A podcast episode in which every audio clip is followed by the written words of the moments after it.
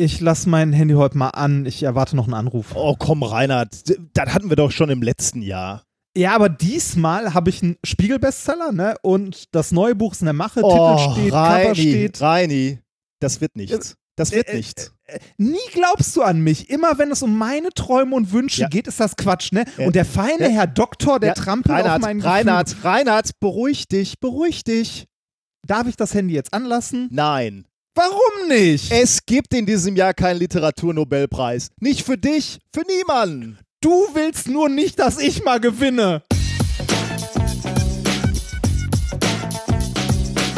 If, if you if you base medicine on, on science, you cure people. If you base the design of planes on science, they fly. Um, if you base the design of rockets on science, they reach the moon. It works, bitches. Methodisch inkorrekt Folge 131 vom 29.10.2018 direkt von der Nobelpreisgala der Wissenschaften. Mit mir heute wieder mein 1 Million Euro Padawan Reinhard Remfort. Ich danke der Akademie für nichts.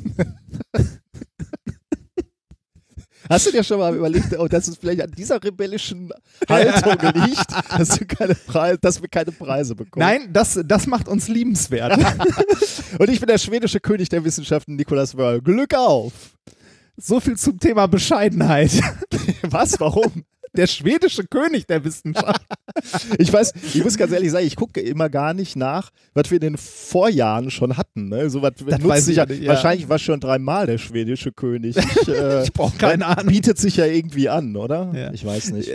Ja, irgendwie schon. Ja, das, das, wir haben mittlerweile so viel, äh, so viele Folgen gemacht und das ist teilweise auch schon so lange her, dass man sich nicht mehr an alles Ja. erinnert. Ähm, ja, das wäre ganz nett, wenn die Hörer und Hörerinnen uns irgendwann darauf aufmerksam machen, wenn wir uns komplett wiederholen. Ne? Dann brauchen Ja, wir halt keine dann- neuen Folgen aufnehmen. Dann können wir sagen, okay, wir haben unser kreatives Schaffen sozusagen zum Ende gebracht. Ja, da, da, dann können wir einfach die alten Folgen veröffentlichen und an der Stelle, wo du immer sagst, vom so und so vielten, machen wir, machen wir so einen schlechten Schnitt rein mit Rauschen im Hintergrund, mit aktuellem Datum und lass uns dann weiterlaufen. Das Problem ist nur, weil wir beide so senil geworden sind, dass wir nicht mitkriegen, dass wir alte Folgen spielen. Heißt ja nicht, dass unsere Hörer und Hörerinnen das auch sind. Ne?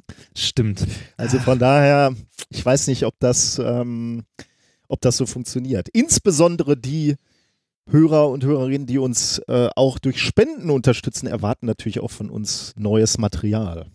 Ja, ähm, da haben wir diese Woche wieder eine Menge. Äh, vielen, vielen Dank dafür. Und zwar ähm, haben wir ein Euro je Folge für notleidende Doktoranden, Vorleser und sonstige Opfer des Wissenschaftsbetriebs.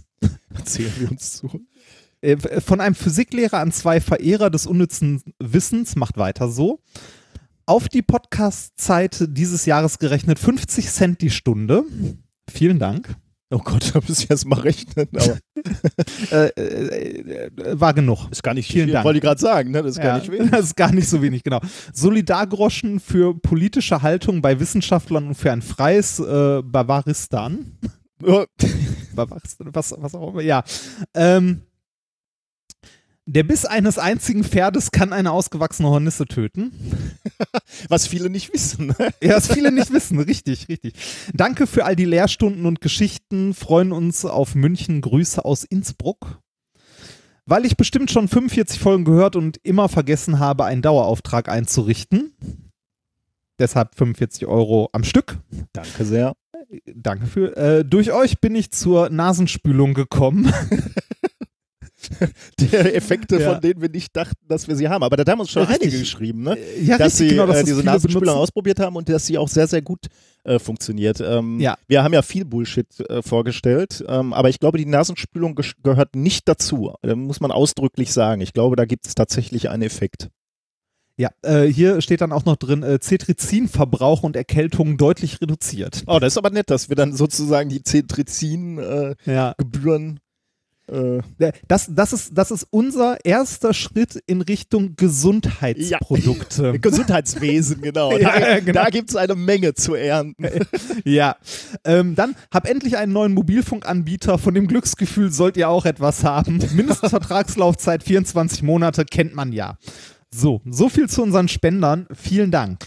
Vielen Dank. Wie ist es uns ergangen? Äh, ich muss mich äh, erstmal entschuldigen, weil wegen mir natürlich die Folge eine Woche äh, verschoben. Warte mal, hier sagt hier Stop Recording. Ah, jetzt leuchtet weiter. Komisch. Hm. Ich bin auf die falsche Taste gekommen. Sorry. Ja. Ähm, weil wegen mir die, äh, die Folge äh, verschoben wurde. Ich war erkältet tatsächlich. Ich hatte einen grippalen Effekt und zwar, äh, ich, ich war sogar mal wieder beim Arzt. Das hat Wollte gerade sagen, du, du warst erkältet, du wurdest von einer Männergrippe dahin gerafft.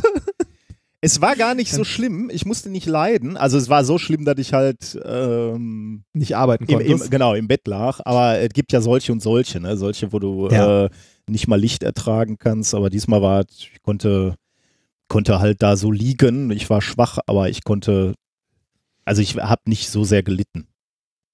aber äh, eine Woche ausgefallen. Das, Aber eine Woche und, ausgefallen, genau, ja. Und beim Arzt gewesen. Das Und sogar ist, beim Arzt äh, gewesen, ja. Man muss, äh, wir müssen im öffentlichen Dienst, wir müssen am vierten Tag dann zum Arzt. Also finde ich, finde ich eine sehr faire Regelung übrigens. Das, Also, das, das müssen auch viele Leute, die nicht im öffentlichen Dienst sind, die so normal ange, äh, also angestellt sind. Das habe ich schon in dem einen oder anderen Arbeitsvertrag mal gelesen. Was unter anderem daran liegt, dass das auch finanzielle Gründe für die Firma hat. äh, inwiefern?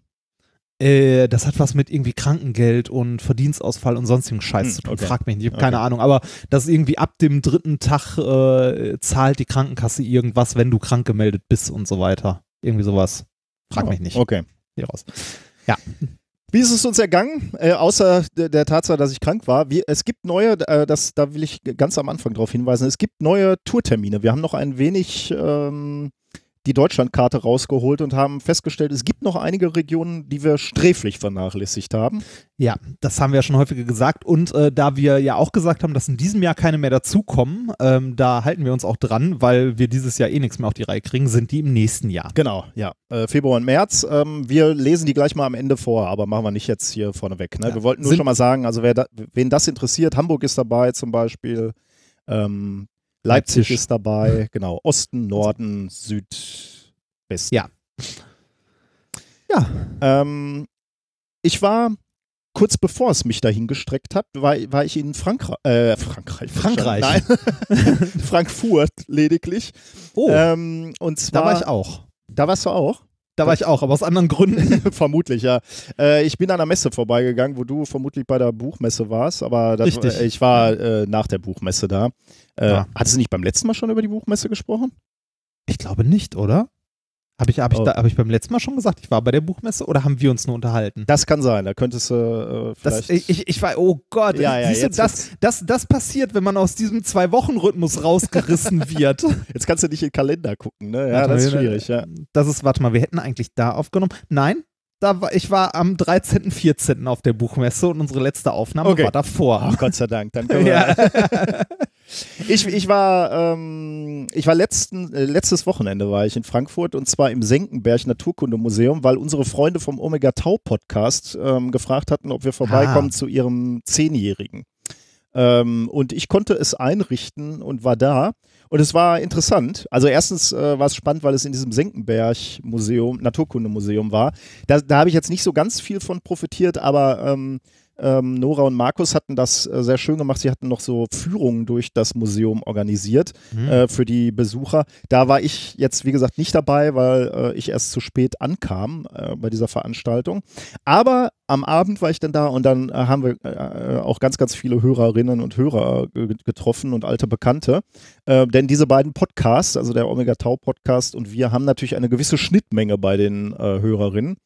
Ähm, und deswegen soll ich dich auch ganz lieb grüßen von sehr vielen Leuten. Ja, Also es war äh, sehr, sehr schön. Also waren verschiedene Vorträge von ehemaligen Gästen äh, von, den, äh, von den beiden und dann war noch ein Stargast, Paolo Ferri ähm, von der ESA, der unter anderem über Bepi Colombo, das ist dieser Satellit, der gerade auf dem Weg zum Merkur ist, äh, gesprochen. Der war nämlich am Tag davor gestartet und dann hat er so ein bisschen darüber erzählt, ähm, ja, was, was der Plan mit äh, diesem ähm, mit diesem Satelliten ist, ähm, wie der beschleunigt wird, ähm, wie der dann den Merkur erreicht und so weiter. Also war sehr schön und dann haben Markus und Nora noch zehn Jahre Omega Tau rückblicken lassen und hat da eben nochmal so ein bisschen erzählt, die beiden haben erzählt, welche Folgen besonders waren und so. Also war eine sehr, sehr runde Geschichte, muss ich sagen. Also ähm, so ähnlich wie unsere Veranstaltung zu 100. Also sehr, sehr liebevoll gemacht, viele, äh, viele, äh, viele Elemente. Also das, war in so einem Café, sag ich jetzt mal, im Senckenberg Na- Naturkundemuseum. Und ähm, das ist natürlich auch schon schön, ne, wenn du so einen Café hast, der in so einem altehrwürdigen Gebäude ist. Ja, finde ich auch super sowas. Ich Und- mag das eh immer, wenn, wenn so alte, wenn alte Gebäude ähm, halt äh, nicht, also äh, schon renoviert werden im Sinne von wieder instand gesetzt, aber wenn das alte so erhalten bleibt und man da dann irgendwie ein Café reinsetzt oder Ja, genau, ähnliches, ja. das gibt's in, oh, warte, mal, ich glaube, es ist ich glaube, es ist Dresden, der Hauptbahnhof in Dresden. Da ist äh, ein Starbucks, äh, kann man jetzt von halten, was man will, aber das Starbucks ist sehr, sehr schön gemacht. Das ist nämlich in so einem alten Königs-Irgendwas-Saal am Bahnhof. Hm. Also du kommst da rein und denkst so, oh, das ist aber hübsch hier, so mit Kronleuchtern und so. Das, das ist wirklich sehr schön gemacht. Ja, irgendwie, äh, ich spreche da erst quasi aus Erfahrung.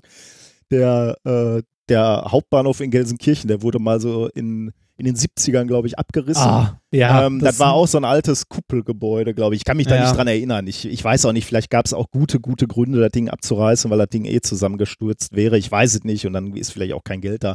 Aber da wurde dann halt so ein 70er Jahre Zweckbahnhof gebaut, ne? Und das ist ja irgendwie schon irgendwie, ah, ich Das weiß ist- nicht, das Ding ist halt ein Schandfleck eigentlich, so wie das Dann- Ding aussieht. Ja. Das ist genau wie in Essen. Also in Essen, der Bahnhof wurde ja mittlerweile renoviert. Der sieht ein bisschen hübscher aus, als er irgendwie noch vor, vor 15, 20 Jahren aussah. Aber ich habe dann mal so Bilder äh, aus äh, irgendwie von 1900 irgendwann gesehen. Ähm, und äh, das war mal so ein, also die Bahnhofshalle in Essen war auch mal so ein richtiger Prachtbau. Mhm. Das kann man sich heute überhaupt nicht mehr vorstellen, mit so riesigen Gewölben und Ja. Verzierungen und sonst was. Also ähnlich wie es jetzt noch in, äh, in Dresden oder so ist. Und äh, man steht davor und denkt sich so, warum? warum?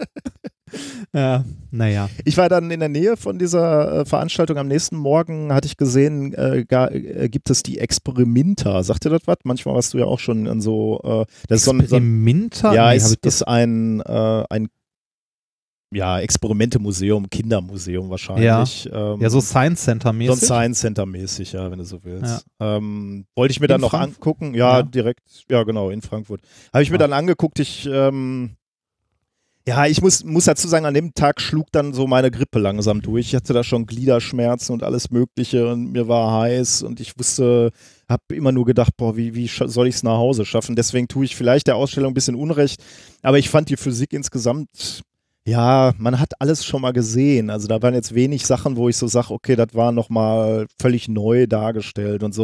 Und ich weiß nicht, ich hatte auch wieder das Gefühl, es gibt ja bei Museen diesen Trend, da hatten wir auch mal drüber gesprochen hier, we relativ wenig zu erklären. Gerade gerade bei Experimente-Museen. Ne? Also diesen, diesen Ja. Ansatz, ach, die Leute sollen das einfach mal erfahren und dann sich selbst ausdenken, warum Dinge so sind, wie sie sind.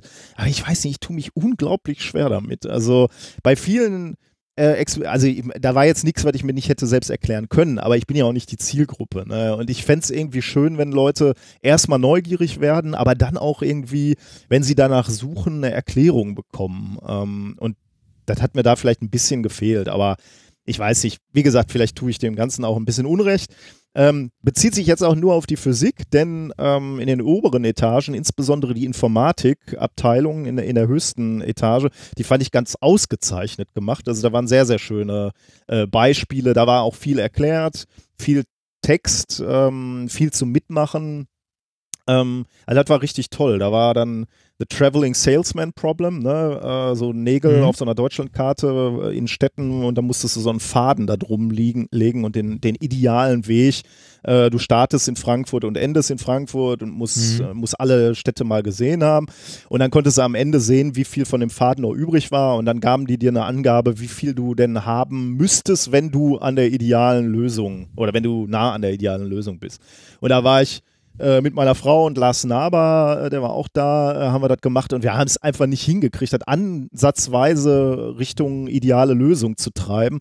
Und das hat uns, äh, was, das hat uns wahnsinnig gefordert, aber auch äh, gefuchst, dass wir es nicht hingekriegt haben.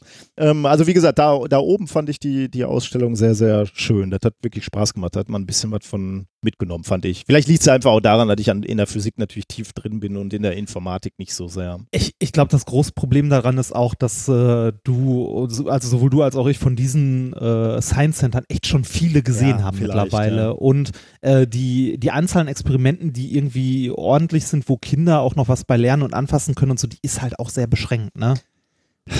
ich weiß nicht, ist das so oder ha hat man an irgendeinem Punkt einfach aufgehört und hat gesagt, äh, ähm, das ist jetzt einfach der, das beste Experiment, um zu erklären, wie the thermische Leitfähigkeit funktioniert. Und dann, dann denkt einfach keiner mehr darüber nach, äh, ob man da nicht vielleicht nochmal wieder ein bisschen was Moderneres machen kann oder auch, hm. ich meine, diese Physikexperimente, die sind halt auch so, die gibt es halt seit 100 Jahren, wird in, in, in Museen Physik er erklärt. Und ich, ich habe das Gefühl, die wiederholen sich auch häufig. Und während die Informatik, weil die einfach auch jünger ist, äh, einfach auch mal neue Ansätze wählt und neue, neue Methoden, ist, ist es mhm. in der Physik hängt da halt das Pendel, ne? Und dann machst du das Pendel kürzer und dann schwingt es schneller. Ja. Und das reißt doch, da, da geht doch keiner nach Hause von den Kindern und sagt, ich muss dringend Physik studieren, weil ich mit Pendeln rumspiele. Ja, aber die, die Frage, ne, mit, mit dringend Physik studieren, was willst du machen? Willst du da eine Plasmaanlage ja, machen, die Halbleiter-Dinger ja. baut? Also, ne, also irgendwie äh, irgendwelche Abscheidungen macht oder ihr, ihr weiß nicht, ich meine, Laboralltag von einem Physiker ist spannend, aber sieht, wenn man jetzt nicht in der Materie Materie drin ist, worum es geht, gehst du halt dahin, da ist eine Menge Stahl, da sind mhm. fünf Messgeräte und du wunderst dich, warum äh, drei Leute plötzlich jubeln, weil auf einem eine fünf angezeigt wird. Ne? Das ist so. Ja, ja okay, vielleicht ist, die, ist die ist die Fachrichtung auch so speziell geworden, mhm. dass, dass, aktuelle Themen nicht mehr dargestellt werden können. Aber ich weiß es nicht. Vielleicht, vielleicht ist das auch ein bisschen Feigheit vor dem Feind. Also ich meine, wir, ja, wir versuchen ja hier auch die modernsten Sachen zu erklären. Mhm. Gut, das ist jetzt nichts, was in, uns, uns kann es nicht ins Museum stellen. Aber ja, ich weiß nicht. Doch, könnte man. Würde man tun. Ja, ich weiß auch nicht. Also, ähm ja, ich, ich, ich, verstehe, ich verstehe, was du meinst. Ähm, ich hatte häufig in solchen äh, Museen auch das Gefühl, dass so äh, manche Experimente echt abgegriffen sind, also auch vom Zustand her. Und es gibt, also ich war mittlerweile ja auch in vielen Science Center, es gibt immer so ein, zwei Experimente, wo ich mir denke, boah, die sind richtig schön gemacht mhm. oder die sind richtig toll. Und wenn man die mal alle zusammensuchen würde und in ein Museum packt, dann hätte man vielleicht was Neues. Also, also ich war ja bei diesem, da in Wolfsburg, wie hieß das Ding, wo ich war? Weißt du das noch? Da warst du da auch mal. Fe ah. Feno, Feno glaube ich, ne? Oder so? Oh, weiß ich nicht mehr. Äh, auf jeden Fall direkt das am Bahnhof äh, in Wolfsburg. Alles ist in Wolfsburg direkt am Bahnhof. ähm, die, äh, das Museum fand ich wirklich gut. Also, das war alles viel, sehr modern gemacht, sehr shiny. Ähm, mhm. Äh, natürlich hatten die auch billige äh, ähm, Pendel, aber die waren dann halt auch irgendwie ein bisschen schöner designt und irgendwie war das alles, äh, hat mich mehr angesprochen. Ich weiß ja, oder vielleicht, vielleicht kann man so ein Pendel, also ein Pendel muss ja nicht zwingend langweilig sein, man kann das ja auch irgendwie in ein Spiel verpacken noch, ne? Äh, irgendwie, Vielleicht, weiß ja, ich nicht. Genau. Ne? Mhm. Man kann, man kann mit, also gerade mit so einem Pendel, das war einer, also meiner Lieblingsversuche aus dem Anfängerpraktikum damals, man kann mit so einem Pendel ja erstaunlich genau die äh, Erdbeschleunigung berechnen. Also mhm. und das mit, also das sehr leicht. Also mit einer, äh, mit wenig Mathematik kann man die äh, Erdbeschleunigung auf, weiß ich nicht, drei Kommastellen oder so, recht genau mit einer Stoppuhr nur in der Hand ja, cool, ähm, ja. Guck, berechnen. Das wäre das schon mal ein weil, Ansatz, ja. Ja, weil, weil die, weil die kritischen, ähm, halt die kritischen Messgrößen, der Fehler, der zum Beispiel durch einen kleinen Fehler bei der Frequenz, die du misst, reinkommt, oder ein Fehler, der bei der Länge halt mit reinkommt, sich nicht so gravierend auswirkt. Also die, bei der Länge schon, da sollte man halbwegs genau messen, aber so die Frequenz, wenn du da irgendwie mal eine halbe Sekunde daneben oder eine Sekunde daneben auf die Stoppuhr drückst, das ist halt nicht so schlimm. Das, was mhm. rauskommt, ist trotzdem noch recht genau. Mhm. Das, ähm, das fand ich damals faszinierend, dass man äh, mit so einem einfachen äh, Experiment so genau halt so eine Naturkonstante bestimmen kann. Ja, ich meine, so, ne, sowas könnte man dann mal erklären, warum das so ist. Ja. Aber naja. Aber wie gesagt, vielleicht lag es auch einfach daran, dass ich, äh, dass die Grippe bei mir schon durchschlug und ich mich wirklich so durch den Tag geschleppt habe. Und dann ist etwas passiert, womit ich dich jetzt triggern werde, ähm, was ich dann aber trotzdem noch eben äh, erzählen werde. Ähm, ich habe mich dann irgendwie zum Bahnhof geschleppt oder äh, wir, wir, haben uns zum Bahnhof geschleppt und ich habe nur gedacht, okay, jetzt die vier Stunden nach Hause, das musst du irgendwie noch schaffen. Kennst du das, wenn du merkst so, okay, morgen oder morgen heute, heute, heute Abend macht der Körper aus. Ne? Morgen, ja. du, du, bist einfach, du wirst kranker, kranker, kranker mit jeder Stunde und du denkst nur, du musst jetzt noch irgendwie nach Hause. Dann kommen wir am Bahnhof an und dann steht an der Anzeigentafel, Zug fällt aus. Ja. Frankfurt, und dann sitzt ne? du, du stehst in Frankfurt und denkst, der Zug fällt aus, der ist nicht verspätet, sondern der kommt einfach nicht. Und ich dachte, ich, ich habe wirklich zu meiner Frau gesagt, bitte, lass uns ein Hotel nehmen, ich pack das heute nicht, ich komme nicht nach Hause. Und die war dann weise genug zu sein, wir gehen mal eben in den, äh, in die Information. Ähm, Und äh, dann, dann war tatsächlich, kam irgendwie ein Zug, der auch verspätet hatte. Der kam gerade in fünf Minuten an. Da sind wir dann reingesprungen. Der hat uns nach Köln gebracht. In Köln hätten wir in 45 Minuten Anschluss äh, Regionalexpress kriegen sollen, der dann auch verspätet war. Aber der vorher war auch verspätet. Der kam direkt dann Ja. an. Das heißt, da konnten wir auch reinspringen. Und äh, im Endeffekt war ich trotz Zugausfall und Verspätungen auf allen Zügen, waren wir fünf Minuten vor der eigentlichen Ankunftszeit zu Hause. Okay, das war natürlich ist- wirklich, sagen wir mal, Glück, was ich in dem Fall auch wirklich gebraucht habe. Ich habe mich gefragt, ob es dafür eigentlich einen Begriff gibt. Ähm, wenn du die Verspätungswelle so reitest, dass du früher ankommst, als eigentlich geplant war. Weißt du, alles, alles verspätet sich und dann ist es ja auch Ja. irgendwie wieder egal. Also Das, das deutsche Bahnparadoxon. oder irgendwie sowas, ja. Aber ähm, genau, damit habe ich dich natürlich getriggert, weil du hast ähnliche Erlebnisse gehabt, ne? Äh, Ich hatte ähnliche Erlebnisse. Ja, das ist ja diese, diese Strecke Mannheim-Frankfurt. Ähm, die ist ja, äh, ja gerade böse. Also da hat ja der ICE gebrannt und laut Bahn fährt da ja irgendwie wieder, äh, fahren zwei Drittel der Züge oder so ja angeblich wieder. Äh, ich hatte, äh, ich war die Tage in Duisburg und ähm, ja, auf dem Hinweg, schon bevor ich losgefahren bin, sah ich in meiner App Zug fällt aus. Habe dann äh, halt auch einen anderen Zug genommen und ähm, äh, das sehr, sehr ärgerlich äh, insgesamt, weil ähm, auf der Strecke äh, so viel ausgefallen ist, dass der nächste Zug nicht irgendwie eine halbe Stunde später fuhr, sondern anderthalb Stunden später. Bin dann auch so mit Regionalexpress zu Regionalexpress weitergedümpelt und äh, irgendwann dann doch in Köln angekommen. Ähm, von Köln aus dann auch mit dem Regionalexpress weiter und ähm, dann auf dem Rückweg, äh, ich war auch fertig, wollte eigentlich nur nach Hause, weil der Tag super anstrengend war. Es war noch der gleiche Tag. Äh, komme in Köln an und stehe da, der Zug verspätet sich zehn Minuten und aus zehn Minuten wurde dann irgendwann der Zug fällt aus. Er hatte auch so die Schnauze voll. Äh, am Gleis da, also es war ein IC, am Gleis daneben stand dann ICE, der auch verspätet war und in die gleiche Richtung musste. Und dann fragte ich die äh, nette Schaffnerin, die da stand, ob ich denn den jetzt auch nehmen kann, weil ich hatte halt ein Sparpreisticket mit Zugbindung äh, hatte aber keinen Bock und keinen Nerv, jetzt irgendwie zum Reisezentrum zu latschen. Die meinte dann zu mir so, ja, das können Sie machen. Also so als Servicehinweis, wenn euer Zug ausfällt, fällt damit auch die Zugpreisbindung und ihr dürft dann auch ein ICE benutzen, wenn ihr eigentlich nur ein IC-Ticket habt. Oh. Zum, ja, zumindest sagte mir das äh, diese nette Schaffnerin. Äh, vielleicht war das auch nur eine Ausnahme, weil da eh alles an dem Tag ausgefallen ist und durcheinander ging. Auf jeden Fall war ich da am Ende auch fünf Minuten so in etwa vor eigentlicher Ankunft zu Ah, Hause. schön. Ja, Das, cool. äh, ne, ja, trotzdem hat es mich tierisch geärgert, weil ähm, ich eigentlich schon eine Stunde früher auch am Köln Hauptbahnhof war, weil es doch in Duisburg schneller ging, als ich dachte. Mhm. Ähm, und auch schon, also hätte ich das vorher gewusst, auch eine Stunde früher hätte zu Hause sein können, ne, wenn die schon vorher gesagt hätten, dass dieser Zug ausfällt. Ähm, ich habe dann halt in Köln am Hauptbahnhof noch auf diesen IC gewartet, der ja eigentlich kommen sollte, den ich hätte nehmen müssen, der dann doch nicht kam. Also insgesamt ein bisschen ärgerlich. Aber ich, äh, ich habe mir vorgenommen, nicht mehr so viel über die Bahn zu motzen. ja, finde ich auch gut. Sollte man nicht machen. Ja. Haben wir durch, aber Ja, ja nix. das- ja, genau. Äh, ich war ähm, ja auch in Frankfurt, wie ich schon sagte, bei der Buchmesse. Mal wieder und äh, hatte bei der Buchmesse diesmal ein kleines Highlight. Äh, ich habe eine Lesung gesehen von Ralf Kaspers. ja.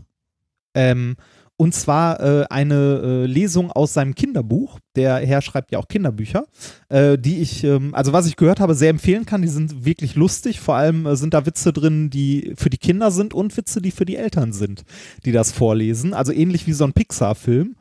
ähm, ne, sehr, sehr gelungen, finde ich. Und äh, Ralf Kaspers ist auch ein unglaublich toller Vorleser. Also wenn er so, so also wenn ihr mal eine, die Möglichkeit habt, zu einer Lesung von Ralf Kaspers zu gehen, geht da hin mit euren Kindern. Ähm, der hat auf der Buchmesse Wie auch heißt eine, der, sag nochmal eben, wie das Buch heißt. Äh, im Oh, Moment. Weißt du? boah, wie heißt ja, Okay, denn- dann nee, gucke ich kurz nach. guck mal nach. Ähm, der hatte auf jeden Fall ähm, äh, aus einem Buch vorgelesen, wo es um eine, eine, wie er sagt, fiktive Familie geht. Es könnte Übereinstimmung zu seiner geben, aber das wollte er nicht bestätigen. Und ähm, äh, in diesem Buch äh, kommt zum Beispiel vor, dass der Sohn der Familie, also der kleine Junge, irgendwann auf die Idee kommt, mal zu gucken, ob denn die Schwerkraft überall gleich ist und funktioniert. Was macht er? Er läuft im Haus rum und lässt, also nimmt überall Sachen aus dem Regal und lässt die fallen und vermerkt dann auf einer Karte des Hauses, ob denn da die Schwerkraft funktioniert. Was ich eine sehr niedliche Idee finde.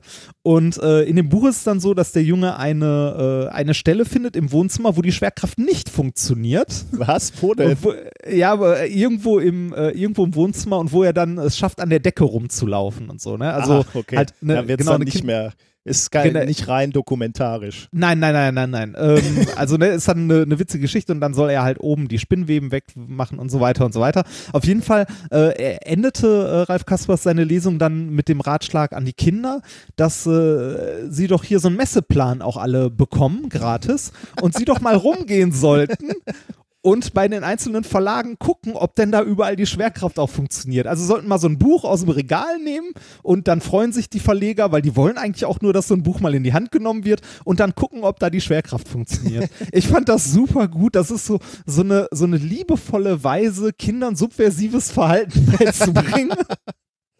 Ich fand es großartig. Ich habe mich da, äh, ich habe sehr gelacht und habe mich sehr gefreut. Also das war, äh, War das möglicherweise, wenn Glühwürmchen morsen? Das könnte sein. Ich Ja, muss mal, ich, Würde mich jetzt interessieren, weil das, ähm, Ähm, ich muss mir mal das Cover. Ja, das war's. okay, das äh, merke ich mir mal. Das könnte wirklich Ja. auch für mich interessant Das- sein. Ja, das äh, fand ich sehr, sehr schön. Also ein wirklich äh, schönes Buch. Und der ähm, äh, Ulf K., der die äh, Illustration zu dem Buch gemacht hat, war auch bei der Lesung und hat äh, live gezeichnet in Hm. der Zeit. Also immer passende Bilder dazu gemalt. Fand ich, fand ich sehr hübsch. Also ähm, das war mein Highlight der Buchmesse. Ansonsten war die Buchmesse eher so lala. Weiß ich nicht. Also ich hatte jetzt das Glück, äh, vom Verlag ein paar Tickets gesponsert zu bekommen, aber ansonsten weiß ich nicht, ob sich das so richtig lohnt. Wenn man irgendwie so, ähm, so ein bisschen mit Cosplay und so an, was anfangen kann und da unterwegs ist, lohnt sich es vielleicht, weil es da mittlerweile einen recht großen Bereich gibt auf der Frankfurter Buchmesse. Aber ansonsten ist es eher so, meh, ich weiß nicht. Hm, Ja. Naja. Ähm, ich war ansonsten noch, also äh, wir, haben, wir haben euch ja besucht, also die äh, Liebste und ich, und waren danach im Wunderland Kalkar. Ah, äh, das, das Wunderland Kalka heißt das jetzt. Es heißt jetzt Wunderland Kalkar. Das Lustige ist ja, dass das äh, Wunderland Kalka ursprünglich mal Kernwasser Wunderland Kalka ja, hieß. genau. Und, und da hört man schon etwas mehr her, äh, hinaus, dass, äh, wa- was die Historie dieses Geländes ist. Es war nämlich mal ursprünglich geplant als schneller Brüter, also äh, ein, ähm, eine besondere Ausführung des, äh, eines Kern. Genau, ein, ne? ein Kernkraftwerk, in dem aus, äh, also in dem neben der Energie auch noch aus Uran Plutonium gewonnen wird, glaube ich. Also, ne? What could possibly go wrong, genau. Äh, das Ding ist aber nie in Betrieb gegangen und äh, da war auch, also es war mal radioaktives Material quasi vor Ort, aber nie im, Re also nie im Reaktorkern Ja. eingeführt. Ähm, das äh, Ding ist in den 80ern, also wurde viel diskutiert, dann ist irgendwann Tschernobyl passiert und dann war eh vorbei. Aber die waren sehr weit, ne? Es ist jetzt nicht Die- so, dass die nur im, im Bauen, äh, also das war komplett ausgerüstet und im Prinzip hätten die, glaube ich, innerhalb von wenigen Wochen ans Netz gehen können, wenn ich mich nicht Äh, täusche. ich ne? ich, ich glaube ich glaub sogar schneller. Also das Ding lief durchgehend. Also jetzt nicht äh, mit atomarem Brennstoff, sondern ähm, das ist ein Reaktor gewesen, der mit, ich glaube, flüssigem Natrium, also so ein Flüssigmetallkühlung und, ne, und das Zeug lief auch alles schon. Also ähm, diese Flüssigmetallkühlung lief, ich glaube, mehrere Monate oder sogar Jahre schon. Und ähm, Da ist also auch super viel Energie reingesteckt worden, ne? um das irgendwie genau. am, am Heizen zu halten. Genau, das Zeug wurde elektrisch geheizt, damit halt das Metall flüssig bleibt und man äh, das Ding im Grunde jederzeit anfahren konnte. Also das äh, Dann da gab es irgendwie Bürgerproteste und deswegen ist das nicht ans Netz gegangen. Aber wenn einmal Genau. irgendwie ein Gerichtsurteil gekommen wäre, das gesagt hätte, ja, okay, ihr dürft, dann hätten die das sofort dran, ge dran, ge Genau. gehängt. Ne? Ja. Genau, das also äh, das wird auch als eine der größten deutschen Investitionsruinen bezeichnet. Das und, das, Ding. und das soll in Deutschland was hei heißen. Ja, genau, das soll in Deutschland was heißen. Ja, äh, sehr skurriles Teil. Ähm, ich wollte ja schon immer mal hin und äh, war da dann jetzt mal und ähm, äh, es, ist, es ist witzig. Also ähm, es ist äh, ein Freizeitpark eher für die jüngere Generation. Auf ich sag mal so, Fall, ja. ich glaube bis zwölf hat man da Spaß. Oder kann man da sehr viel Spaß haben? Wir hatten auch sehr viel Spaß an dem Tag, aber es ist kein Freizeitpark im eigentlichen Sinne wie jetzt irgendwie Phantasialand oder äh, sonst was, sondern eher für eine jüngere Zielgruppe. Mhm. Ähm, der Bonus für die ältere Generation ist halt die Skurrilität des Ortes. Ja, auf jeden Fall. Also man, man, steigt, man steigt irgendwie aus und dann ist da so ein, so ein 80er, ist auch nicht schön, also wurde nicht irgendwie schön angemalt oder so, sondern es ist einfach so ein 80er Jahre Klotz von Kraftwerk, der da steht. ja. Äh, und da steht halt an einer Seite mit so Buchstaben äh, Wunderland Kalkar dran. Und der Kühlturm ist halt, da sind halt Wölkchen drauf gemalt, weil im Kühlturm ein Kettenkarussell steht. Ja, der, der Investor ist, glaube ich, ein Niederländer und der hat dann Ja. irgendwie einfach so Fahrgeschäfte aufgekauft und da aufs Gelände ge, äh, gestellt. Ja. Also man, manches ist auch irgendwie ein bisschen schön, sagen wir mal, auch ins Gelände integriert, aber das meiste ist halt einfach nur da so, äh, nein, nein, meiste würde ich jetzt nicht mehr sagen. Früher war das ein bisschen schlimmer. Früher war das einfach so, da hat er ein Ka- Karussell gekauft, das da hingestellt und dann stand das da. Und das Kettenkarussell ist halt so ein Kettenkarussell, was hoch und runter fährt und das steht im Inneren des Kühlturms ne, und fährt dann irgendwie hoch über den Kühlturm raus und dann kannst du oben rausgucken. Es ist Ja. halt schon irgendwie so, es ist schon etwas skurril. Und das, Ja, ähm, Also ich, ich würde sagen, dass das Potenzial, das dieses Ding hätte, ne, das könnte deutlich größer sein, ähm, wenn man, also ich glaube, man könnte da einen super Freizeitpark auch für eine ältere Zielgruppe rausmachen, wenn man das irgendwie äh, lizenzieren würde mit Fallout oder so. Ja, ja, genau. Du müsstest dann so, ein, so eine wirklich so eine Endzeitstimmung kom äh, Genau, komplett und- durchziehen. Ne? Das Genau, ich glaube, dafür wäre das das großartig. nicht funktionieren. Ja. Wa- Was ich ein bisschen schade fand, also für mich war, äh, dass äh, wenig von dem Kraftwerk in den Park Mhm. integriert ist. Also das Kraftwerk steht eigentlich daneben und du kannst nicht rein, du kannst dir da nichts angucken, es gehört auch nicht dazu, sondern es ist eigentlich ein, äh, ein kleiner Freizeitpark um das Kraftwerk herum. Mhm. Das finde ich ein bisschen schade. Das Brütermuseum, das es da noch gibt, wäre ein Highlight gewesen, das ich mir gerne angeguckt hätte, aber das war leider wegen Umbauarbeiten für Oh. Halloween geschlossen. Ach so, das ist aber schade. Ja, also ist, äh, da darfst du jetzt auch nicht zu viel von äh, erwarten, dir erhoffen, aber äh, dich hätte als Physiker hättest du noch interessiert. Ja, ist jetzt auch Ja. nicht sehr liebevoll gemacht, aber Nee, das nicht, aber mich hätte die Geschichte an. Äh, Ist auch ganz gut, Ganzen genau. Halt irgendwie interessiert. die, die wird da auch so ein bisschen auf äh, oder erzählt, also die, die Geschichte um die Bürgerproteste und so, das, äh, Mhm. das kommt da schon drin vor. Na, das ähm, fand ich ein bisschen schade. Das Maskottchen ist übrigens Kerny. Ja, Kerni ist auch großartig. Und Kerni, also Kerni ist so ein, so ein gelbes Männchen und da fragt man sich so, was wurde dem Designer, der es entworfen hat, gesagt? So, wir bauen einen Freizeitpark in einem Kernkraftwerk, überleg mal, wie da ein Maskottchen aussehen könnte. Äh, es, äh, es, Kerni ist auch echt ein bisschen schräg. Ähm, der Park hat noch was sehr Positives ähm, und zwar gratis Pommes, Softeis und Softgetränke für alle.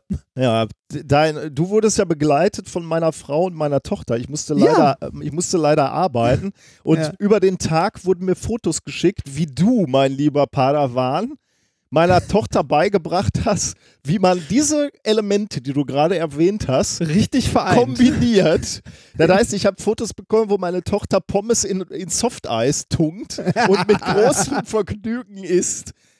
Ja, Du isst doch Pommes super. mit Softeis? Hallo, wenn, es, wenn beides da ist, also das klingt im ersten Moment nicht richtig, so wie Nutella mit Ach. Käse, aber, aber, aber wenn du das Softeis vor dir stehen hast und Pommes, dann kommt irgendwann die Idee, dass du Synergieeffekte erreichen könntest, wenn du das vereinst. dann nimmt man irgendwann unweigerlich eine Pommes, die sehr gut gesalzen ist und dippt die in das Softeis und merkt, da treffen zwei Welten aufeinander, die nicht zusammengehören, aber die gut sind, Mhm. wenn man sie vereint. Genau, ist das habe ich auch gedacht. Zwei Welten, die nicht zusammengehören, meine Tochter und du. Die, die ist so pingelig, ne, bei Essen. Die ist nix. Aber Ja. Pommes mit Softeis, Ja, ist doch super. Ja, das. Ich kann ihr noch so viel beibringen. Ah, oh, ja, ja, ja. mir, mir, mir hat es dort sehr viel Spaß gemacht. Übrigens- das war ja, ja, Äh, dann noch als Hinweis, das ist übrigens, ähm, weil du sagtest, in dem Gebäude ist so recht gar nichts, das, äh, stimmt ja nicht so ganz, weil da ist auch noch ein Tagungshotel drin. Ne? Ich war mal, ah, Ähm, okay. ich ja. war mal in, äh, für eine Konferenz tatsächlich auf diesem Gelände. Das war für, von so einem graduierten Kolleg, also eher jung, jüngere Leute. Ähm, und da haben, haben wir dann eine Kon Konferenz abgehalten und waren dann äh, zwischen den Vortrags, äh, äh, konntest du dann kurz in den Park rennen und äh, warst Ja, kurz mal auf der Wasserbahn oder auf der Achterbahn. Das war ganz Ja, ich- lustig. Ich glaube, da, darüber hatten wir mal gesprochen, als wir, also wir haben über Ker das Canvas äh, Wunderland ja schon mal gesprochen.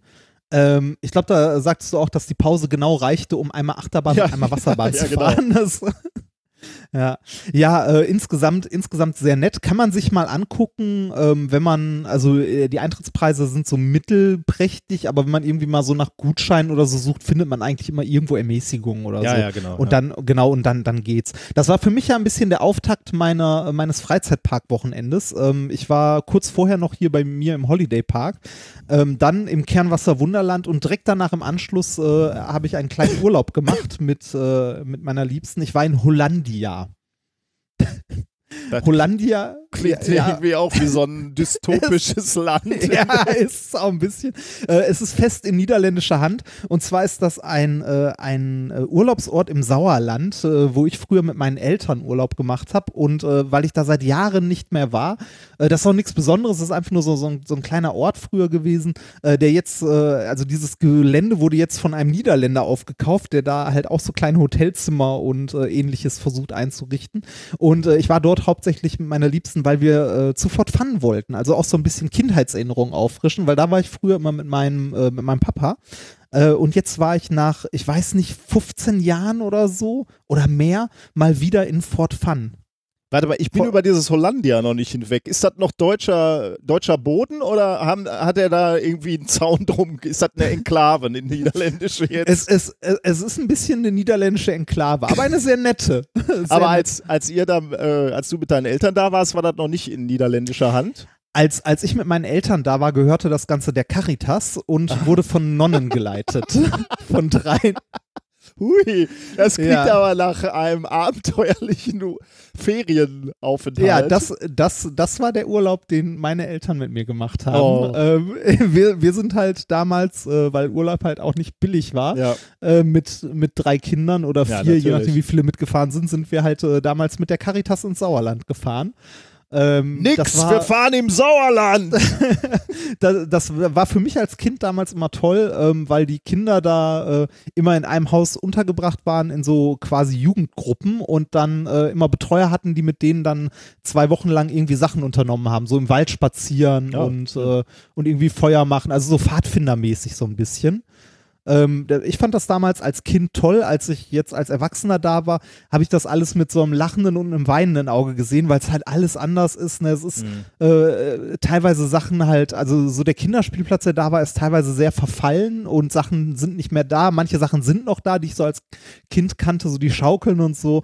Äh, für mich war das wirklich so eine Reise zurück in meine Kindheit. Irgendwie, irgendwie sehr schön. Ähm, aber irgendwie auch ein bisschen, ein bisschen traurig so. Weiß ich, das, das Ding gehört halt, wie gesagt, der Caritas und war von früher von ein paar Nonnen geleitet und da gab es auch eine Kirche auf dem Gelände, die meiner Mutter immer sehr viel bedeutet hat. Und als ich jetzt da war, war es ein Lagerraum. Ja, also die komplette Kirche wurde zu einem Lagerraum umfunktioniert. Okay, wenn, Ähm. wenn du schon Mitleid mit der Kirche hast, dann. Ja, ja, ja. Das, also, wie gesagt, das bedeutet für mich aber auch sehr viel, dieser Ort, weil das für mich halt äh, so, ein, so ein Kindheitsding ist. Mhm. Ähm, auch da im Wald spazieren zu gehen und äh, Fort Fun halt auch. Und Fort Fun war, also ich bin da mit, mit, äh, mit der ominösen Frau durchgelaufen und das kam mir als Kind alles so viel größer vor. Und jetzt wirkt das alles so klein. Ne? Und, aber es war trotzdem sehr nett. Also ähm, wir waren auf der Sommerrodelbahn, die auch äh, jetzt komplett anders ist, als ich sie als Kind kannte. Als Kind, also als ich als Kind da war, war das so eine Betonröhre, die den Berg sich runterschlängelte und man ist auf so, so komischen gleitenden Schlitten da dann runtergefahren. Ähm, das Ding gibt es heute nicht mehr, weil da wohl mal jemand umgekommen ist drauf. Äh, weil, weil er, ich glaube, einen Arm oder ein Bein verloren hat. Ähm, ja, genau, deshalb wurde das Ding komplett geschlossen und diese Sommerrodelbahn wurde neu aufgebaut äh, mit auf so Schienen jetzt. Also du hast immer noch so Schlitten, die aber auf Schienen fahren, so ähnlich wie eine, wie eine Achterbahn. Macht aber auch richtig viel Spaß, da runter zu brettern, weil du auch echt schnell werden kannst und äh, dann so äh, auch wirklich durch schnelle Kurven und so fährst und das Tempo halt wirklich selbst bestimmen kannst Mhm. Mit einer Bremse. Macht tierisch viel Spaß. Also Fort Fun war auch, äh, war, war sehr nett. Also äh, war ein netter kleiner Urlaub. Und ähm, ja, ja, war, war schön. Also ich hatte äh, mal wieder eine Menge Spaß. Und ein bisschen Ruhe mal. Also ähm, äh, tatsächlich so ein paar Tage richtigen Urlaub. Ja, Mhm. gönn ich dir. Ähm, Ja. Danke. Was hast du denn noch so gemacht? Eigentlich nix. Äh, ich überlege gerade, was noch äh, Sinnvolles gibt. Äh, ich äh, habe das erste virtuelle Hörerinnen-Treffen ähm, gehabt, nämlich auf Swift. Über Swift habe ich ja schon mal gesprochen. So eine Plattform, wo man virtuell Fahrrad fährt. Also man sitzt auf einem Ergometer und fährt in so einer virtuellen Welt. Äh, und da hatten wir uns ähm, mit mehreren Leuten verabredet und sind dann, äh, ich weiß gar nicht mehr, wie viele, das ist ein paar Wochen her, aber sind wir irgendwie mit acht Leuten dann rumgefahren oder so, ähm, anderthalb Stunden. Das war echt lustig. Ähm, und dann hat man noch so einen Voice-Chat offen und haben dabei uns unterhalten. Also das war irgendwie äh, lustig. Virtuelles Hörertreffen. Das ist die Nett. Zukunft, Junge. Wie, genau, gar nicht mehr rausbewegen. genau, genau. Ähm, genau, ja. Das nur so als Randnotiz. Ähm, ich wollte, weil, weil ich äh, eventuell noch ganz kurz erwähnen, weil ich äh, mir immer so gerantet hatte über den 3D-Drucker von uns. Ne? Und Ja. ich jetzt mittlerweile ja, muss ich Fan sagen, davon bist. ja, Fan. Ähm, aber ich, ich habe ihn etwas besser, ich verstehe ihn etwas besser. Er hat immer noch die Mängel und ich f- verstehe auch manches nicht äh, und deswegen bin ich immer noch äh, streckenweise unzufrieden. Äh, also die, die Dinge, die ich kritisiert habe, die kritisiere ich immer noch, aber man, man gewöhnt sich ja an so ein Gerät und, und kann auch dann die, die Mängel umschiffen sozusagen und äh, deswegen habe ich ein bisschen Schwachsinn ausgedrückt, auch ein paar sinnvolle Sachen für die Arbeit. Ich habe zum Beispiel äh, kürzlich ähm, wir machen ja Kohlenstoff-Nanowände, ne? Ja. Ähm, die sind ja Nanometer groß oder dick, sagen wir mal, und äh, dann ein paar Mikrometer hoch. Also sind, sind so vertikal stehende Wände. Und ich, ähm, wir zeigen natürlich auf Postern, zeigen wir immer Bilder, REM-Bilder, also Raster-Elektronenmikroskop-Bilder davon und AFM-Bilder, ähm, Atomic Force Microscopy-Bilder. Ähm, aber das ist natürlich so, naja, man hat ja auch gerne was in der Hand, ne? Und dann haben wir so ein AFM-Bild äh, genommen äh, und dieses AFM-Bild oder die AFM-Messung, die beinhaltet auch Höheninformationen ähm, und haben die mal in den Drucker geschmissen. Zugegebenerweise muss ich jetzt sagen, nicht in, in unseren Drucker, sondern wir haben noch so eine ähm, einen, einen besseren Drucker in der Universität und die haben wir dann angesprochen.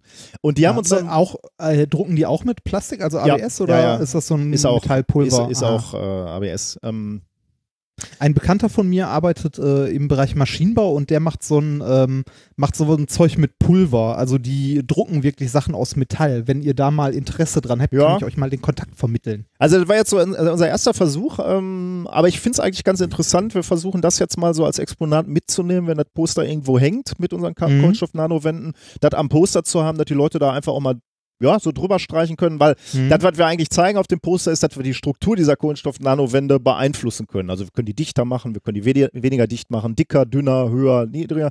Und wenn du da so ein, so ein Exponat hast, wo du dann vielleicht mal so zwei, drei unterschiedliche Varianten hast, der hat jetzt natürlich keinen großen wissenschaftlichen Wert, aber so einen haptischen Wert halt. Also du Ja, kannst ja, einfach mal was in der Hand nehmen.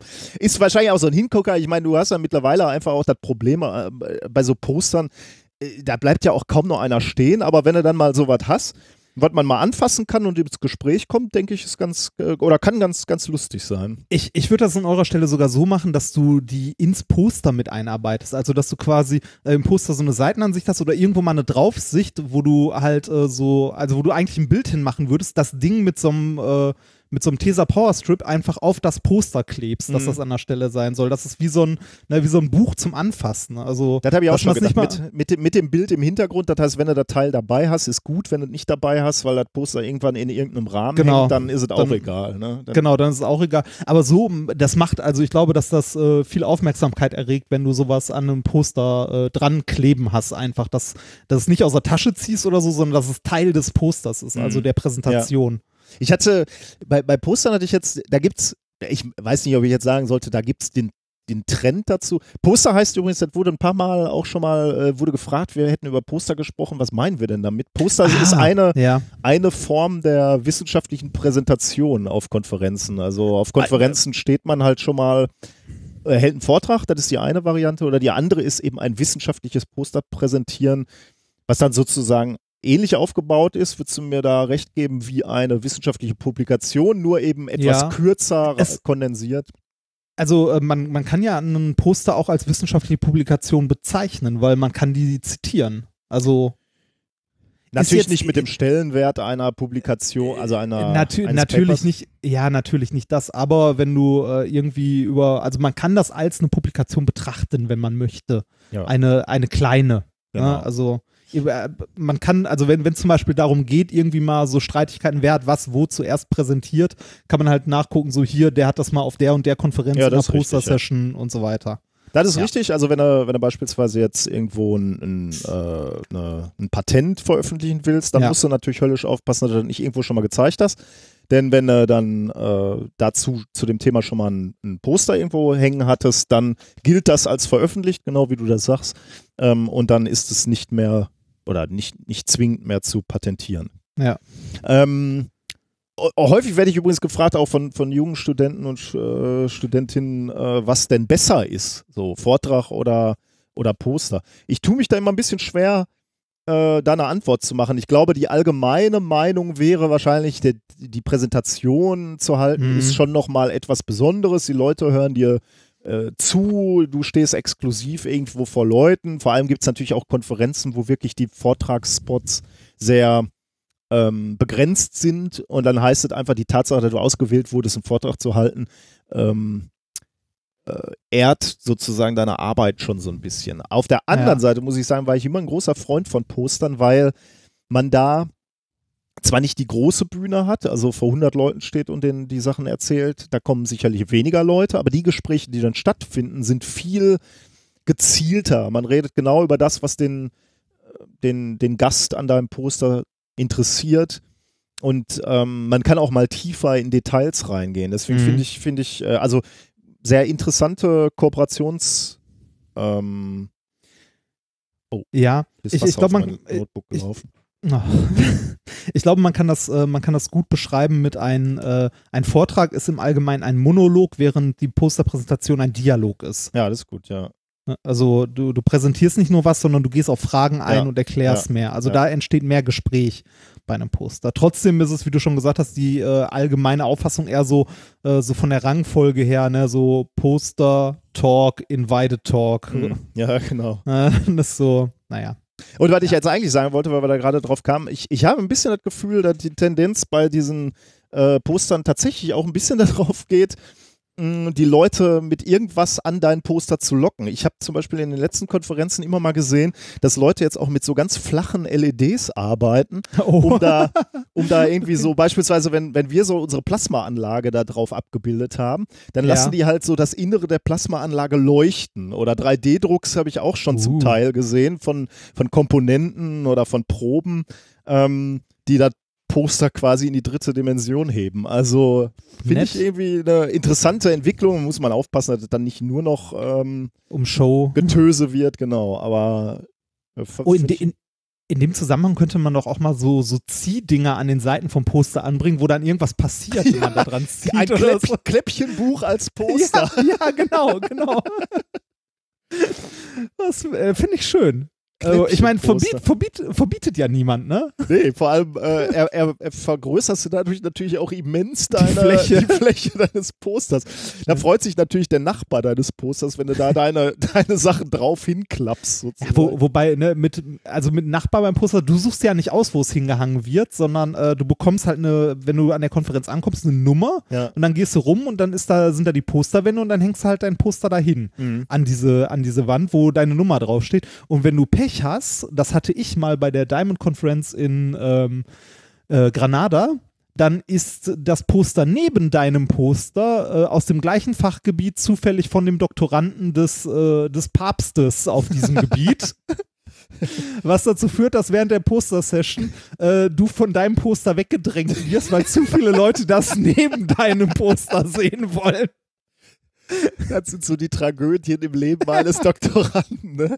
Das ist geil, ne? Also ich hatte das wirklich, ich stand da und irgendwann wurde der Platz eng, weil halt ähm, neben mir äh, der Doktorand vom Schreck äh, sein Poster hatte und der Professor Schreck äh, kurz vor der Poster-Session noch irgendwie seinen Invited Talk gehalten hat zu dem Thema. Und da, da dann wahrscheinlich gesagt habe, für nähere Informationen kommen Sie Ja, genau. Poster. Genau, genau. Und äh, ja, dann stand ich da und äh, ja, war ein bisschen deprimierend. Oh je. Aber trotzdem, trotzdem ganz nett. Was ich noch eben zu, sagen wollte zu diesem 3D-Druck, ne, da, deswegen kam ich da überhaupt jetzt drauf. Ähm, ich habe dann, der, der 3D-Druck aus unserem Drucker zeigt ja immer so Druckrillen, äh, ne? Also du Ja, siehst sozusagen genau, noch die, die- die Layer. Auflösung, die Layer, genau. Ja. Ähm, und, äh, da da gibt es Tricks. Also für mich war das jetzt neu, für die Druckprofis natürlich nicht, aber ich fand es erstaunlich, wie gut das funktioniert. Man, man, wenn, wenn man fertig gedruckt hat, stellt man das ausgedruckte Objekt, sagen wir mal, in so ein Glas oder in, irgendwas abgeschlossenen mit unter einem eine Käseglocke. äh, unter eine Käseglocke mit einer gewissen Menge Aceton, die dann so abdampft. Also mit einem Lösungsmittel, muss jetzt nicht zwingend Aceton sein, aber wir haben es mit Aceton gemacht. Und der dampft dann ab und ja, ich äh, löst dann in gewisser Weise so ein bisschen die Oberfläche an ähm, von dem Objekt und über mehrere Tage wird dieses Objekt, was du ausgedruckt hast, dann glatter. Also diese Layer, die verschwinden dann ein bisschen. Und das funktioniert erstaunlich gut. Kannst du auch übertreiben, dann wird es natürlich so leicht matschig, wenn du dann zwei Wochen sagen, wird da das schmierig irgendwann? Also, aber nicht in einem Maße, also das löst sich jetzt nicht komplett auf, sondern das fließt langsam, würde ich sagen. Äh, du verlierst natürlich dann irgendwann Kontur und, und Schärfe, sagen wir mal, wenn du, wenn du da zwei Wochen drin hast. Aber gerade dadurch, dass das so lange dauert und langsam ist, äh, Ja. kannst du das relativ gut steuern. Also wenn, äh, du kannst halt jeden Tag noch mal reingucken und sagen, reicht dir das jetzt? Äh, Also nimmst du noch in Kauf, dass du noch mehr Kontur verlierst, Ja. dafür, dass das glatter wird oder nicht. Also es kann man mal mit rumexperimentieren. Ich weiß noch, als wir den gerade neu hatten, habe ich mal bei einem der ersten äh, Ausdrucke, die wir hatten, versucht, mit einem ganz, äh, also mit einem ganz, ganz kleinen bisschen Aceton auf einem äh, Tuch da mal drüber zu reiben. Oh. Ähm, äh, das kann man Das aber geht- vollkommen, Das geht zu gar nicht. Schwer. Ja, ja, also das schnell, geht, ne? ja. genau, das geht viel zu schnell. Das ist, Deswegen also arbeiten wir da halt nur mit diesen Dämpfen, ne? Und das scheint ganz Ja. gut zu gehen. ja, Ich habe äh, hab ja so ein Mario ausgedruckt, äh, die, also Mario in einem Kart. Kart. Ähm, sieht man ja auch bei, bei Instagram, habe ich das mal reingestellt. mhm. Äh, ist der schon geglättet? Nee, der ist noch nicht Oder? geglättet. Den Ah. wollte ich erstmal meinem Sohn zeigen, Mu- bevor ich den so ein- versau. Muss man so ein Vorher-Nachher-Bild von machen. ja, das Mit kann ich Glätten, eigentlich mal machen. Ja. Das Ja. stimmt. Ja. Äh, apropos 3D-Druck, ich war gestern hier in äh, der Pfalz in Landau auf äh, dem Macher-Dark, heißt, hieß es, glaube ich. Macher-Dark? Also, so- ja, irgendwie sowas, genau. ähm, äh, so eine von ein paar Leuten hier aus der Gegend ähm, organisierten äh, so eine Mini- Mini-Maker-Fair, wo die so ein Hm. bisschen so Freifunk sich vorgestellt hat, ähm, wo so ein bisschen sich Leute vom Aster hier von der Uni vorgestellt haben und das äh, halt mitorganisiert haben.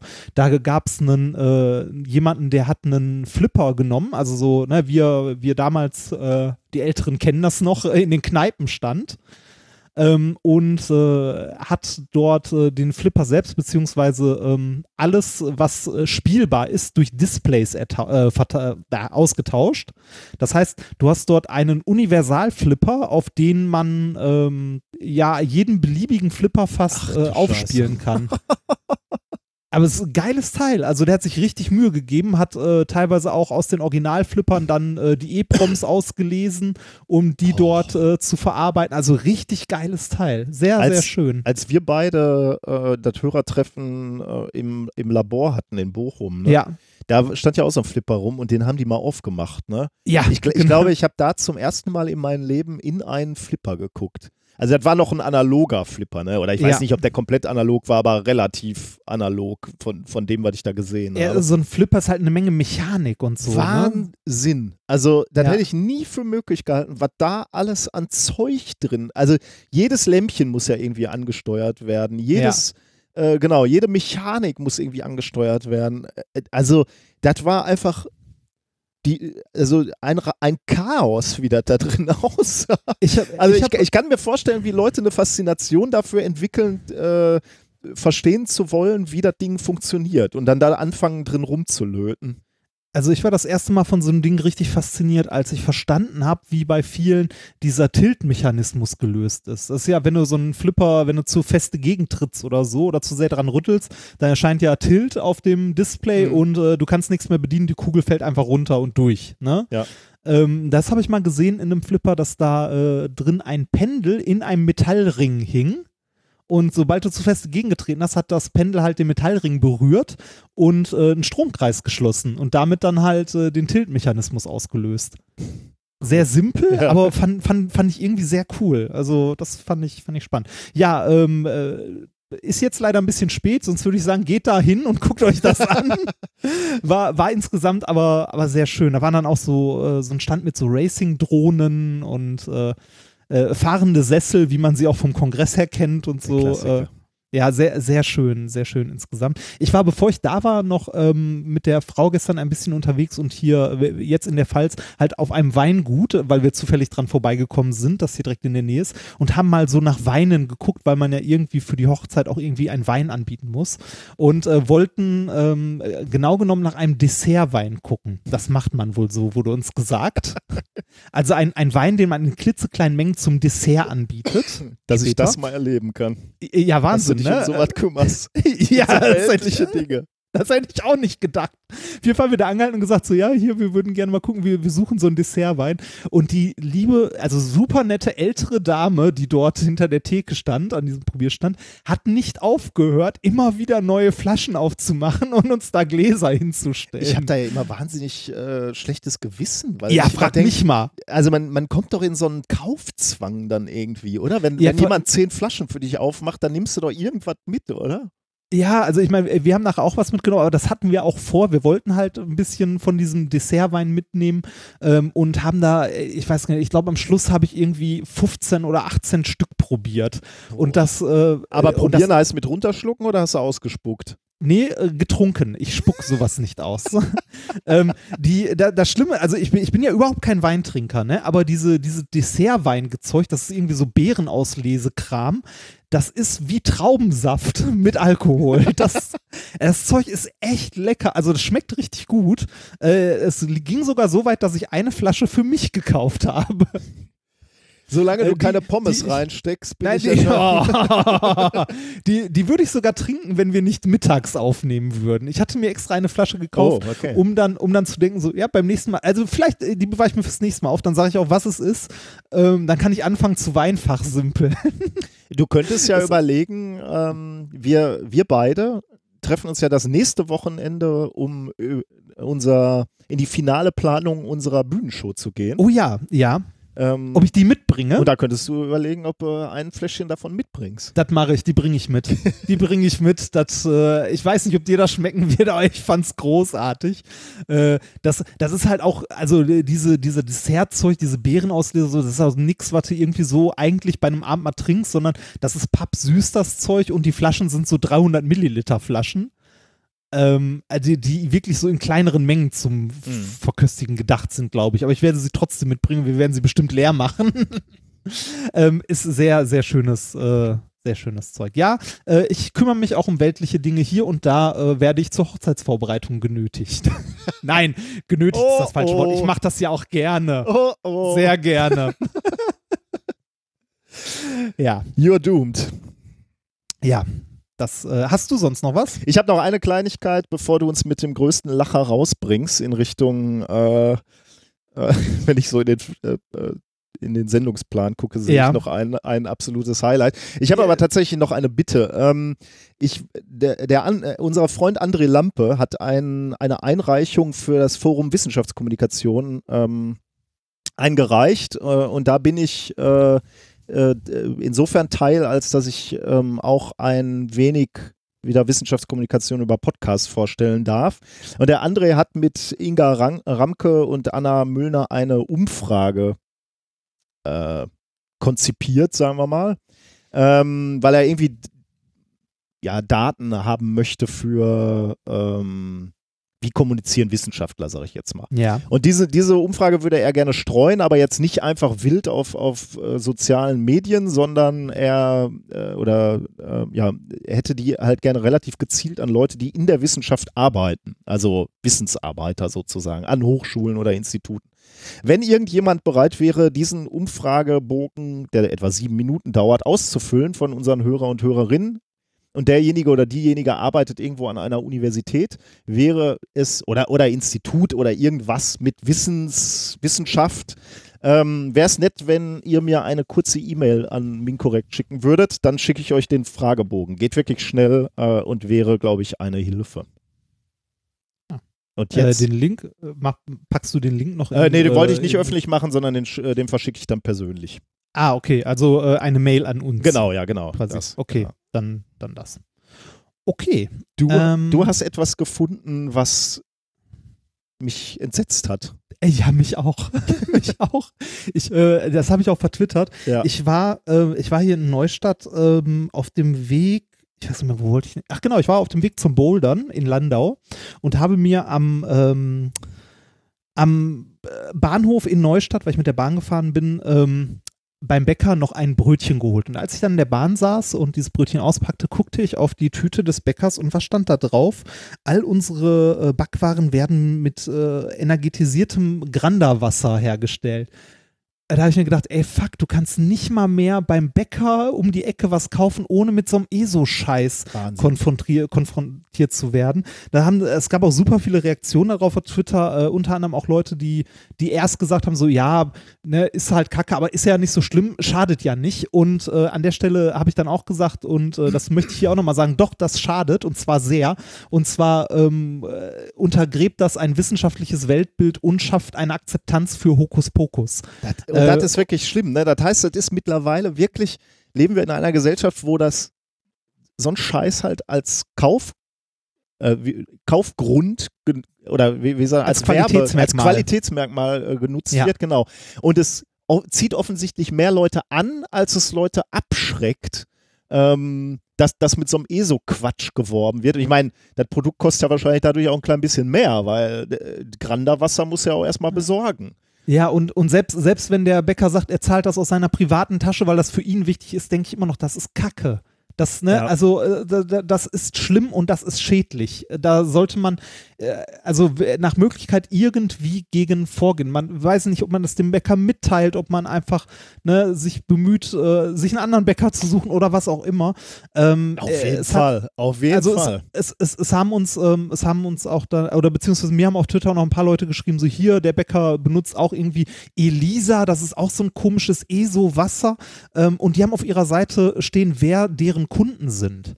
Ne, also so äh, quasi Rezensionen, äh, welche Bäckereien und da habe ich mal durch, also das hatte ich auch, also das können wir auch gerne nochmal verlinken, äh, hatte ich auch nochmal retweetet, wie viele Bäcker so das einen Scheiß benutzen. Das ist das Schlimmste. Also das, das Schlimmste waren, war diese Webseite, die du da getwittert genau. hattest, wo man nachgucken kann, wer äh, die, diese, diese Wasser oder diese Produkte mit diesem Wasser anbietet. Und das war wirklich viel, ne? Ja, richtig viel. Das waren nicht irgendwie zehn Bäckereien, sondern eher das, so 100. Da dachte ich halt erst, ne? Du warst halt bei irgendeinem so äh, ja.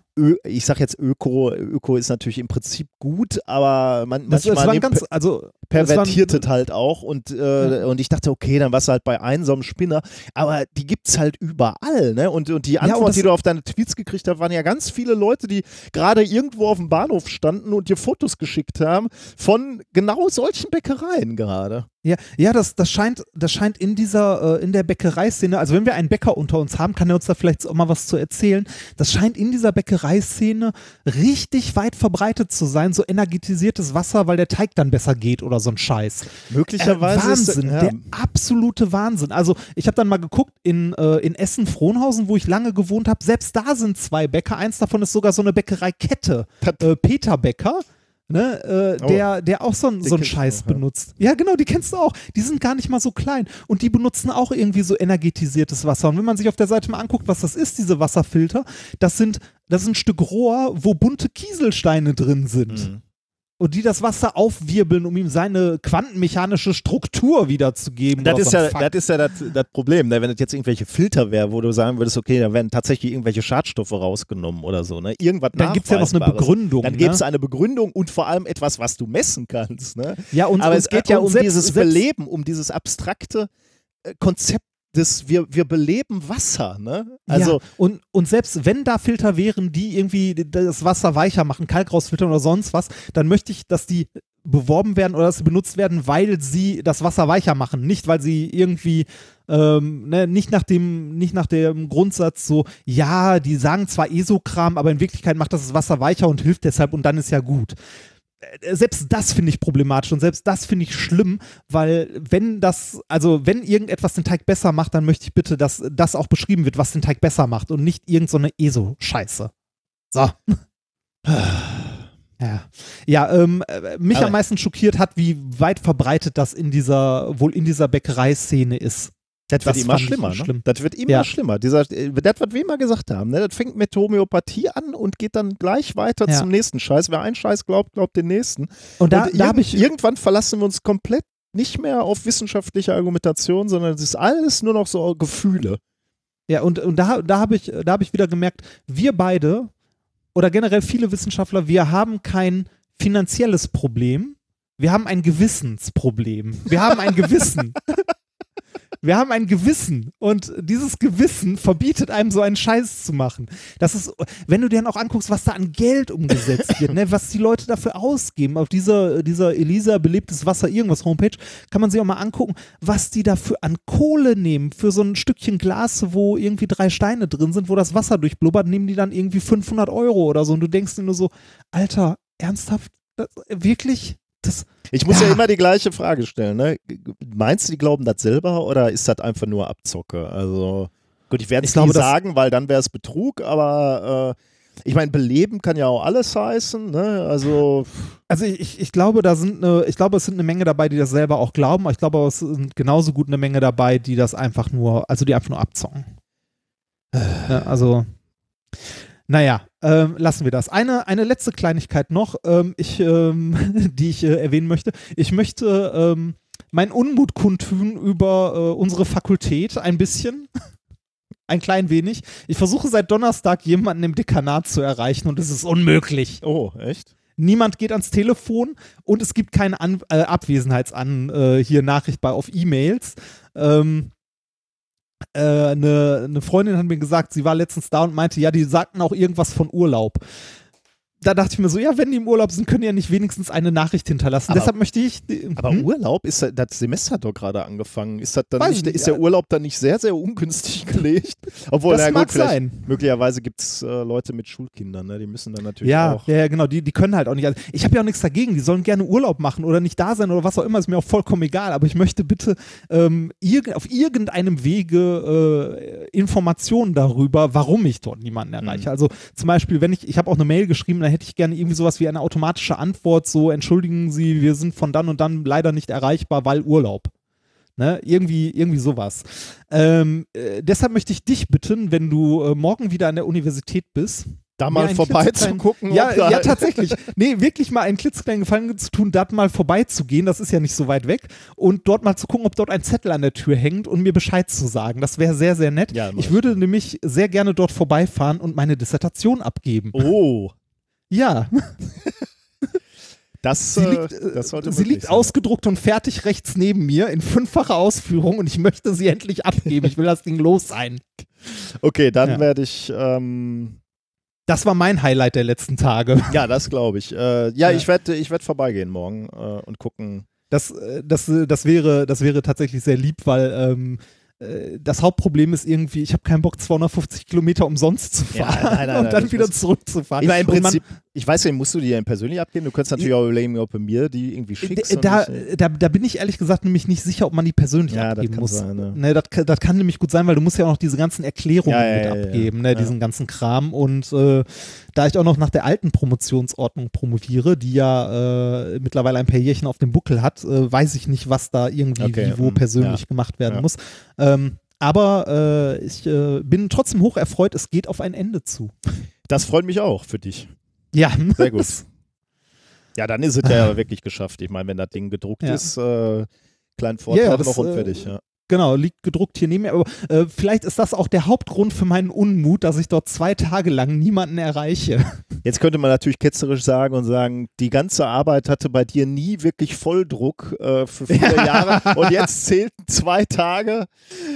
Aber Ja, nein, zwei Tage sind jetzt auch nicht so wichtig, aber äh, das ist, stell dir vor, du hast eine Aufgabe, die seit Jahren auf deinem Tisch liegt und dann ist ein letzter Schritt, der getan werden muss und den kannst du nicht tun, weil irgendjemand anders nicht da ist. ja gut. Das ist, naja, ärgerlich. Also das, das, nein, ärgerlich ist auch zu viel gesagt, aber es, es nagt halt, ne, das Ding, ich will das endlich weghaben. So, Das kann ich verstehen. Ähm, vielleicht sehen wir uns dann die Tage noch. Ja, ich, das ist immer. Ich meine, jetzt nächste Woche ist auch schon wieder ein Feiertag, ne? Wenn dann Ja, Montag, gen Dienstag, genau. ja. Das, genau das ist der Grund, warum es, mi- also Ja. das ist so, das ist der Grund, warum es mich, also so, so richtig, also wie gesagt, es, Doch, es ärgert mich ein bisschen, weil ähm, ich hatte es Mitte letzter Woche halt fertig, wollte es abgeben, habe zwei Tage lang niemanden erreicht, dann ist Wochenende. Wenn ich jetzt Montag, Dienstag immer noch niemanden erreiche oder so Mhm. oder äh, so ne, und äh, nicht mal weiß, dass ich dort niemanden erreiche, dann ist wieder der Feiertag, dann ist dazwischen Brückentag, dann ist wieder ein Wochenende.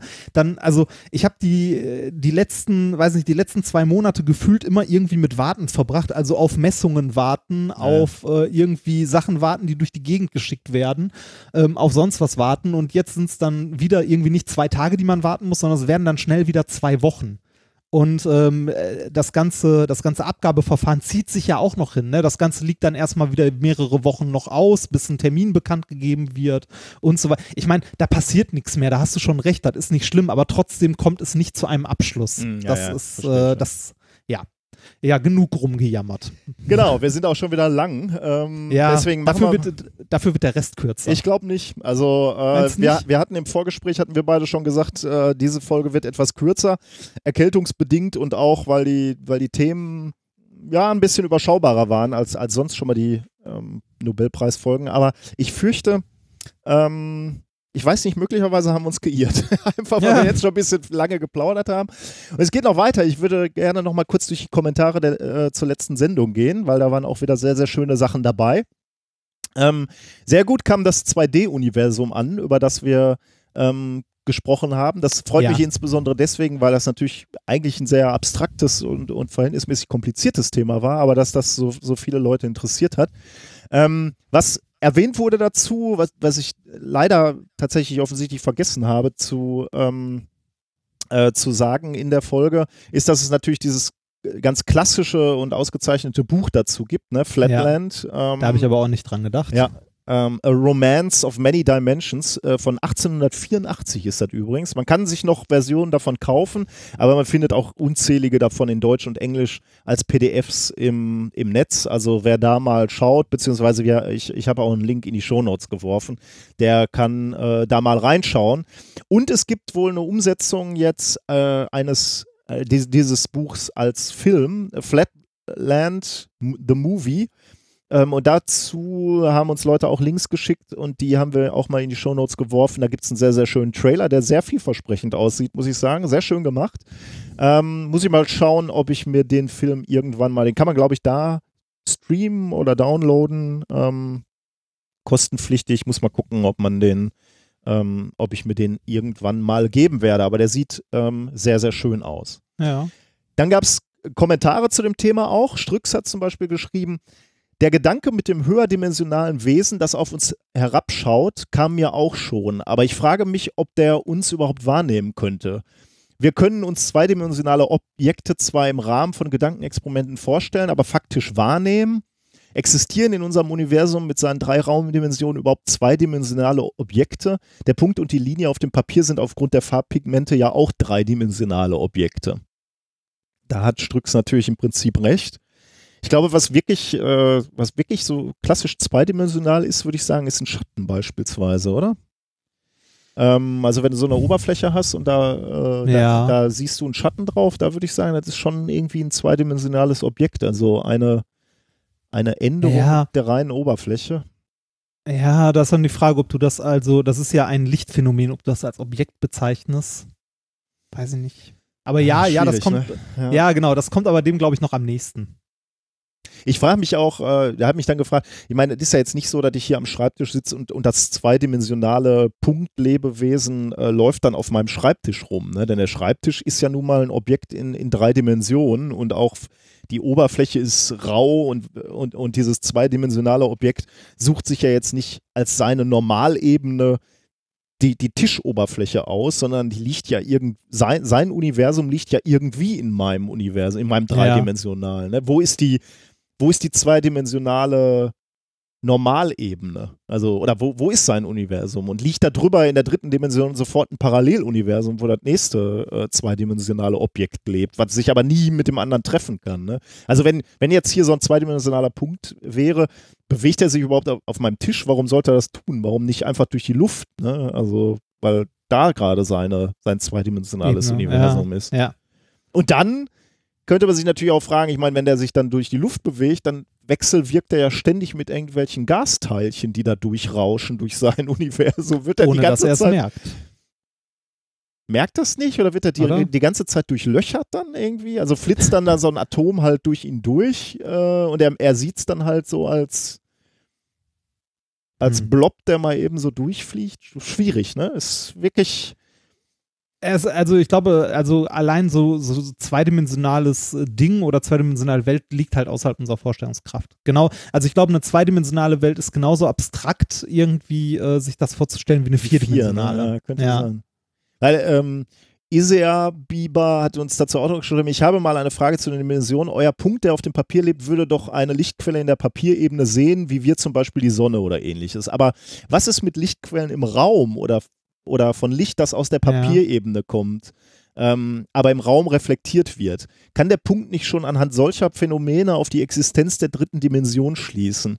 Das ist auch eine gute Frage. Ne? Ich habe Ja. habe ihm mal im Forum geantwortet, ja, das müsst, wird er dann als, als Energie oder Kraft oder ähm, ja, als Feld sehen, was dessen Ursprung er irgendwie nicht erklären kann. Ne? Also so ein bisschen so, wie wir vielleicht nicht erklären, woher kommt die Gravitation? ja, ja, ja. Dam, dam, dam. Nee, keine Ahnung. Also ist auch jetzt wieder wild spekuliert. Aber ja, d- du hast natürlich recht. Also möglicherweise könnte er dann darauf spekulieren. Also ich meine, genau, genau so machen wir es ja. Ne? Wir können auch ein paar Dinge, die wir in unserem Kosmos nicht seh, äh, nicht, nicht verstehen können äh, mit einem dreidimensionalen oder vierdimensionalen Raumzeit, sagen wir dann ja, möglicherweise ist der Ursprung höherdimensional und Ja, deswegen genau. rechnen wir halt das- bei der Stringtheorie mit elf Dimensionen und dann stellen wir fest, ja, das funktioniert ganz gut, könnte so sein. Ähm, ja, könnt, und, dann, und dann schließen wir natürlich daraus, weil es mathematisch funktioniert, dass es vielleicht eine elfte Dimension geben muss, obwohl wir sie nicht sehen. Also ja, das ist sehr genau so beobachtet, wie wir arbeiten. ja. Aber dann gibt es natürlich auch äh, Punkte, äh, die dann sagen, ist doch alles Quatsch, warum sollte es mehr Dimensionen geben? Ähm, nur weil ihr euch das da in euren Formeln ausgedacht habt, ähm, heißt das ja nicht, dass es die gibt. Ja, ist schwierig. Ja. Ja. Und ein, eine Anmerkung fand ich noch ganz lustig. Felix äh, schrieb, müsste es nicht so sein, dass ein 4D-Chirurg jeden Punkt in einem Körper ohne Skalpell erreichen könnte? Also 3D-Wesen kann ich ja, äh, als 3D-Wesen kann ich ja jeden Punkt auf einem Blatt Papier erreichen, ohne es zerschneiden zu müssen. Ja, ist ein sehr, sehr schöner, ähm, schöner Ansatz. Ja, falls wir mal irgendwelche Außerirdischen finden, die vierdimensionale Wesen sind, die könnten uns tatsächlich operieren, ohne, ohne uns aufschneiden zu Die müssen. könnten auch ohne Zeitverzögerung jeden Ort erreichen. Stimmt. Das, Die hätten also keinen keinen Bedarf mehr, uns zu operieren, weil sie auch andere Sachen, schöne Sachen machen können. Ich fand noch äh, einen Kommentar schön zur Folge 128. Normalerweise beziehen wir uns ja eher auf die letzten, aber die, den fand ich so lustig. In Folge 128 hast du uns diesen sympathischen Vogel vorgestellt. Ich weiß nicht mehr genau, wie der hieß, der irgendwie durch Herumwirbeln das Ah, Genick bricht. ja. Ne? Wie hieß Ja. der nochmal? Irgendwie der, so ein Würger irgendwas. äh, der Würger, genau, irgendwie, ja, irgendwas Würger. Ja.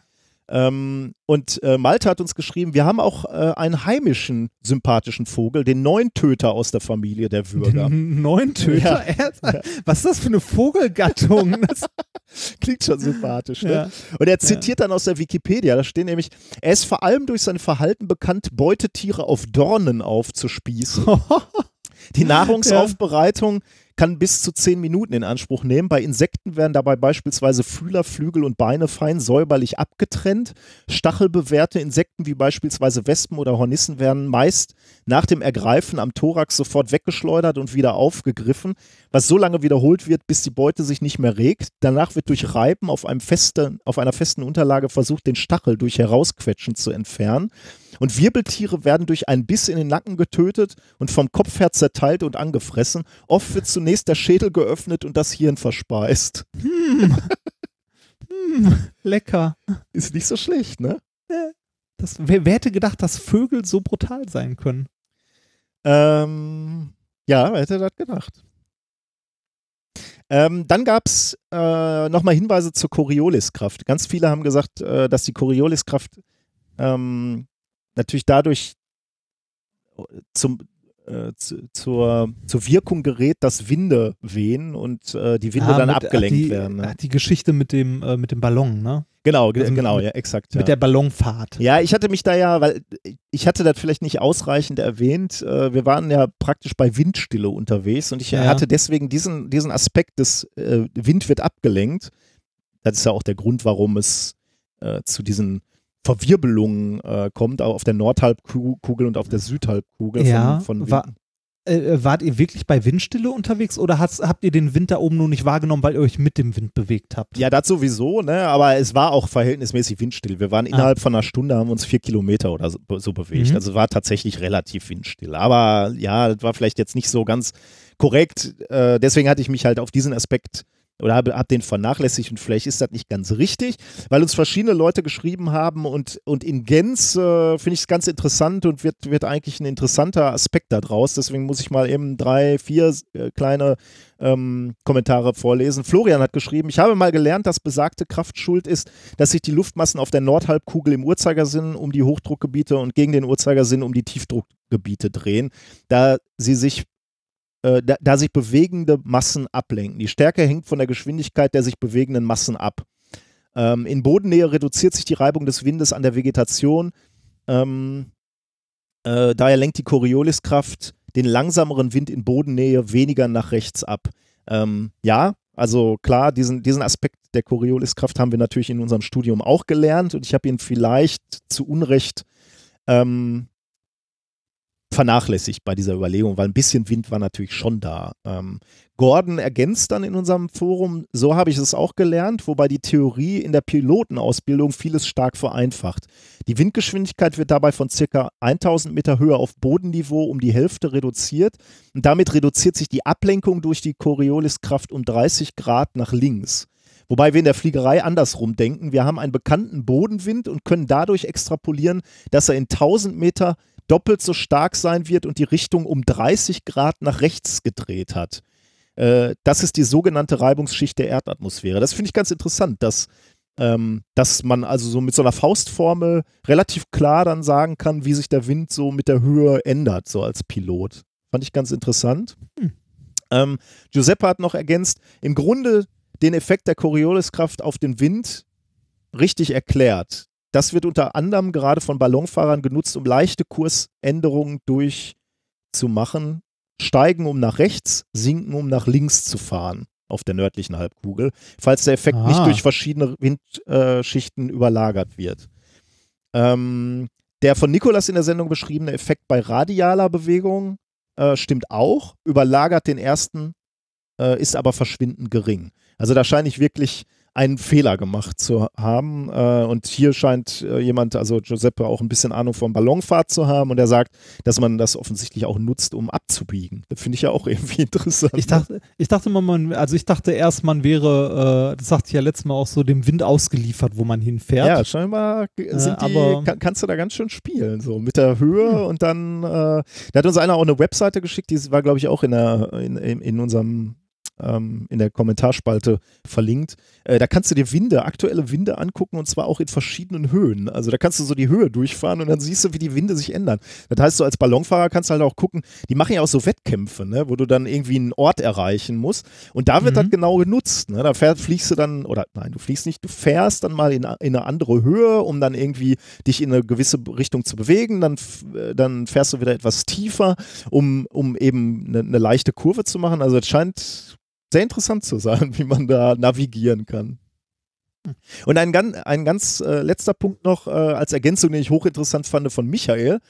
Äh, der bezieht sich nämlich auch auf Winde in unterschiedlichen Höhen und deren Richtung. Und das wusste ich auch nicht, das fand ich auch super spannend.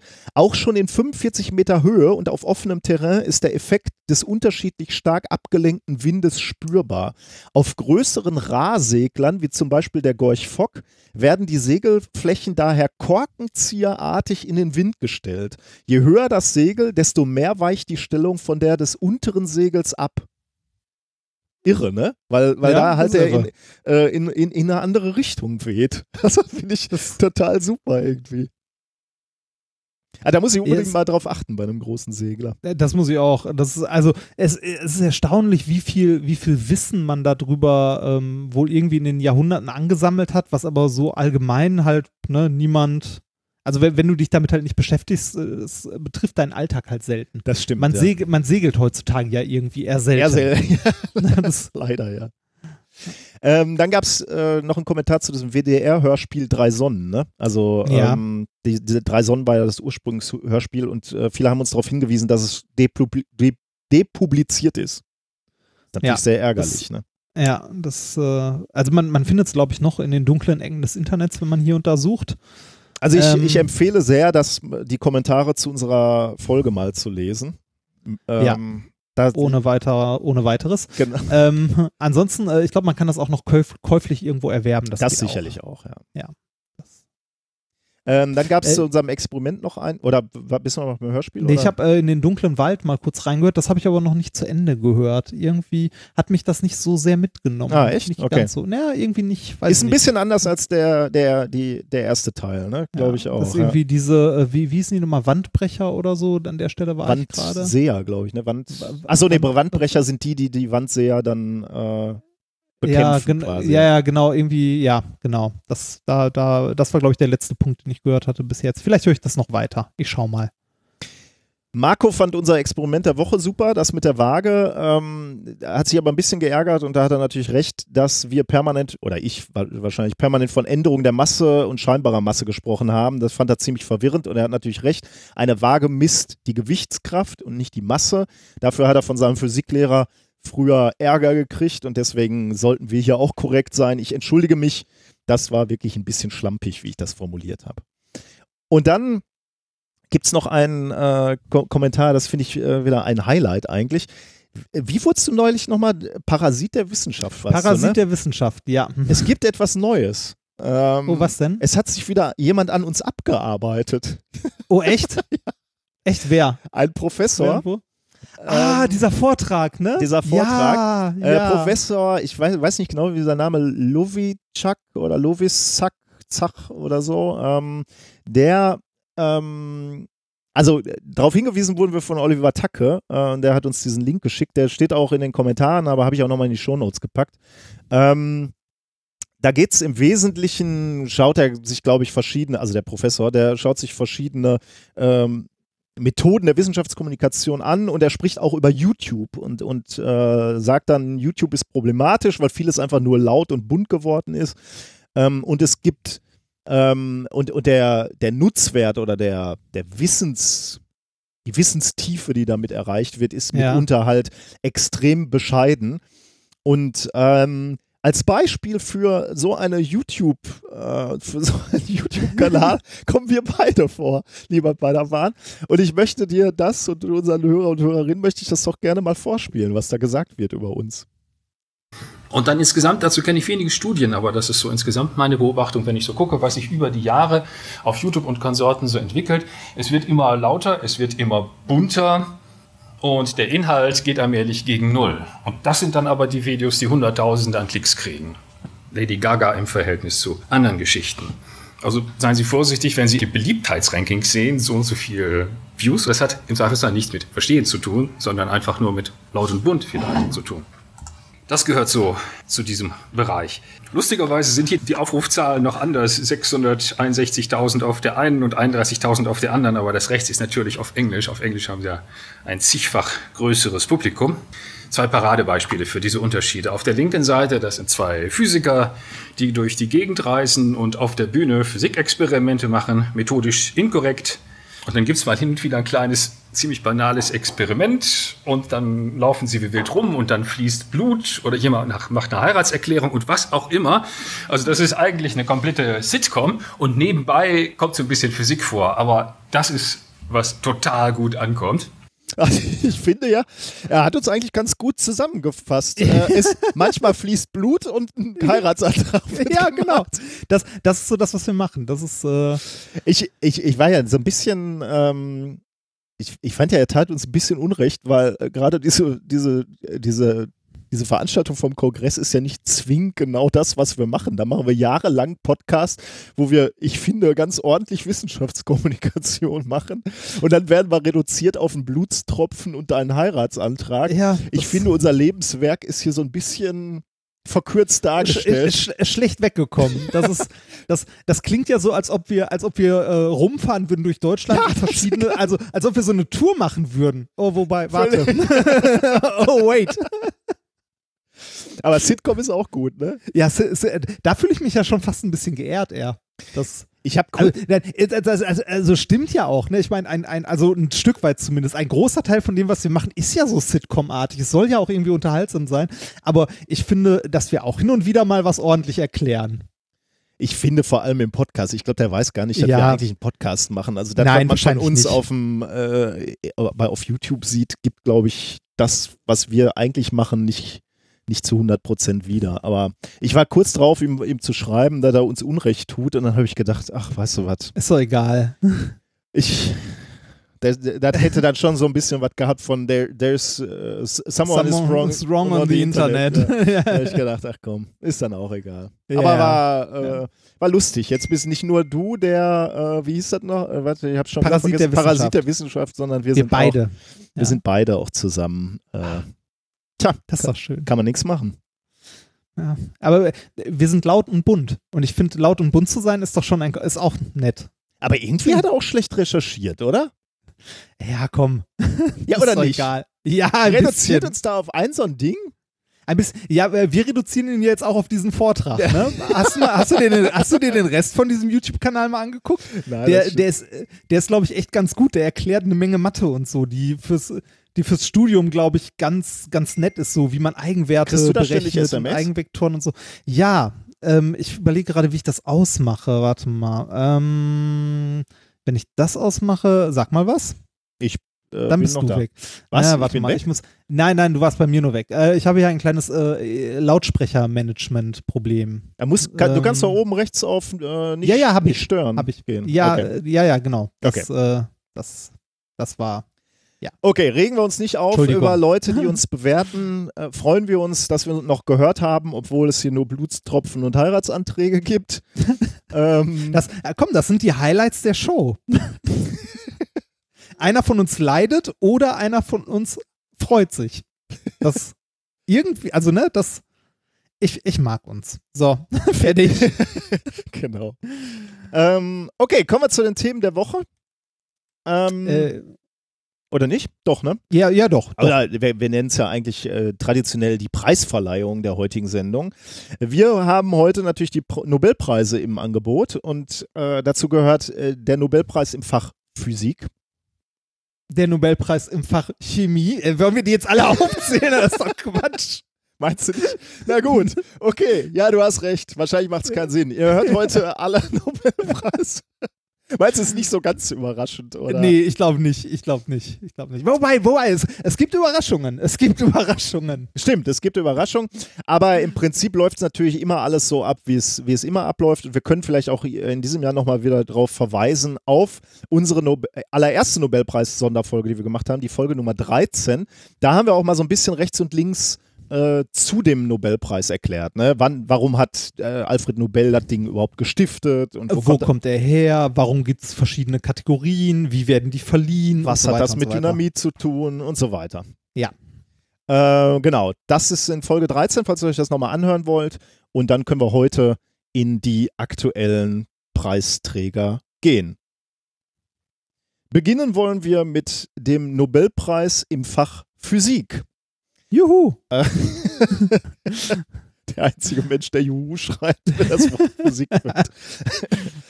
ähm, ich äh, lese mal vor von der, äh, von der äh, Webseite der, äh, des Nobelpreiskomitees. Also der Nobelpreis im Fach Physik geht. For groundbreaking inventions in the field of laser physics mit einer Hälfte an Arthur Ashkin vom, von den Bell Laboratories in Holmdel, USA for the optical tweezers and their applications to biological systems, also für die Entwicklung optischer Pinzetten und deren Anwendung in der Biologie. Und die andere Hälfte geht gemeinsam an Gérard Moureau von der École Polytechnique Palaiseau in France und der University of Michigan äh, in den Vereinigten Staaten und an Donna Strickland, University of Waterloo, Kanada, for the method of generating high Intensity Ultra Short Optical Pulses, also für die Entwicklung einer Methode, mit der sich hochenergetische, ultrakurze optische Pulse erzeugen lassen.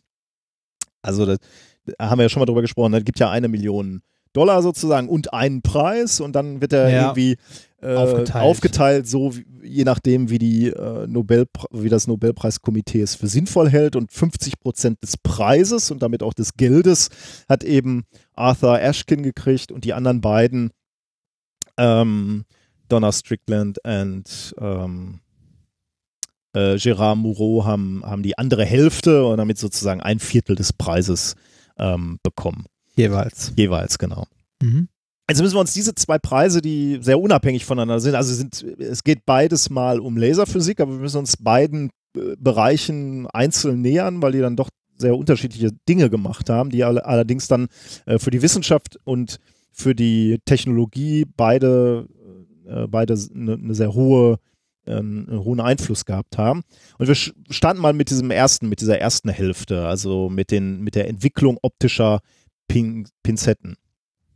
Ähm, die Frage ist nämlich ähm, gar nicht so neu. Die Frage, die dahinter steckt, kann man mit Licht Materie manipulieren?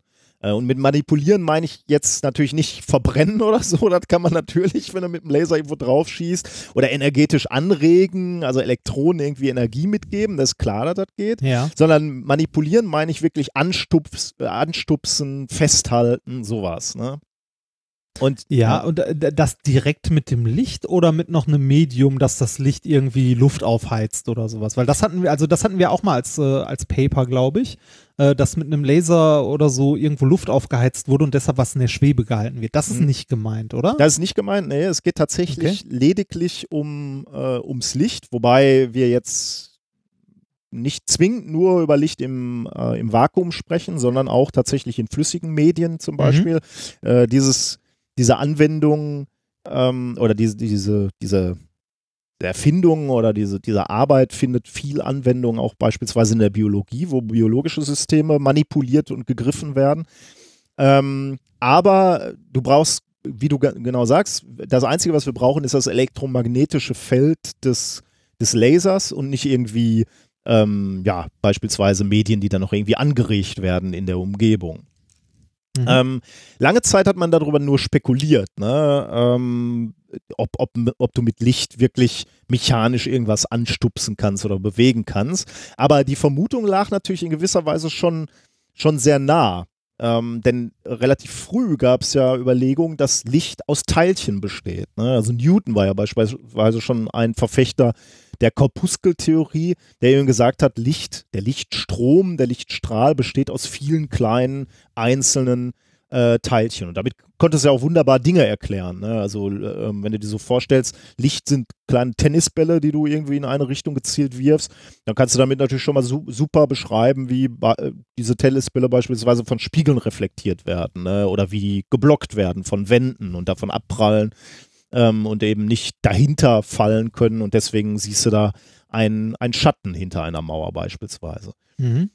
Aber dann, dann ist der nächste Schritt natürlich auch irgendwie, wenn, wenn du ein bisschen Ahnung von Mechanik hast, auch irgendwie logisch. Du kannst sagen, okay, wenn, wenn so Teilchen sind, wenn es so Lichtbälle sind, sage ich jetzt mal, dann können die mitunter natürlich, wenn sie irgendein Gewicht haben, auch einen Impuls übertragen. Ne? Also Impuls heißt Masse mal Geschwindigkeit, Licht ist schnell unterwegs. Wenn die jetzt nur ein ganz, ganz klein bisschen Masse hätten, Lichtphoton, dann könnten die natürlich Objekte wegstoßen. Nicht nicht mit viel Impuls, so ein kleines Lichtteilchen, aber wenn du lange genug irgendwo drauf schießt oder mit einer hohe, hoch genugen Intensität, dann müsste man das eigentlich beobachten können. Und darüber, Gibt es das nicht auch als Idee für einen Weltraumantrieb? ja, genau, genau, ja. Also Ja. mit, mitunter ist, oder äh, mit, äh, also mittlerweile ist man natürlich viel weiter, weiß, weiß, dass es diesen Impulsübertrag gibt. Ja.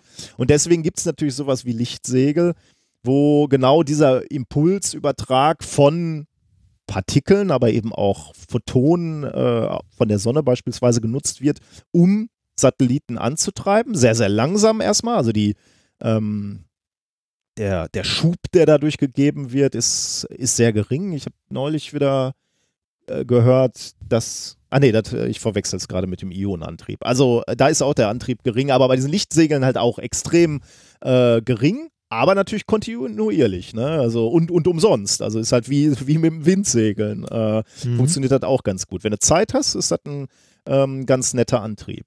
Und über, über diesen über dieses Phänomen, dass er mit Licht vielleicht was wegstoßen kann, äh, kann, da spekulierten schon früh Leute. Johannes Kepler war zum Beispiel so einer. Also der war vor 400 Jahren schon äh, dabei, das zu untersuchen, aber der hatte natürlich nicht die experimentellen Möglichkeiten, um es dann auch wirklich nachzuweisen. Das war erst möglich in den frühen 1900er Jahren. Ähm, da konnte zum ersten Mal der sogenannte Strahlungsdruck experimentell nachgewiesen werden. Also da gab es einfach äh, Kraftmesser, die empfindlich genug waren äh, und wahrscheinlich auch Lichtquellen, die stark genug waren, um, um künstlich Licht herzustellen, um genau diesen Strahlungsdruck des Lichtes auf ein Objekt direkt messen, direkt messen zu können. Ja. Mhm. Und das, diese ganze, diese, diese ganze Thematik ist dann natürlich nochmal mit der Erfindung der Laser in den 1960er Jahren äh, nochmal sehr ähm, populär geworden. Ähm, und, und da, da haben dann Physiker wirklich auch angefangen, dieses, dieses Phänomen oder die Möglichkeiten, die mit dem Phänomen einhergehen, äh, genauer zu untersuchen. Und darunter war eben auch unser Preisträger Arthur Ashkin.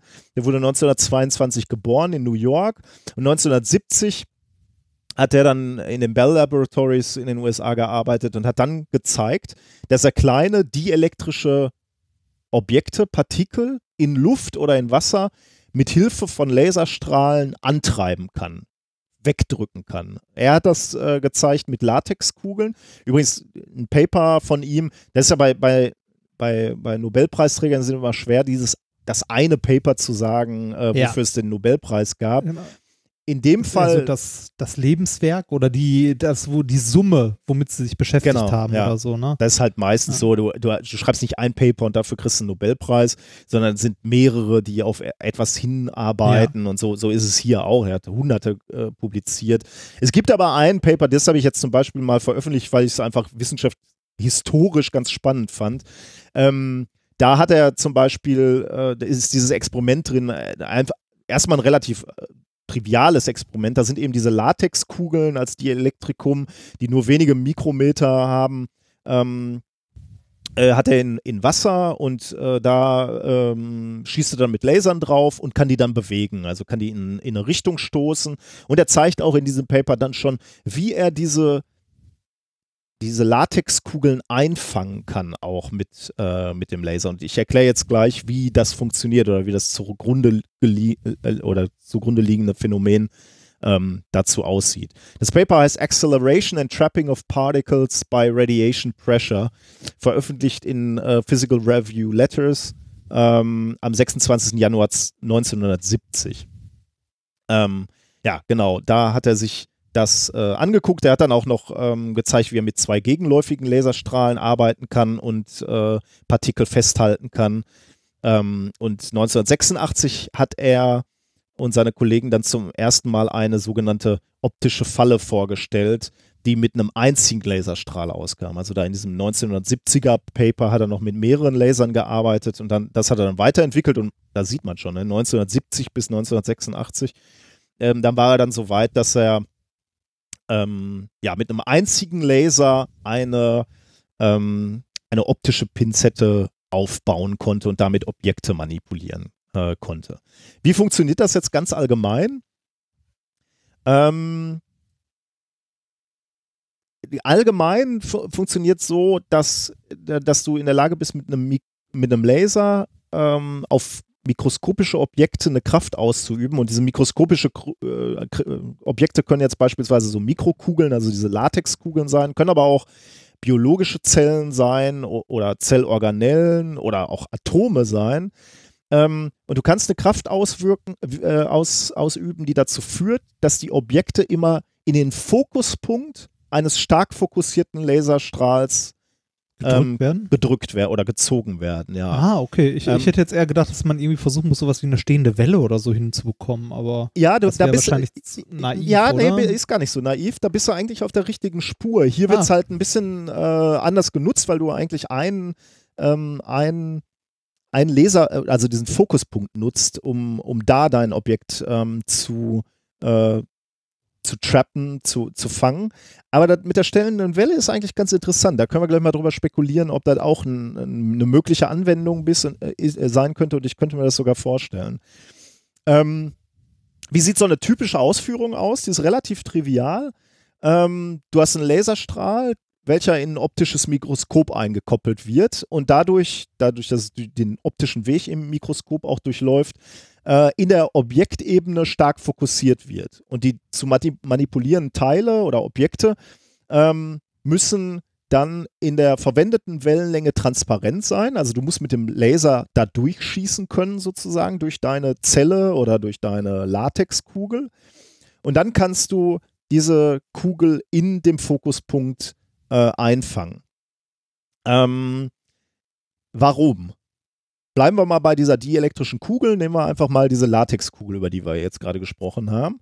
Ähm, die muss kleiner sein als die eingestrahlte Wellenlänge, denn dann wechselwirkt dieses Objekt, also diese Kugel, mit dem elektromagnetischen Feld des eingestrahlten Lichtstrahls, in dem ein elektrischer Dipol induziert wird. Jetzt habe ich relativ häufig Dielektrikum gesagt oder so, deswegen erklären wir das mal eben. Was ist ein Dielektrikum? Dielektrikum ist im Prinzip jedes mögliche Material, was elektrisch schwach oder am besten nicht leitend ist.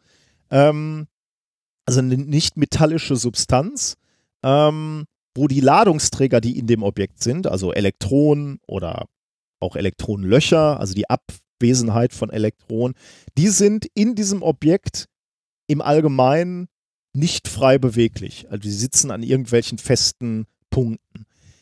Jetzt kannst du aber dadurch erreichen, dass du, also du kannst jetzt ein elektromagnetisches Feld anlegen, beispielsweise darüber, dass du äh, einen Laser da drauf schießt.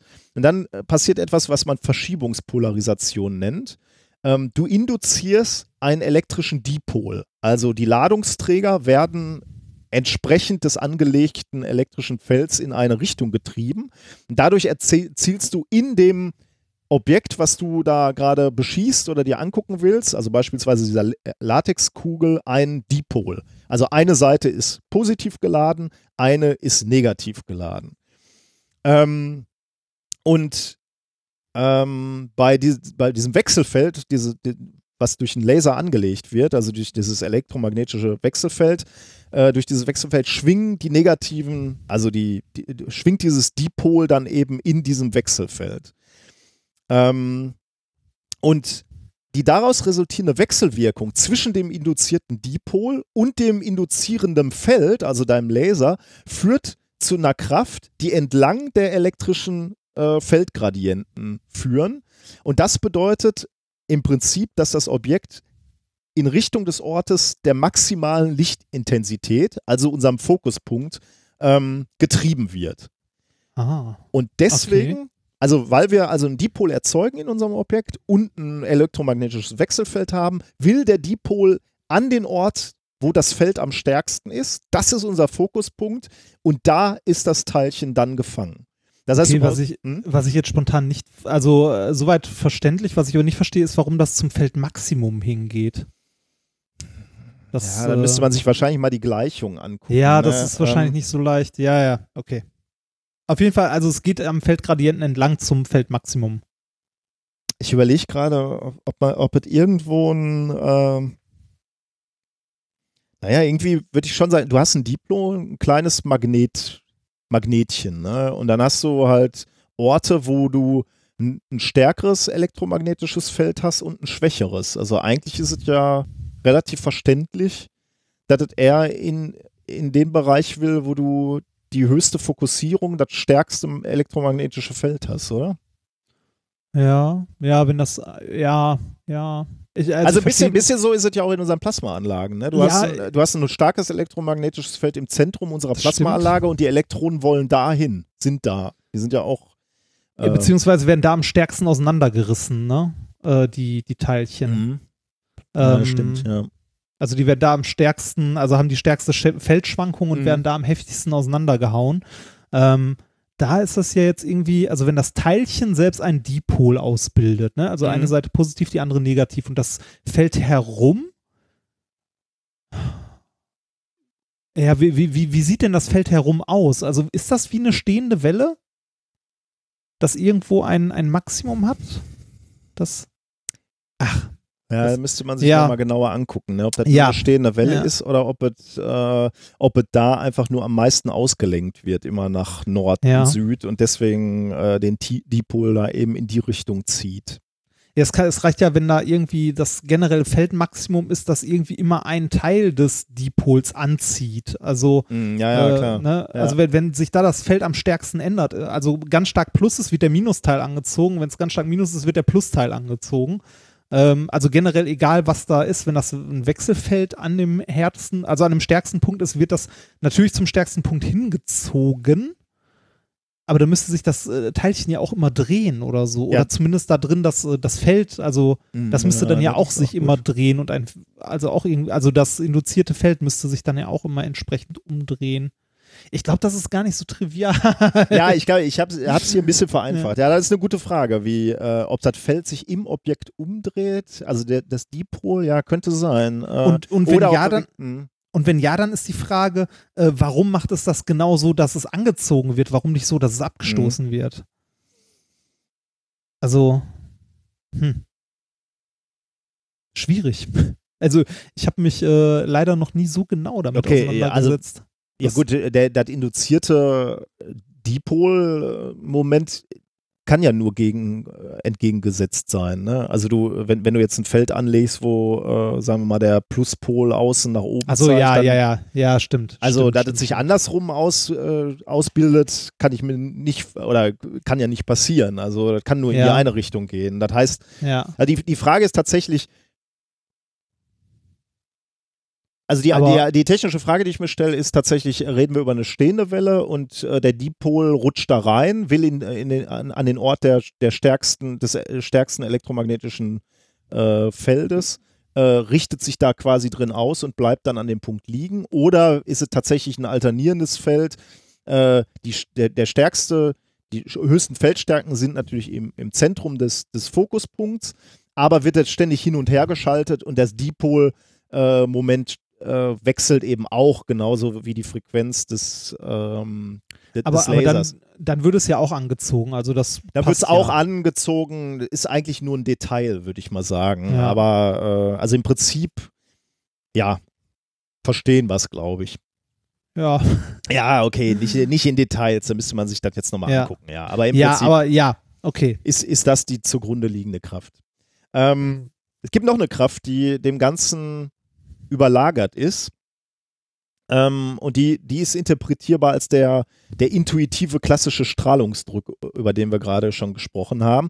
Ähm, Finde ich, find ich ist, ist auch ein bisschen abstrakt. Äh, stellen wir uns vor, wir haben eine Kugel, ne? Diese Latexkugel, die wir gerade gesagt, äh, gesagt haben, und in dieser Kugel liegt unser Fokuspunkt. Ne? Also da haben wir genau rein fokussiert. Das heißt, jetzt kommt so konisch von rechts und links kommen die Lichtstrahlen, treffen dieses Objekt, fokussieren in diesem äh, Objekt und laufen dann natürlich wieder so nach rechts und links leicht raus, ne? Konisch. Kannst du, Ja. kannst du dir das vorstellen? Bisschen. Also die werden eingeschnürt. Genau, die werden Ja. eingeschnürt und die, die höchste Einschnürung ist da, wo das Objekt liegt. Ja. Und das Objekt Ja, ist ja das sich durchsichtig, äh, also das Licht fliegt eigentlich, ähm, fliegt da eigentlich durch. Ne? Mhm. Ähm, jetzt ist es so, dass Licht einen Impuls überträgt, das hatten wir jetzt gerade schon gesagt. Und wenn du dir jetzt vorstellst, dass äh, Reflexion und Brechung des Lichtstrahls an der Oberfläche des Kü Kügelchen auch zu einem Impulsübertrag führen, nach der Regel der Impulserhaltung, kann man sich vorstellen, dass das Teilchen bestrebt ist, ähm, Von der Strahlungsquelle weg zu gehen, oder? eigentlich eher, äh, ja, stimmt von der einen Seite ja, da wird es in Richtung, ähm, also effektiv entsteht eine Kraft und damit eine Bewegung des Kügelchens in Ausbreitungsrichtung des Lichtstrahls. Ja, genau. Ähm, wenn der Laserstrahl einmal so eingestellt ist, dass das Objekt im Fokus liegt, führt jede Lageabweichung allerdings dazu, dass es durch so einen Impulsübertrag bei der Brechung immer wieder in den Fokus gezogen wird. Also die eine Seite drückt das Teilchen quasi in Richtung Strahl, in Richtung Fokuspunkt. Wenn er in die andere Richtung aber raus will, führt Ah. die Tatsache, dass das Licht sozusagen rausgekoppelt wird und, und rausgebrochen wird, äh, auch wieder dazu, dass es zurückgedrückt wird. Ja. Ja, Ähm, das, äh, das klingt. Kann man halbwegs sich, also wenn man sich das jetzt wieder mit Tennisbällen vorstellen würde, du stehst auf dem Skateboard und von der einen Seite kommen Laser äh, oder Bälle, die dich treffen von hinten und die in die andere Richtung schmeißt die Laser äh, oder die die äh, Dinger ähm, weg. die Dinger wieder weg, dann kann man sich vorstellen, dass man da so einigermaßen auf einem Punkt bleibt und das ist das, was hier so ähm, als Idee hintersteckt. Äh, also das ist ein weiterer Effekt, der ähm, äh, der das Ganze überlagert und eben auch zu der, wie dieser erste Effekt zu dem, ähm, äh, zu der Tatsache führt, dass die ähm, Objekte im Fokuspunkt des Lasers bleiben. Mhm. Ähm, ja, und jetzt kann man, also hat man so optische Kräfte, mit denen du arbeiten kannst äh, und optische Pinzetten halt bauen kannst für Silikon- oder Latexkügelchen, aber eben auch für, äh, für äh, biologische Objekte. Und diese bis, Kräfte zu welcher, bis zu welcher Größe geht das? ja, die, also die Größe ist schon mal schwierig, weil du, du musst eben äh, unterhalb der Wellenlänge bleiben von, dein, ähm, von deinem Laser. Und da weißt du ja so optisch, wo sind Ja. wir da? Sagen wir mal, irgendwas zwischen 400 und 700 Ja, äh, Nanometer. äh, Nanometer. Also irgendwo in der Größe sollte man sein. Okay, ähm, warum? Äh, weil dann, weil du den Fokuspunkt, glaube ich, also dar darüber ist die Größe deines Fokuspunktes Ah. äh, definiert und wenn der, wenn dein Objekt dafür zu groß wird, dann kannst du es halt nicht mehr in diesem Fokuspunkt fangen. Okay. Ähm, und ähm, die Kräfte, die dann auftauchen, die kann man natürlich auch bestimmen, die kann man sich mal angucken und dann stellt man fest, dass das ähm, ähm, Wenig ist. wenig ist. Wir sprechen hier von Piconewton. Ähm, ja, zw- zwischen einem Piconewton und äh, mehr als einem Nanonewton. Also, äh, ja, ein Newton sind 100 Gramm, ne? Also da kann man sich vorstellen, dass ein Nanonewton ja, neun Größenordnung kleiner ist. Äh, da bleibt nicht mehr viel, also sind keine großen Kräfte. Mm. Wir bauen also vermutlich auf Basis dieser Entwicklung jetzt keine Raumschiffe mit Traktorstrahlen, aber wir können ähm, die, die Kräfte reichen durchaus aus, um eben so äh, frei im Wasser fliegende Teilchen einzufangen äh, oder auch biologische Moleküle ähm, zu beeinflussen. Mhm. Ähm, genau. Was mittlerweile auch entwickelt wurde, war der Einsatz eines zweiten Lasers, wo du dann einen Laser hast, der gerade von der Wellenlänge so gewählt wird, dass das Objekt doch die Energie absorbiert, also beispielsweise ein Ultraviolettlaser. Und damit hast du eine Pinzette und gleichzeitig ein schneidendes Instrument, also so ein Mikro-Laserskapell, wo du dann beispielsweise Objekte, biologische Systeme aufschneiden kannst, zerteilen kannst oder wie auch immer manipulieren kannst, malträtieren kannst. Ähm, genau, die, also das Besondere an dieser Technik, und ich glaube, dafür hat er eben auch den Preis bekommen, ist, dass, äh, und das macht es so, so groundbreaking, dass es in verschiedenen ähm, wissenschaftlichen Feldern Anwendung findet. Also ähm, er ist halt ein, ein grundlegendes Instrument. Genau, ne? Das exakt, ist so, das ist so wie, äh, also ne, das ist ähnlich wie es ja auch mal den Nobelpreis für diese, äh, für die Mis Mikroskopie, also für das Brechen des, äh, wie hieß das nochmal, Abe-Limits Ah ja, ja, genau. Mhm. gab. Also Ja. das ist halt auch, ne, man, man ist, da sagten wir auch damals schon, man ist mit Papern und Veröffentlichungen und so oder generell, man hat immer viel Impact oder Einfluss, wenn man Messmethoden oder Werkzeuge irgendwie baut oder Ja, macht. ja. Ne? Also äh, da gab es ja auch schon häufiger mal einen Nobelpreis irgendwie für neuartige Mikroskope. Ähm, hier äh, Letztes Jahr bei- Gravitationswellen war ja auch so ein bisschen, ne? Neues Instrument. Äh, Genau, wir- wirklich, Ja, wir beide als, äh, als äh, Forscher im Bereich Diamant wissen ja auch, dass es für die Erfindung der Pressen, mit denen die ersten Diamanten synthetisiert wurden, äh, auch einen Nobelpreis gab. Ne, also für diese, äh, also für die Entwicklung von Hoch, also nicht genau für diese Pressen, sondern generell für die Entwicklung von so Hochdruckpressen. genau, nicht, nicht, nicht, weil es toll ist, Diamanten zu pressen, sondern Äh, weil nee. es überhaupt interessant ist, hohe Kräfte auf bauen Ja, genau, also die, die, die Physik bei solchen Drücken sich anzugucken. Ja. Also es war vorher gar nicht möglich, in diesem Druckbereich überhaupt Physik zu betreiben, weil man solche Drücke nicht erzeugen konnte. Und da hat halt jemand es geschafft, Pressen zu entwickeln, die halt mehrere Gigapascal Druck aufbauen konnten und man sich Physik in diesem Bereich angucken. Ja, und das ist ja. ähnlich wie halt ein Mikroskop zu entwickeln, das in einem neuen, äh, also einem neuen Wellenlängenbereich messen kann. Mhm, das ist, äh, ja. Also für, für sowas gibt es halt häufiger mal einen Nobelpreis. Und hier ist, es Zu halt, Recht. äh, hier ist es halt genauso, ne? Also Physiker netz, äh, setzen jetzt diese Technologie Ja. oder diese, diese Errungenschaft ein, um beispielsweise Atome einzufangen und zu kontrollieren. Ashkin selbst kommt aus einer ein bisschen andere Richtung. Er hat diese optischen Pinzetten halt benutzt, um Viren äh, oder lebende Zellen festzuhalten, ohne sie zu, äh, zu beschädigen. Ähm, dafür hat er jetzt beispielsweise mit einem Infra- infraroten Laserlicht äh, gearbeitet. Ähm, und da, dann kannst du dann auch irgendwie optische Pinzetten, also da, da kannst du dann auch irgendwie Kräfte auf die Zellen auswirken, die wohl äh, dann auch in äh, biologischen Systemen auftreten, um dann zu gucken, wie dann so beispielsweise Amöben reagieren auf Druck oder auf Zug oder was auch immer. Also keine Ahnung, ich bin kein Biologe, aber das entnahm ich noch so dieser, äh, dieser Laudatio.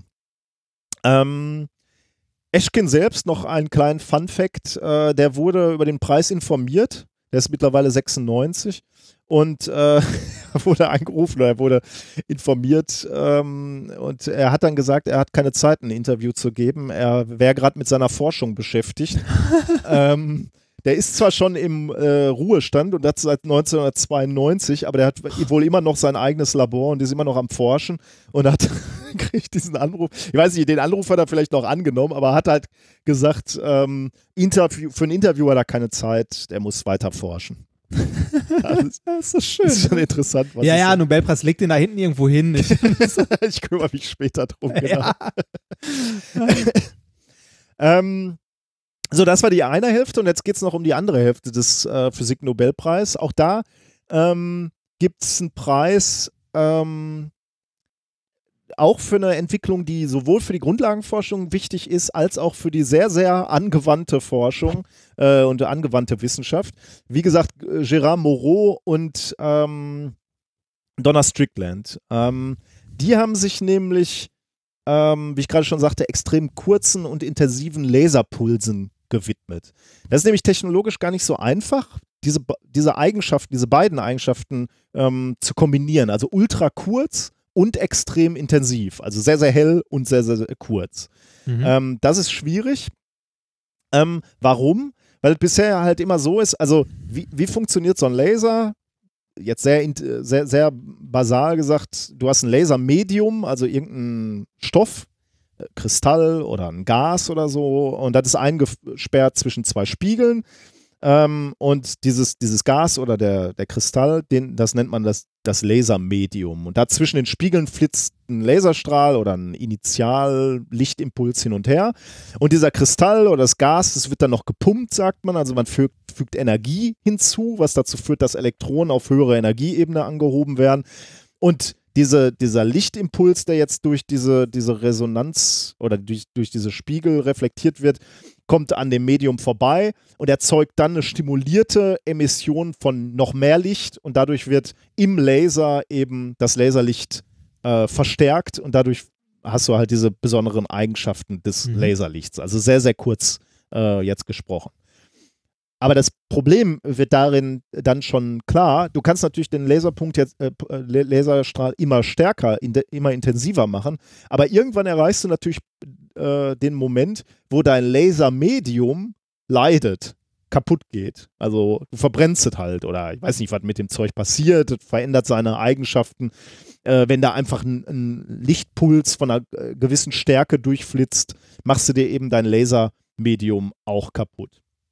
Das ist natürlich ein Problem. Das heißt, man, man braucht eigentlich eine Technik, ähm, mit der du einen Laserstrahl immer weiter in, intensiver machen kannst, heller machen kannst, ohne dabei dein Lasermedium zu zerstören. Mhm. Ähm, und der, der, der entscheidende Durchbruch zu dieser Überlegung oder zu dieser Anwendung, Entwicklung ähm, äh, brachte 1985 äh, ein von Moreau und Strickland entwickeltes Verfahren namens Chirped Pulse Amplification, CPA. Ähm, ja. Ah, das, also dass die Pulse kurz hintereinander kommen und quasi das Material so ein, äh, eine Zeit zum Ausruhen hat, oder? Ja, geht in die richtige Richtung. Ähm, du versuchst den Laserpuls außerhalb des Resonators, äh, außerhalb des Resonators, also da, wo das Lasermedium ist, zu verstärken. Äh, und okay. wie machst du das? Du streckst es erstmal räumlich, dadurch wird die Energiedichte verringert. Ähm, dann verstärkst du es wieder äh, und nach der Verstärkung komprimierst du es dann wieder, um wieder zu einer höheren Leistungsdichte zu kommen. Also du nimmst einen Puls, streckst den erstmal, machst den schwächer, verstärkst den wieder, komprimierst den wieder ähm, und dadurch hast du einen, einen, intensiveren Puls, als du ihn vorher hattest. Wir gehen das nochmal technisch durch, weil dann wird es, glaube ich, etwas ja. klarer, was da wirklich passiert. Wir starten mit einem klassischen Kurzpulslaser, also das, was man so kauft, was kurz ist und was in, relativ intensiv auch schon ist, den wir aber gerne noch intensiver und noch kürzer hätten. Ähm, was ist das? Ja, machst, du, machst du Videos an? Nein, ich mache keine Videos Hörst an. Du mir ich noch zu? ich höre dir noch zu. Entschuldigung. Okay, ähm, also du hast einen Kurzpuls äh, Laser, einen ganz klassischen, wie du, äh, wie du ihn heutzutage kaufen kannst oder auch damals kaufen kanntest. Ähm, so ein Kurzpuls von einem Laser hat eine Charakteristik. Je kürzer so ein Lichtpuls ist, desto breiter ist das Spektrum der enthaltenen Frequenzen. Ähm, ich weiß nicht, ob okay. einem Nicht-Physiker das sofort klar ist. Dir dürfte, dir dürfte das klar sein. Also so ein, beispielsweise auch in der Akustik ist das auch so. Ein Knall, wenn du den so, spektral ja. auflöst, ja, ja. hat er halt alle. Ein, ein Knall ist eins, einfach nur ein Impuls, ein kurzer Ton. Wenn du dir den spektral anguckst, stellst du fest, der ent, enthält alle Frequenzen. Ja. Ähm, halt die, äh, die Fourier-transformierte. Genau, da wird es also, da wird's mathematisch, da, da kann man es dann verstehen, wenn man sich das anguckt, aber genau äh, das steckt dahinter. Und beim Lichtpuls ist es halt genauso. Du kannst zwar, sagen wir mal, mit einem blauen Laser starten und du kannst diese Pulse vom blauen Laser immer kürzer machen. Probi Problem wird aber dann irgendwann sein, dass dieser Puls halt auch spektral breiter wird und dann eben nicht mehr ganz rein blau ist, sondern er erhält dann auf einmal auch andere Frequenzen, also rötlichere Frequenzen beispielsweise oder ultraviolettere Frequenzen. Also er wird breiter in der Frequenz. Startest mit einem relativ licht, äh, lichtreinen Laser und dadurch nur, dass du den Puls kürzer und kürzer und kürzer machst in der Zeit, wird er spektral breiter. Ähm, ja. Das ist meistens unerwünscht. Also wie ich gerade schon gesagt habe, eigentlich willst du natürlich deinen farbreinen Laser behalten. Aber hier können wir es ausnutzen. Wir haben also jetzt einen kurzen Puls mit einer gewissen spektralen Breite, also mit einer gewissen Breite an unterschiedlichen Farben, sage ich jetzt mal. Ähm, und wenn man das weiß, also ein Lichtblitz mit unterschiedlichen Farben, weiß man natürlich, dass man diese Farben mit einer, mit einer, mit gewissen optischen Komponenten manipulieren kann. Beispielsweise ein Prisma. Wenn du, wenn du Sonnenlicht nimmst, da sind ja auch alle möglichen Farben drin und du schickst es durch ein Prisma, stellst du fest, äh, dass du diese Farben aufbrechen kannst und dann siehst du die einzelnen Komponenten des Lichts. Dann siehst du alles von blau bis rot, was da alles so drin ist. Äh, warum ist das so? Weil unterschiedlich farbiges Licht in dieser optischen Komponente, also beispielsweise im Prisma, aber beispielsweise auch im Gitter, unterschiedlich schnell sich bewegt. Äh, das heißt, das kommt jetzt ein bisschen auf die optischen Eigenschaften des Materials an, aber ich könnte jetzt beispielsweise sagen, ähm, äh, also bildlich gesagt, so die, die roten, niederfrequenten Anteile des Pulses fliegen schneller, während die blauen, mhm. die hochfrequenten Anteile ein bisschen verzögert werden. Mhm. Oder eben umgekehrt. Kommt ein bisschen aufs, aufs Medium äh, an, worüber wir äh, äh, sprechen. Aber du erreichst dadurch also, dass dieser ursprünglich mal kurze, aber bunte Laserpuls jetzt zeitlich gestreckt wird. Also rot fliegt voran, blau hinkt ein bisschen her. Jetzt ist, ist dein Puls breiter geworden. Ja. Der kann aber natürlich nicht an Energie gewonnen oder verloren haben. Das heißt, dass du ihn zeitlich breiter machst, heißt, dass der Gesamtpuls oder dass die Pulsspitzenleistung, also die Leistung des, des Pulses, auch niedriger geworden ist. Denn die Leistung, die du vorher in diesem kurzen Puls hattest, streckt sich jetzt zeitlich über einen längeren Zeitraum. Das heißt, diese Pulsspitzenleistung ist niedriger geworden. Du hast jetzt einen schwächeren Puls. Aber länger. Aber länger. Diesen Puls, diesen schwächeren Puls, aber längeren Puls, schickst du jetzt wieder in ein Lasermedium. Dort wird er wieder verstärkt. Das ist die Aufgabe eines Lasermediums. Der wird dort Aber wieder. der, Hm? aber der hat jetzt verschiedene Frequenzen. ja, ich glaube, das sind spezielle Lasermedien, die eben eine gewisse Breite ermöglichen, Okay. wo, wo du, äh, also wir reden ja jetzt auch nicht über einen Regenbogenpuls, ne, sondern du, du, du sprichst über ein bisschen blau oder ein bisschen weniger blau und ein bisschen mehr blau oder also Okay. es gibt ja. offensichtlich Lasermedien, die äh, das ermöglichen, dass also eine gewisse spektrale Breite dann auch noch ähm, verstärkt wird über die gesamte spektrale Breite. Das heißt, du fliegst so durch, durch dieses Lasermedium, es wird wieder bis an die Grenze deines Lasermediums verstärkt. Dann gehst du wieder raus aus dem Lasermedium. Dann durchläufst du deine optische Komponente quasi umgekehrt. Also du benutzt optische Komponenten, die das Rot, den Rotanteil verlangsamen, aber den, den Blauanteil schneller durchlassen quasi. Und jetzt hast du wieder einen Pur, äh, Puls, der wieder zeitlich kurz ist. Aber jetzt haben wir natürlich genau den Fall, da, dass wir wieder eine gleichbleibende Intensität haben. Die wird jetzt nicht auf einen breiten auf, oder auf einen la langen Puls verteilt, sondern auf einen sehr, sehr schmalen. Das heißt, hier geht jetzt die Intensität wieder durch die Decke und wir haben am Ende einen viel intensiveren Puls als zuvor. Okay. Dadurch ist es uns eben gelungen, diesen Laserpuls sprunghaft die Intensität zu steigern. Also wir nehmen einen Teil davon raus, machen den breiter, verstärken den in einem breiteren, also in einem anderen Medium, auf einer anderen Wellenlänge und äh, Also machen den, machen den zeitlich breiter und dadurch von der Intensität erstmal schwächer. Ja, Dann gehen wir in Lasermedium, können es da verstärken wieder. aber in ein anderes, ne? In ein weil anderes, ja, ja. weil ja leicht andere Ja. Frequenzen dabei sind. Okay. Also vermute ich fast, ja. Da habe ich mir Ja. jetzt noch keine Gedanken gemacht. Möglicherweise, möglicherweise kann es aber auch der gleiche sein. Okay, ja. Und dann, dann kommen wir da intensiv, also mit hoher Energie wieder raus, komprimieren dann zeitlich wieder den Laserpuls. Dadurch wird er halt ähm, zeitlich Das- gestaucht. Und das machen wir wieder durch ein Prisma, nur diesmal in einem anderen Winkel, Genau, also andere exakt. Richtung, ja, ne? genau. Mhm. Okay. Ja. Das. Und das ist, äh, das ist das, was äh, hinter dieser Technologie des Chirped äh, Pulse Amplification äh, steckt. Nette Idee.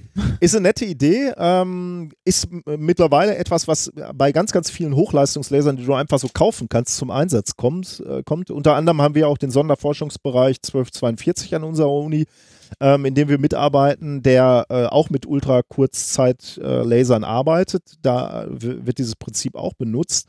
Ähm, und damit kannst du eben extrem kleine Objekte auflösen, extrem schnelle Prozesse auflösen. Im SFB ist zum Beispiel jemand, der sich Reaktionen oder ähm, Verhalten von Molekülen anguckt, wie die sich verhalten, wenn du die mit dem Laser triffst. Also alles, äh, was undenkbar wäre, äh, ohne diese Technik sich anzugucken. Ähm, allerdings ha haben diese Laser, diese, diese starken Kurzzeit-Laser eben auch eine Anwendung beispielsweise in der Medizin gefunden. Ähm, äh, so Augenoperationen und so was machst du auch mit solchen Lasern. Äh, Ah. und, und alles mit Lasern, die eben beispielsweise ja, die, die technisch un relativ unaufwendig sind und auf einen Schreibtisch passen. Also es sind keine großen Anlagen mehr, die du brauchst, sondern relativ überschaubare ähm, Geräte. Und das finde ich auch irgendwie wieder äh, spannend. Das ist so gen genau das, was du gerade gesagt hast. Ne? Das ist eigentlich eine sehr, sehr technische Entwicklung, äh, die, und das sagt auch die, die Nobelpreiskommission selbst, eine, eine technische Entwicklung, die gar nicht so sehr äh, durch ihre Physik bestechend ist. Ne? Also das kann man halt relativ schnell erklären, was da passiert. Auf die Idee kann man auch irgendwie kommen, aber es hatte halt so unglaublich viel Auswirkungen auf weitere Forschung und Entwicklung, dass die Kommission gesagt hat, das ist ein Grund, warum wir das auszeichnen möchten. Ich, Gerne. ich meine, das, das ist ja generell ähm, auch schon bei der Entwicklung vom Laser generell so gewesen. Also das Prinzip dahinter hat ja irgendwie äh, Einstein schon irgendwie formuliert, ne, mit der äh, ähm, stimulierten Emission. Ja. Mhm. Ähm, und äh, als dann jemand tatsächlich gebaut hat, äh, ne, ist das ja auch so ein, so ein Ding gewesen, prinzipiell nette Sache, ne? ist halt so Licht einer Wellenlänge, aber was das für einen Einfluss auf die weitere Entwicklung Mhm. hatte, ne? also was da technisch alles rausgefallen ist, dadurch, dass wir Laser haben, Mhm. ne? ist halt Wahnsinn. Findest du gut oder schlecht, dass so technische Entwicklungen? Nee, finde ich gut. Finde ich super. Finde ich super. Also nur, äh, also, äh, weil, also das macht es auch das Kommunizieren schöner, ähm, wenn die Leute fragen, so, ja, was haben wir denn davon? Ja. Mhm, ja. Und da kannst du sagen, hier, das habt ihr davon. Halt, äh, also ich finde das gut, wenn so, wenn so technische Dinge. Ja, ich Ähm, erinnere mich vor einigen Jahren gab es ja mal diese topologischen Räume und so, ne, wo du dann wirklich so ein bisschen eierst und dir überlegen Mhm. musst, puh, Wofür ist denn das gut? wofür ist das gut? Äh, da ist alles wichtig, ne, finde ich auch gut, dass so hochabstrakte und Hochgrundlagenforschung ausgezeichnet wird. Aber ich muss sagen, ich finde es auch irgendwie sehr charmant, wenn Dinge ausgezeichnet werden, wo man sagt, okay, diese Entwicklung, die basiert ja halt auch auf Grundlagenforschung, nur halt Grundlagenforschung, die halt schon ein paar Jahrzehnte zurückliegt und technischen Entwicklungen, die dann ein bisschen nachfolgend waren, hat halt dazu geführt, dass wir, ja, wie, wie du schon sagst, ne, ohne den Laser wären halt viele, viele Folgeentwicklungen gar nicht möglich gewesen. Ja. Das, meinst du, ähm, irgendwann bekommt mal äh, Tim Berners-Lee einen Nobelpreis? Die Frage wäre, aus welcher Kategorie? Für Internet. ja, ja, ja, für World fürs. WWW. Ja, ja, ja. Genau. Also, Ähm, ja, ist schwierig. Ne? Ich, hat er nicht neulich mal einen Preis äh, f- von, von dem Informatik, äh, in Anführungsstrichen, Nobelpreis bekommen? Also es gibt, es gibt ja keinen Nobelpreis für Informatik, aber es gibt einen Preis, der quasi ähm, das Äquivalent zu sein scheint. Ich glaube, der hat neulich mal den entsprechenden Preis gewonnen. Ich gucke gleich mal Echt? nach, während du Chemie erklärst. Ein Hin- Hinweis noch zu dem, ähm, äh, zu diesem Preis hier. Äh, eine Frau hat den ja gewonnen, ähm, ja. äh, die, das eine Viertel. Und sie ist erst die dritte Frau überhaupt, die den Physiknobelpreis bekommen hat. Nach Marie Curie und Maria Göppert-Meyer 1963 und Marie Curie war 1903. Äh, Marie Curie hat den bekommen in Physik und Chemie, ne? Die hat zweimal Die hat ja zwei. ne? Ja, ja, genau. Ja, genau. Ja. Hm. Das ist nämlich äh, noch ein, äh, ein Fun-Fact, den, äh, der mir bei der Recherche äh, über den Weg gelaufen ist. Äh, ich weiß gar nicht. Äh, ja. Äh, äh, in Chemie hat den ja auch zur Hälfte diesmal äh, eine Forscherin bekommen und war damit die fünfte Frau, die den Chemie-Nobelpreis bekommen hat. Ah, die Ja. fünfte. Das heißt, die Ja. Chemie ist schon ein bisschen weiter als die Physik. Ein Tick. Aber nicht, nicht viel. Ja. Ja, Okay. ja aber ne, also äh, ich, ich fände es gut, wenn sich das irgendwie in den nächsten Jahren äh, dann mal so, äh, also äh, ich fände es gut, wenn es einfach keine Rolle mehr spielen würde. Ne? ja, das also, wäre schön, ja. Ne, jetzt nicht irgendwie so, die nächsten 20 Nobelpreise müssen bitte alle an Frauen gehen oder äh, die nächsten 20 Nobelpreise müssen alle an Männern gehen. ja Das, könnte man meinetwegen auch, ja genau, das könnte man meinetwegen auch anonymisieren. Also, ne, aber die Diskussion haben wir auch schon häufiger. Ja. Ähm, soll ich dann mal zum Nobelpreis Ja, für Chemie bitte. kommen? Der ist äh, diesmal, also der ist mir sehr schwer gefallen, Okay. Den zu verstehen, worum es geht und was es ist, weil es ein äh, Preis ist, der äh, irgendwie Chemie, aber auch sehr Biologie-lastig ist. Und ich habe weder von Chemie viel Ahnung, noch von Biologie, von dem einen noch weniger als von dem anderen.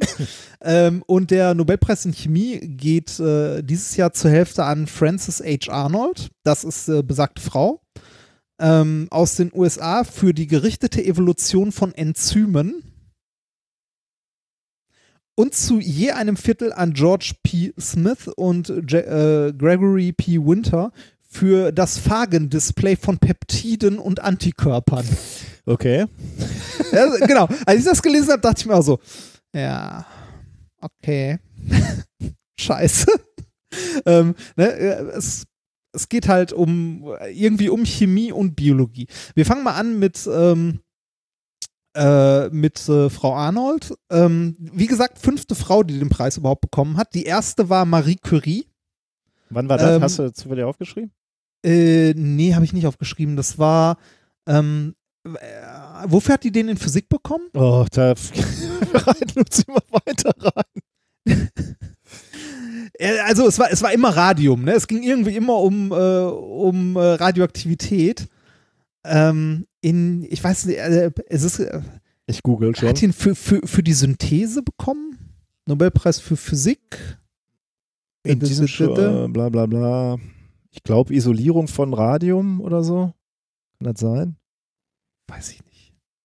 Schlimm, oder? 1911 wurde sie mit dem Nobelpreis für Chemie geehrt. Da haben wir zumindest schon mal. Und für, für was? Äh, das weiß ich noch nicht, aber wir wissen schon mal, dass das auf jeden Fall äh, acht Jahre nach dem äh, für Physik war. Hier, jetzt, jetzt habe ich es schnell. 1903 Marie Curie als Anerkennung des außerordentlichen Verdienstes, den sie sich durch ihre gemeinsamen Arbeiten über die von H. Becquerel entdeckten Strahlungsphänomene erworben haben. Ah, also für die die- Untersuchung von Strahlung. Strahlung, genau. Und elf Jahre später als Anerkennung des Verdienstes, dass sie sich um die Entwicklung der Chemie erworben hat und durch die Entdeckung der Elemente Radium und Polonium, durch die Charakterisierung des Radiums und dessen Isolierung in metallischem Zustand Okay. und durch ihre Untersuchungen über die Natur und die chemische Verbindung dieses wichtigen Elements. Also für die Synthese dann quasi. So habe ich es, würde ich Also so- sagen. Ja. Äh, äh, Genau, würde ich, würde ich auch so verstehen. Ähm, was äh, ich nicht wusste, was ich äh, beeindruckend fand, ist, die Tochter von Marie Curie hat Ja. auch einen Nobelpreis bekommen. Ey, wie, was ist denn da los? Ja, das habe ich mir auch gedacht, so, what? Irene Das- Joliot-Curie, tatsächlich, Ja. 1935. Da- Krass, oder? Für die Das- das- gemeinsame, für, die, für ihre gemeinsam durchgeführten Synthesen von neuen radioaktiven Elementen. Die sind aber alle im gleichen Bereich geblieben. Ja, Ne? ja aber, aber das, äh, das ist sowas, also ich meine, äh, wir haben Physik studiert, beschäftigen uns schon ewig irgendwie damit, erzählen hier seit fünf Jahren, was die Nobelpreise sind und wussten nicht, dass die Tochter von Marie Curie auch einen Nobelpreis hatte. Also, Ja, da gibt es noch viel zu entdecken, fürchte es ich. ist so, Ja. aber es ist schön, das ist viel unnützes Wissen so drumherum. Das ist so Party, äh, wieder so Party-Klugscheißer, ne? So hier mal, wenn irgendjemand über Marie Curie redet, kannst du sagen, wusstet ihr Mhm. eigentlich? das, ähm, Aber ist Äh, auch fand- mal wieder, ist immer, immer wieder spannend, ne? weil diese, diese äh, Curie Senior sozusagen, die, ja. die hatte also offensichtlich ein Labor, was so viel hergegeben hat, ne? dass auch die Tochter dann noch weiter forschen konnte in dem Feld. Ja. Äh, weitere radioaktive Elemente gefunden hat. Ist schon irgendwie faszinierend. Ne? Da war wirklich jemand ähm, sicherlich zu, auch irgendwie zum richtigen Zeitpunkt am richtigen Ort, aber hat dann natürlich auch die richtigen Experimente gebaut. Ne? Ja, es ist also großartig. Weil das Ähm, äh, ze zeigt dann einfach nochmal mehr die Leistung von Marie Curie. Ne? Dass auch noch Jahrzehnte später dann äh, im gleichen Feld dann noch weiter geforscht wurde und dann noch weitere Nobelpreise vergeben wurden. Ich frage mich so ein bisschen, wie, wie da so ein Weihnachtsessen oder so aussah, wenn so die Gespräche aufkommen, so, der hat dafür einen Nobelpreis bekommen. Ja, wer nicht? Wie lange hat Ja. die Marie Curie denn gelebt? War die, hat die noch gelebt als ah, bis 1934 und die Tochter bekam den Nobelpreis, was habe ich gesagt, 33? 35? Ah, Mist. Knapp Ah, verpasst. knapp. Scheiße. naja. Sehr ärgerlich. Äh, Kommen wir zurück zum äh, diesjährigen Nobelpreis in Chemie. Jetzt, Ähm, wo wir wie uns gesagt, verplaudert haben, ne, kann ich dir eben Ja. sagen, äh, Tim Berners-Lee, ja. schon mehrfach für den Friedensnobelpreis äh, nominiert, den hat er aber noch nicht gekriegt. Äh, was er aber bekommen hat, äh, war der Tur Turing Award und der gilt Ah. tatsächlich, äh, und zwar ähm, 2017, und der gilt tatsächlich als der ähm, Nobelpreis im Bereich der Informatik. Aha. Also ich Okay. glaube, er ist ganz zufrieden mit dem, was er. Aber Friedensnobelpreis fände ich ganz interessant eigentlich. Oder? Ja. Aber man weiß jetzt nicht, ob das, das- Internet mehr Hass gesät hat Ja. oder mehr Frieden. Aber Ja, oder, oder, oder mehr nach außen gekehrt hat. Ähm, ja, schwierig. ja, da warten wir vielleicht noch mal ein paar Jahre. Ja, sehr schwierig. Ähm, zurück zum Nobelpreis von äh, Chemie dieses Jahr. Ähm, die erste Hälfte ähm, an Frau Arnold. Da ging es, wie gesagt, um die gerichtete Evolution äh, von äh, Enzymen. Äh, Arnold hat es geschafft, dieses Prinzip der gerichteten Evolution, das ich gleich ein bisschen genauer erkläre, dafür zu benutzen, um quasi maßgeschneiderte Enzyme zu entwickeln. Ähm, also es geht hier im Wesentlichen um die Entwicklung neuer, also nicht um die Entwicklung einzelner neuer Enzyme, sondern das grundlegende Verfahren, das dafür genutzt wurde. Jetzt musste ich an dieser Stelle erstmal nachgucken, was sind Enzyme? ähm, Wikipedia sagt dazu, ein Enzym, früher auch Ferment, ist ein Stoff, der aus biologischen Riesenmolekülen besteht und als Katalysator eine chemische Reaktion beschleunigen kann. Die meisten Enzyme sind Proteine. Hm, okay. Und äh, Enzyme haben wichtige Funktionen im Stoffwechsel von Organismen. Sie steuern überwiegend den Teil biochemischer Reaktionen. Also halten wir mal kurz fest, wir können uns ein Enzym vorstellen als Riesenmolekül, das meistens aus Proteinen besteht. Also irgendwie aus Eiweißen, und das äh, katalytische Wirkung Das auf. gefällt mir. Was denn? Äh, Das, das Bild der, der Katalyse. Ich hatte, äh, also die, diese Enzyme sind uns ja immer schon hier bei unseren Themen auch begegnet, bei biologischen Themen, als, ähm, äh, als äh, Dinge, die irgendwelche Reak biologischen Reaktionen triggern, so auslösen, eine Andockstation sozusagen. Aber, aber das als katalytisch, also gefällt mir als Physiker natürlich sehr gut. Ne? Also ohne dieses Enzym würde eine Reaktion nicht ablaufen. Doch, Äh, sie würde auch, aber viel, oder viel langsamer. Ja, ja, okay, Ja. okay, ja. Äh, Finde ich sehr schön. Ja, äh, habe ich, äh, finde ich gut. Ja. Mhm. Genau, und kann, kann dadurch halt auch entsprechend was steuern und so, ne? Also, äh, wenn jetzt ein gewisses Enzym ausgeschüttet wird, kann halt eine Reaktion starten. Mhm. Ne? Also beziehungsweise schnell starten. Also halten wir nochmal fest, Enzyme sind komplexe, riesige Moleküle, die chemische Reaktionen beeinflussen können. Also ne, halt verschnellern. Ja. Ähm, die äh, Dinger hat man damals, also bevor dieser Begriff Enzym gebildet wurde, hat man die Ferment genannt, äh, vom Fermentieren her. Das hat seinen Ursprung irgendwie im 19. Jahrhundert. Da hat man beobachtet, dass biologische Reaktionen, also Stärke zum Beispiel in Zucker, nur ablaufen, wenn Katalysatoren da sind, also die sogenannten Fermente. Heute Mhm. nennt man es Enzym. Ähm, das Zeug selber wird aber selbst nicht umgesetzt. Also die Enzyme sind an der Reaktion beteiligt, aber sie werden nicht verändert. Ja? Ja. Also du, du kippst zwei Sachen zusammen, es Ja. passiert nichts, du kippst den Katalysator dazu, äh, plötzlich äh, passiert halt signifikant irgendwas und es ist chemisch was anderes da als vorher, aber der Katalysator, also die Enzyme, die du dazugekippt hast, sind immer noch da. Ja. Ne? Ja. Also die, die werden nicht mit umgesetzt. Das Wort Enzym übrigens oder ähm, im Englischen äh, halt auch Enzyme kommt von deutschen Wilhelm Friedrich Kühne. Also äh, hat ein Deutscher geprägt, 1878, abgeleitet aus dem Altgriechischen und bedeutet so viel wie das in Sauerteig enthaltene. also, ne, da, da, da, da, da sieht man auch, wo, wo das herkommt. Ne? Also, dass das wirklich seinen, seinen Ursprung in diesen biologischen Prozessen hatte, die man halt äh, ne, beobachtet hat. Ich, es ist jetzt schon so weit, dass ich bei äh, im Sauerteig enthalten, denke ich sofort an belebtes Wasser. Ja, so es genau. Ja, da, da, da kommt es her. Ähm, das, äh, das Besondere jetzt an so Enzymen ist, ähm, dass die eine, also es gibt etwas, das nennt sich Enzymspezifität. Das ähm, hat äh, ein Forscher gefunden, ähm, der hieß Emil Fischer, 1890. Der hat gesehen oder hat ähm, bemerkt, dass äh, Enzyme immer nur mit bestimmten Teilen reagieren. Also so Enzyme sind sehr spezifisch. Das heißt, wenn du ähm, zwei Sachen hast, jetzt bei einer biologisch-chemischen Reaktion, die miteinander reagieren sollen, brauchst du das richtige Enzym, damit Mhm. diese Reaktion auch abläuft Ja. wenn es äh, und auch unter diesen Bedingungen abläuft. Das heißt, äh, der hat äh, das, der nannte das Schloss, also Schlüssel-Schloss-Prinzip, Mhm. Dass ähm, auf ähm, ja ein bestimmtes Ausgangsprodukt immer nur ein bestimmtes Enzym passt. Ja. Äh, diese Ausgangsprodukte bei den Reaktionen nennt man auch Substrat. Das ist für uns jetzt ein bisschen komisch, weil wir unter Substrat was anderes verstehen. Aber äh, die Ausgangsstoffe heißen im Fall dieser Enzymreaktion Substrate. Mhm. Also man hat gewisse Substrate und braucht das dafür passende Enzym, damit die Reaktion äh, irgendwie in irgendeiner Form abläuft. Ähm, also das habe ich mir noch aufgeschrieben.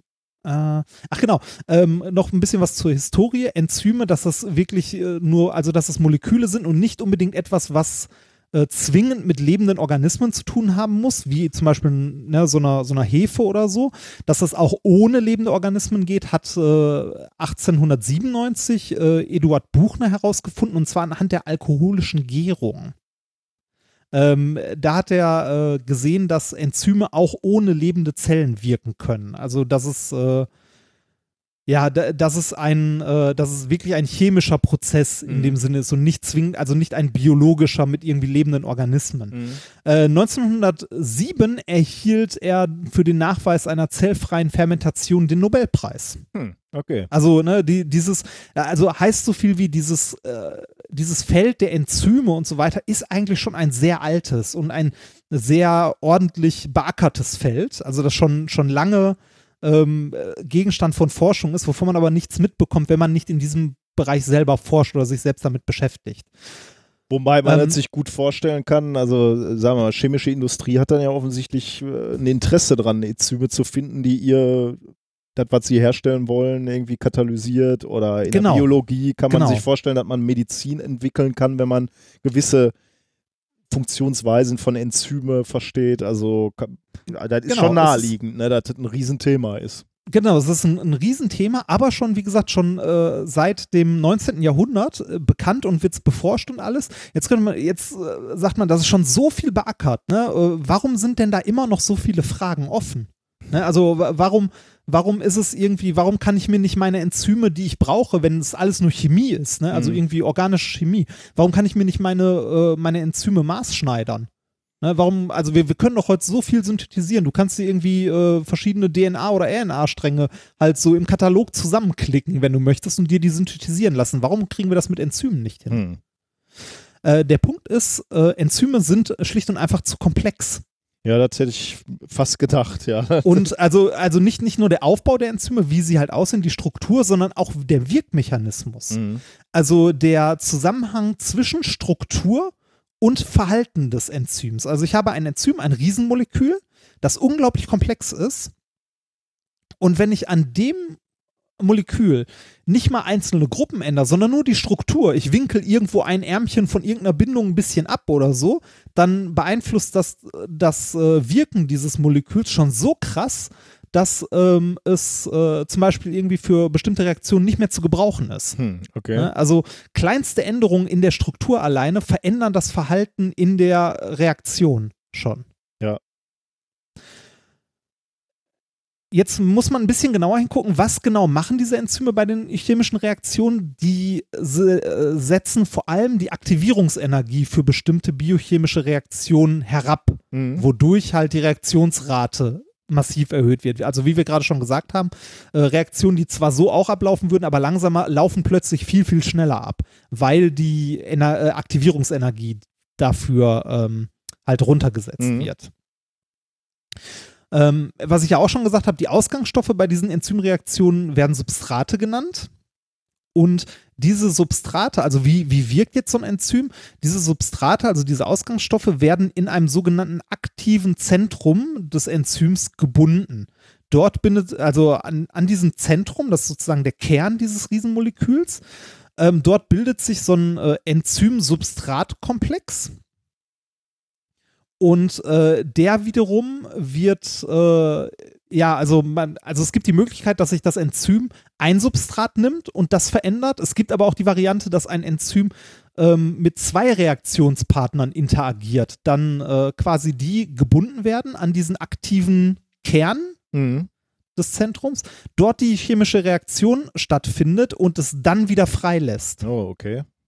Also äh, Ein Mini-Reaktor quasi. ja, genau, Ding- genau, genau, genau. Also man kann sich das äh, fast vorstellen wie ein Mini-Reaktor. Und da kommt auch wieder dieses Schlüssel-Schloss-Prinzip zum Tragen. Und da kann man sich auch vorstellen, warum die Änderung der Struktur ähm, in so einem Enzym, also selbst die räumliche Struktur, so einen massiven Einfluss hat, weil ähm, dieses äh, aktive Zentrum kann natürlich nur Sachen binden, die strukturell irgendwie da reinpassen. Mhm, ja.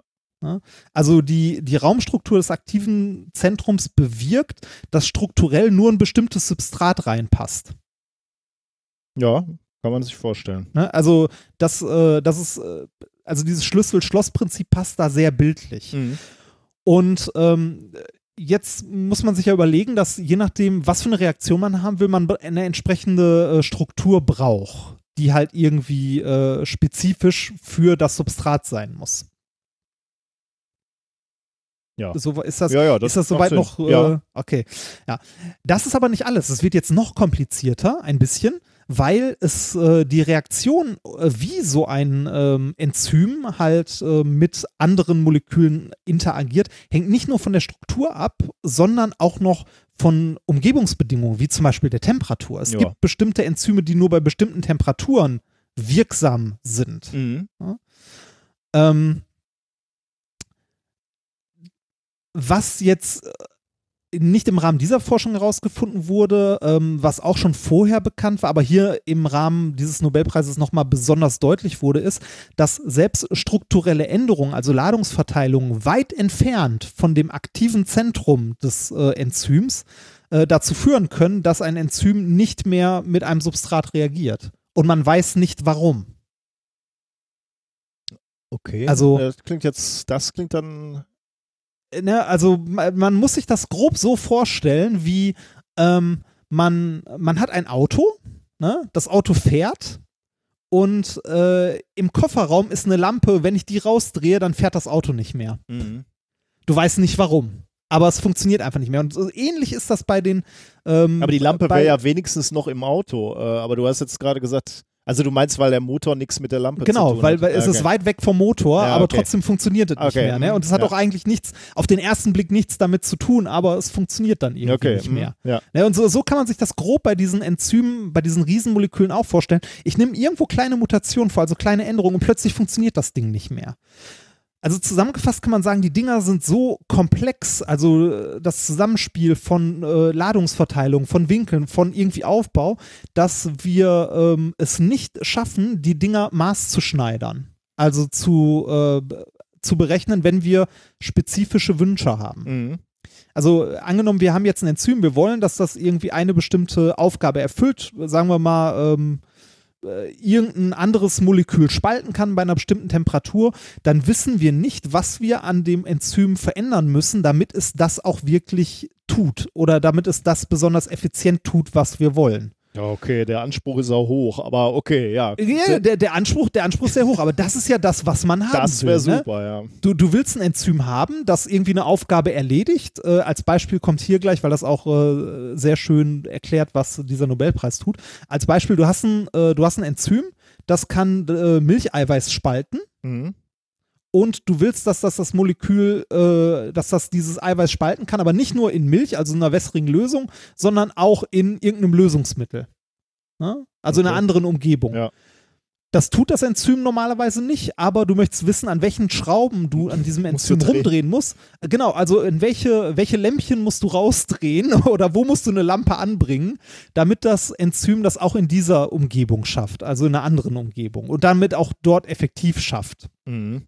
Also man möchte sich, gerade für unsere chemische Industrie oder auch für Medikamente und ähnliches, möchte man sich Enzyme designen können.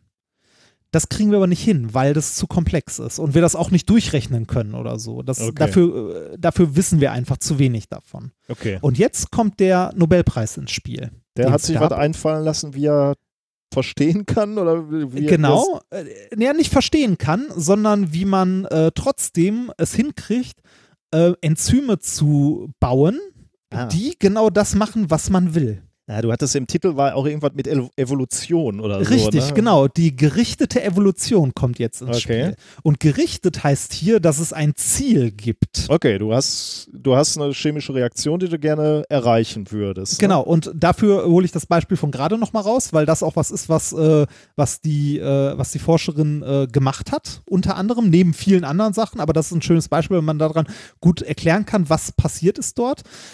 Ähm, man nimmt sich jetzt, wie gesagt, nochmal als Beispiel ein, ähm, ein Enzym, dessen Aufgabe die Spaltung von Protein in Milch ist. Mhm. Ne? Und man möchte jetzt, dass das Ganze nicht nur in Milch funktioniert, sondern auch in einem Lösungsmittel, äh, hier war als Beispiel DMF, das ist äh, Dimethylformamid, funktioniert. Hat jetzt keinen besonderen Grund, warum gerade da, sondern man möchte einfach nur zeigen, dass man ein Enzym hat, das ein neues Ziel bekommt, dass man das dahin entwickelt. Mhm. Ja? Also das Ziel ist, dieses Enzym soll nicht nur in Milch funktionieren und dort Proteine spalten, sondern bitte auch in dem Lösungsmittel DMF und dort auch Proteine spalten können. Okay. Jetzt nimmt man sich den genetischen Bauplan von diesem Enzym, das man hat, also äh, dass wir die Struktur beziehungsweise den genetischen Bauplan davon haben, das kriegen wir hin. Ne? Also wir kriegen es hin, uns den genetischen Bauplan anzugucken und den verändern wir jetzt gezielt an Stellen, wo man vermutet, dass es etwas bringen könnte. Ne? Also man denkt so, ja, da, da dockt das Ganze an, dann wäre wahrscheinlich da eine Änderung okay, das machen wir mal. Und zusätzlich zu diesen paar gezielten Änderungen haut man noch einen ganzen Haufen random Änderungen mit drauf. Ne? Also Wie, man, ma wie macht man überhaupt so Änderungen an so einem Enzym? Ähm, man, äh, man nimmt sich die Gensequenz, nach der das Enzym hergestellt wird in der Zelle, Und dann schaltet ändert, ja. genau, schaltet einzelne Gene ab oder aus oder fügt halt irgendwo was an, packt das Ganze wieder in eine Zelle, das haben die hier auch gemacht, also die haben äh, sich die Gensequenz genommen, halt äh, ein paar, äh, ne, also Änderungen, wo man annimmt, das wird was geben Mhm. und ein paar random. Man könnte prinzipiell auch einfach nur random machen, aber äh, die vorher sind so ein bisschen gezieltes Raten Mhm. wenn man das vereinfachen möchte, nimmt diese Gensequenz, packt die wieder in ein, äh, in ein Bakterium und guckt mal, was dann so rauskommt. Ja, Ne, also was so an Enzymen rausfällt.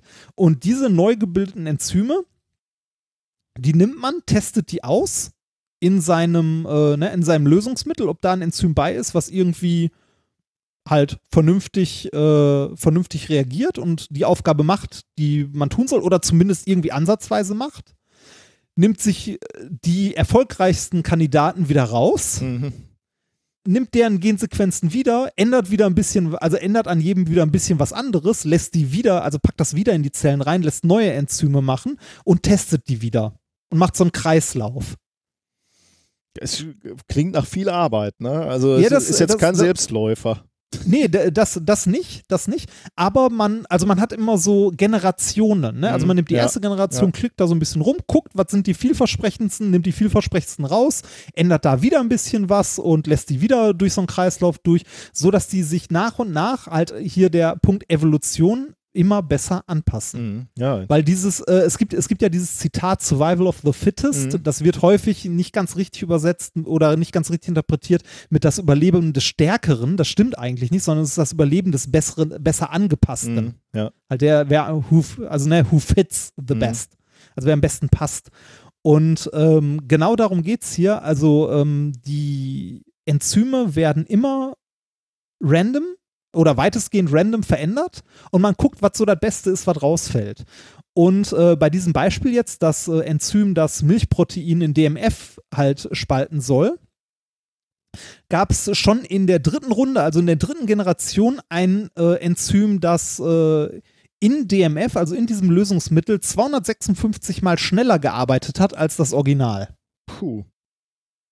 Ne? Also Aber da, das aber da ist da dann jetzt auch ein bisschen Glück dabei gewesen, dass das so schnell ging, oder? Er hätte ja auch die falschen Knöpfe drücken können und dann brauchst du halt ein paar Generationen mehr, oder? Ja, genau, hätte auch, äh, hätte auch, also muss nicht im, also es ist ein Stück weit Glück oder gut geraten, Mhm. kann man so sagen, dass es hier in der dritten Generation schon ist, kann halt auch in der siebten oder achten Generation kommen. Aber es geht ja auch nicht, äh, es geht ja auch nicht darum, wie schnell es ist oder es geht nicht um die Entwicklung des neuen Enzyms, sondern äh, es geht in dem Nobelpreis eher um die Methode. Mhm. Also die Evolution, Ja, okay, also dieses okay. Prinzip der Evolution für sich arbeiten zu lassen. Finde ich sehr, sehr spannend. Also äh, ich finde die Idee halt gut. Ne? Halt so ähm, äh, ein bisschen was zu verändern, mal durchzugucken, was funktioniert, rauszunehmen, abzufischen, auszusortieren, Mhm. nächste Generation Ja, ja. bauen. Das geil, also das Lustigste äh, in dem Zusammenhang war ähm, äh, die ähm, die Vorträge, wo das Ganze auch noch mal ein bisschen erklärt wird von der schwedischen Akademie. Äh, da gibt es ja auch immer noch Vorträge von Wissenschaftlern, die halt versuchen zu erklären, wofür es den Nobelpreis gab. Ähm, einer der ersten Kommentare darunter, oder der lustigsten war, dieser Nobelpreis ist der Beweis für Intelligent Design. ne? Weil äh, Evolution ist ja, ne? Da muss ja jemand hingegangen sein und intelligent rausgesucht haben, wie man Was? denn das Ganze designt. Das ist ja genau das der, der, der Gegenteil davon eigentlich, oder? Das muss man aber auch sehen wollen. Ja, äh, wieso? Hier ist auch ein Wissenschaftler, der halt intelligent äh, immer die besten raussortiert und dann halt neue Änderungen vornimmt. Ich finde auch, das ist ein super Beweis für Intelligent Design. Damit ist alles klar. Es gibt einen Ja, Gott. Ja, genau. Das ist Da- der da, Gottesbeweis. Ja, da, da hat man auch so, ja, der hat das nicht verstanden. Ja. Ne? ähm, wenn man jetzt das fertige, äh, also wenn man jetzt das fertige Enzym hat und die Struktur davon, dann könnte man fragen, ja, warum hat man das nicht direkt so designt? Ne? Wenn man nämlich einmal die Struktur hat, dann kann man das Enzym, äh, also wenn die Struktur bekannt ist, die halt in DMF zum Beispiel gut funktioniert, dann kann man das auch direkt so synthetisieren, das Zeug. Ja. Also dann kann man das direkt Klar. so herstellen. Mhm. Ähm, ja, man hätte es direkt so designen können, aber dann hätte man nicht gewusst, welche Mutation denn nötig ist. Weil in diesem Beispiel hier, ne, mit den drei Iterationen und diesem äh, Enzym, das dann 256 mal besser ist als das Original in DMF, äh, waren es insgesamt zehn verschiedene Mutationen, die irgendwo im Enzym halt irgendwas verändern. Und das nicht mal in der Nähe des aktiven Zentrums, sondern irgendwo am Rand. Es wurde irgendwo, also es gab Mutationen, die irgendwo am Rand vorgenommen wurden, wo irgendein Winkel anders war, irgendeine Bindung anders. Äh, und man weiß im Grunde nicht, warum diese Mutation, also warum das Enzym mit dieser Mutation besser funktioniert. Man weiß aber, dass es so besser funktioniert. Das hätte man vorher halt nicht sehen können, sondern man musste diese, äh, diese Evolution durchlaufen, äh, um zu sehen, dass genau die Kombination aus diesen zehn Mutationen halt das Ziel bringt, das man haben will. Was heißt, man hätte es vorher nicht sehen können? Also äh, durch Zufall hätte ich ja das finden können, oder? Also Natürlich, ich, genau. Aber Durch- das ist natürlich durch- bei der Menge der, der Möglichkeiten unmöglich. Äh, Genau. das Genau. Ja. Richtig, genau, das ist der Punkt. Also ähm, du hättest nicht vorher, ähm, also dadurch, dass das so komplex ist, hättest du nicht ähm, errechnen können, quasi, Mhm, Ja. welche Mutationen du vornehmen musst, sondern das ging nur durch die, also durch diese gezielte Evolution. Du hast halt, du nimmst Änderungen im, also im Genmaterial vor mit dem Ziel und machst immer wieder halt so Runden, um ja. zu gucken, ob es gut ist, mit dem, mit einem gewissen Ziel, also Mhm. zielgerichtete Evolution. Also im Prinzip beschleunigst du, also zwei Dinge tust du eigentlich. Ne? Du gibst, äh, du beschleunigst die Evolution dadurch, dass du Genau, viel häufiger als in der Natur Mutationen nutzt. richtig, genau. Und du gibst eine Richtung vor für die Genau, und du gibst eine Evolution. Richtung vor. Ja. Genau. Du, Mhm. du hast halt ein Ziel, wo es Mhm. hingehen soll.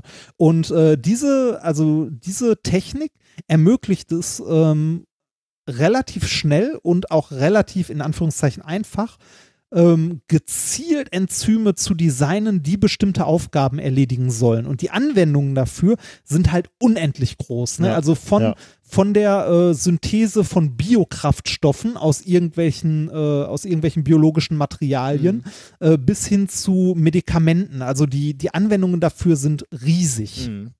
Und äh, da sind wir auch wieder bei einem Punkt, das ist ja hier auch wieder so eine Art Werkzeug beziehungsweise ein Prinzip, etwas zu erledigen, ähm, das einen riesigen Impact hat auf halt, äh, auf die Wissenschaft. Mhm. Fand ich, äh, fand ich sehr schön. Also äh, krasses Teil. Das ist aber nur die eine Hälfte des Nobelpreises. Oh, für, für Chemie. Die andere Hälfte äh, geht ja zu jeweils einem Viertel noch an George P. Smith und äh, Gregory P. Winter. Die haben auch dieses Prinzip der Evolution so ein bisschen benutzt, aber in einem komplett anderen Ding. in einem komplett anderen Ding. Ja, also in einem komplett anderen Bereich Ja, irgendwie. ja. Die haben ihre, äh, ihr Viertel jeweils bekommen für die Entwicklung des Phagendisplays von Peptiden und Antikörpern. Faken habe ich schon mal irgendwo gehört. Was war denn das nochmal? Genau. Da äh, stell, also ich fange mal an mit der Frage, was zur Hölle ist ein Phagendisplay? ja, das, äh, ne, das klingt irgendwie, also AMOLED kenne ich, Retina habe ich auch schon mal gehört, aber was ist ein Phagendisplay?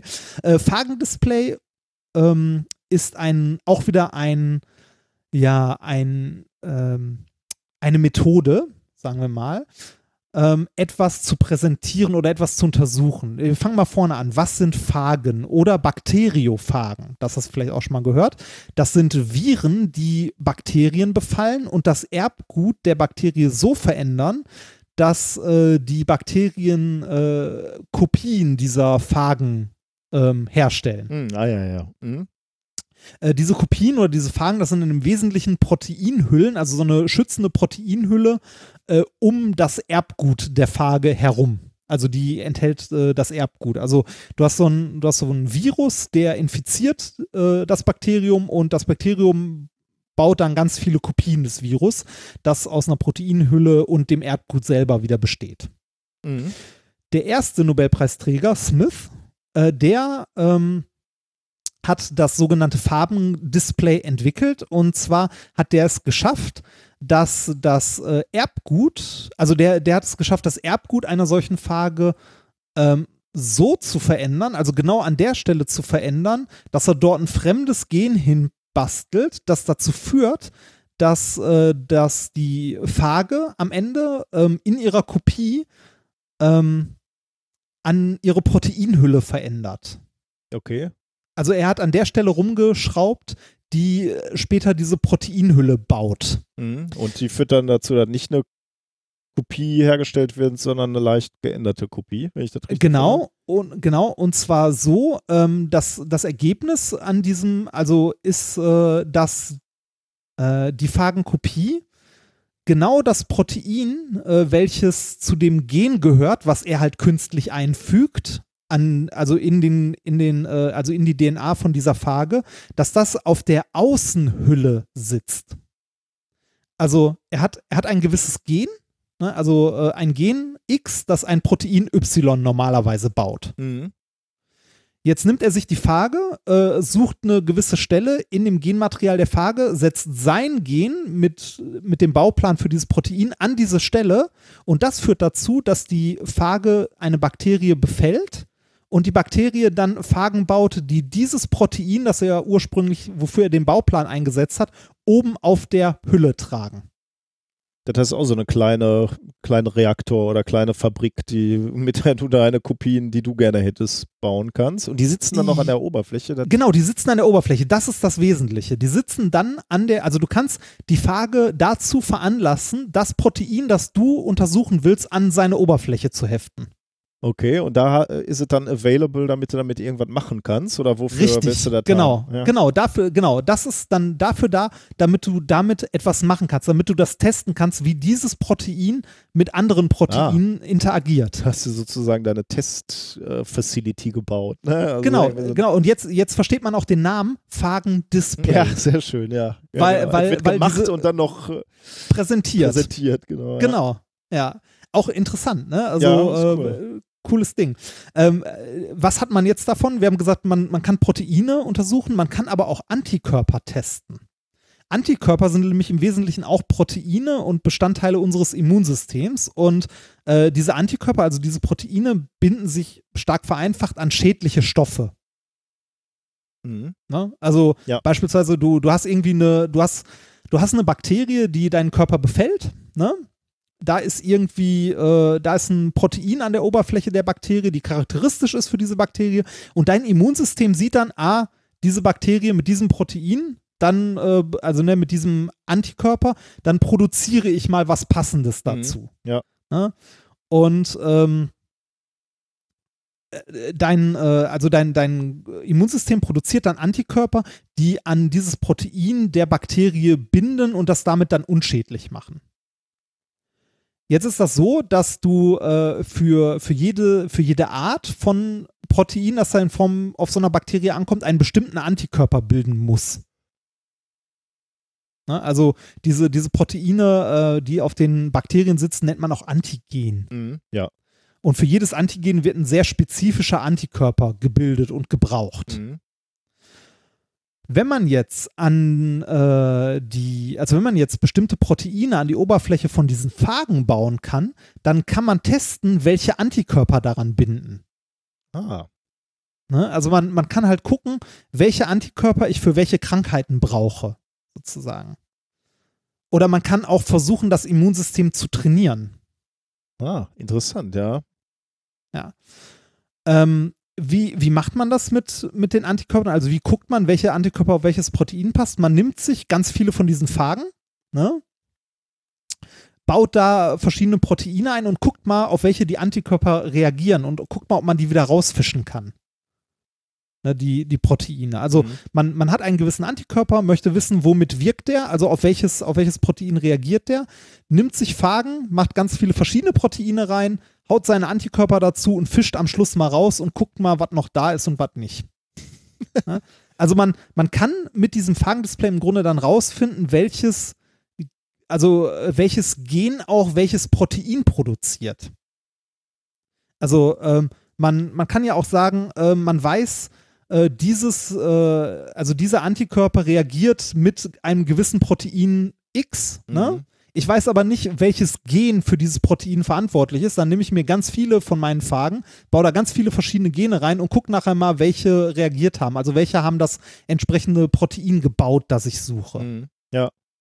Also es ist auch so ein bisschen random. Also da kommt auch dieser, ähm, äh, dieser, ja, dieser Evolutionsfaktor wieder mit rein. Ne? Also ich weiß nicht, welches Gen mein Protein baut, das ich brauche.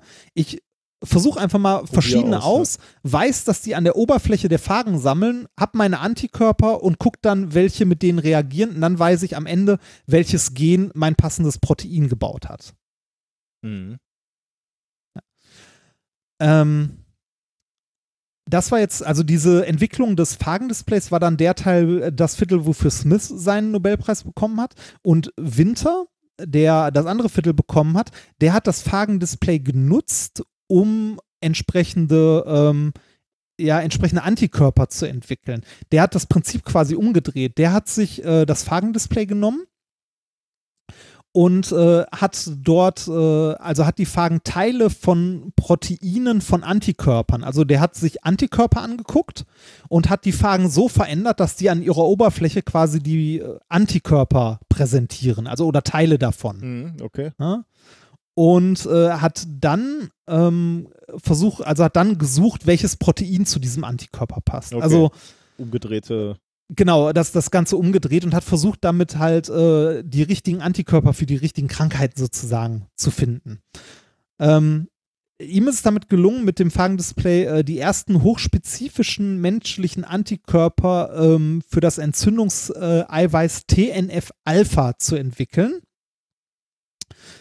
Und äh, damit dann tatsächlich auch Medikamente zu bauen. Hm. Ähm, was, also der, hat also dieses Phagen-Display, was äh, der erste entwickelt hat, dann wirklich genutzt, genutzt um spezifische ja. äh, Proteine bzw. Antikörper zu finden, um daraus Medikamente zu entwickeln. Und ähm, das äh, das Krasse ist, er hat damit wirklich Medikamente angefangen zu entwickeln, für die man äh, vorher, also die vorher als unheilbar galten.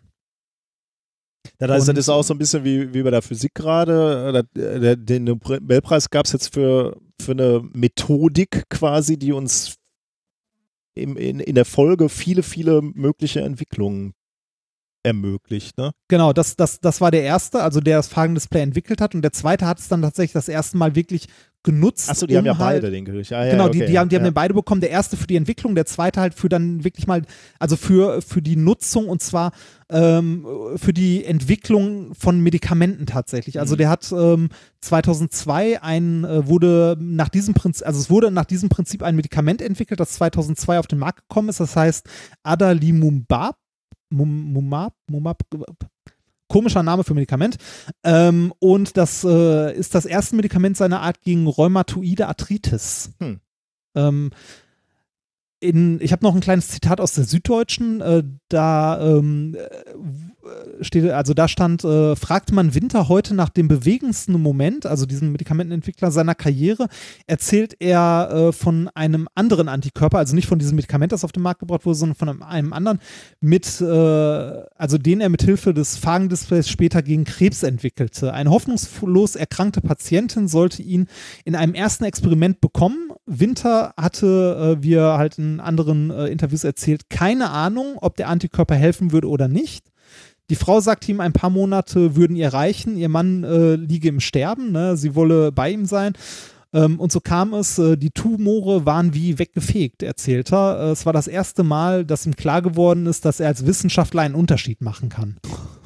Also, ne? Satz, ja. das, ähm, also er sagt, ähm, äh, er wusste selber nicht, ob das funktioniert. Ne? Er hat halt angefangen, Medikamente zu entwickeln. Das war natürlich alles, äh, gerade in diesem Bereich Krebstherapie, ähm, hoch also hochexperimentell. Und äh, da hat es halt funktioniert. Also er hat es tatsächlich in diesem Punkt geschafft, also Krebs heilen ist immer schwer zu sagen, aber diesem Patienten halt äh, zu helfen mit dieser Art von Medikament. Also fand ich schon, fand ich krass. Mhm, ja. Äh, ein zweites Zitat noch äh, aus einem, ich weiß gar nicht, ob ich es aus dem gleichen Artikel habe. Das ist schon so lange her, dass ich diese Sendung vorbereitet habe ähm, schon über eine Woche, äh, von, von George Smith.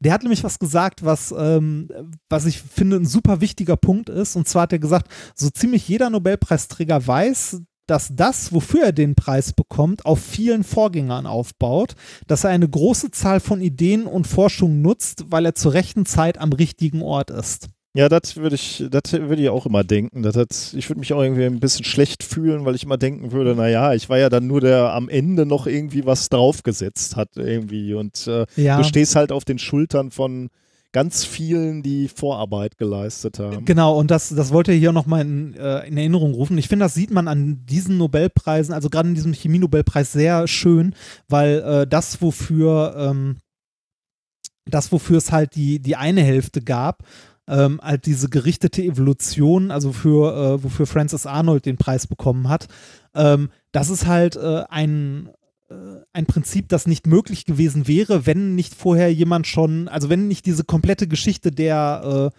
halt der Enzyme, wenn es die vorher schon gegeben hätte, Mhm. wäre das nicht möglich gewesen.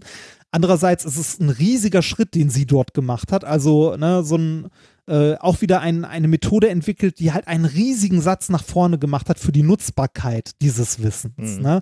Gleiches gilt für die beiden, die, also gleiches gilt ähm, für, für Smith und Winter, die halt, äh, also Smith, der ein Prinzip entwickelt hat, dieses Phagendisplay, womit es möglich ist, Proteine ähm, halt an die Oberfläche von so Bakterien zu bringen, äh, von so Viren zu bringen, um die halt äh, dort gezielt zu untersuchen, also Gene zu manipulieren und zu, dann zu sehen, was für Proteine da rauskommen. Und der zweite Winter, der dieses Prinzip genutzt hat, um halt was Brauchbares, also Medikamente damit zu entwickeln. Ähm, das, also äh, da sieht man ja schon, dass die beiden ja aufeinander schon aufbauen. Mhm, ne? ja. Und äh, ich glaube, so geht es jedem Nobelpreis. Und ich fand es schön, dass er das so, so gesagt hat. Also, ne, dass, dass, dass ihm das auch klar ist. Mhm, Ja, finde ich auch gut. Ja. Ich habe mich trotzdem mit der Erklärung, ich hoffe, da war jetzt nicht zu viel falsch. Wenn Biologen und Chemiker unter uns sind, seid gnädig. das ist echt schwierig für einen Physiker, sowas zu erklären. Ja, es geht leider, also ich, äh, ich glaube, ich habe die Grundkonzepte für mich verstanden. Ähm, Ja, das, ich hoffe auch, dass ich das halbwegs rübergebracht habe. äh, von Ähm. daher glaube ich, sind wir da auf einer methodisch sicheren Seite. Okay, sehr schön. Es geht natürlich in, in der Art weiter. Ähm, wir sprechen Ja. nämlich jetzt über den äh, Nobelpreis für Medizin. Ähm, und da sind wir natürlich auch auf Feldern, die für uns mitunter schwierig sind. Also eigentlich ist es natürlich der Nobelpreis im Fach Medizin oder Physiologie. Ähm, aber ich glaube, diesmal kann es der Medizin zugeordnet werden. Und der geht diesmal an äh, zwei Forscher, James P. Ellison von der University of Texas und Tazuku Honyo von der Universität Kyoto.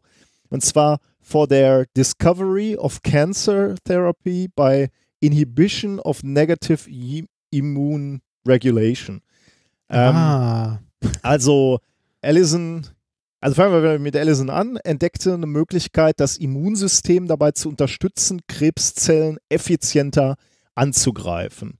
Und ähm, Medikamente dafür, die sogenannten Checkpoint-Inhibitoren, die sind auch auf dem Markt. Also wir reden hier von einer Entdeckung, die tatsächlich es dann auch jetzt schon zu Medikamenten gebracht hat, so ähnlich wie gerade äh, du es auch beschrieben hast.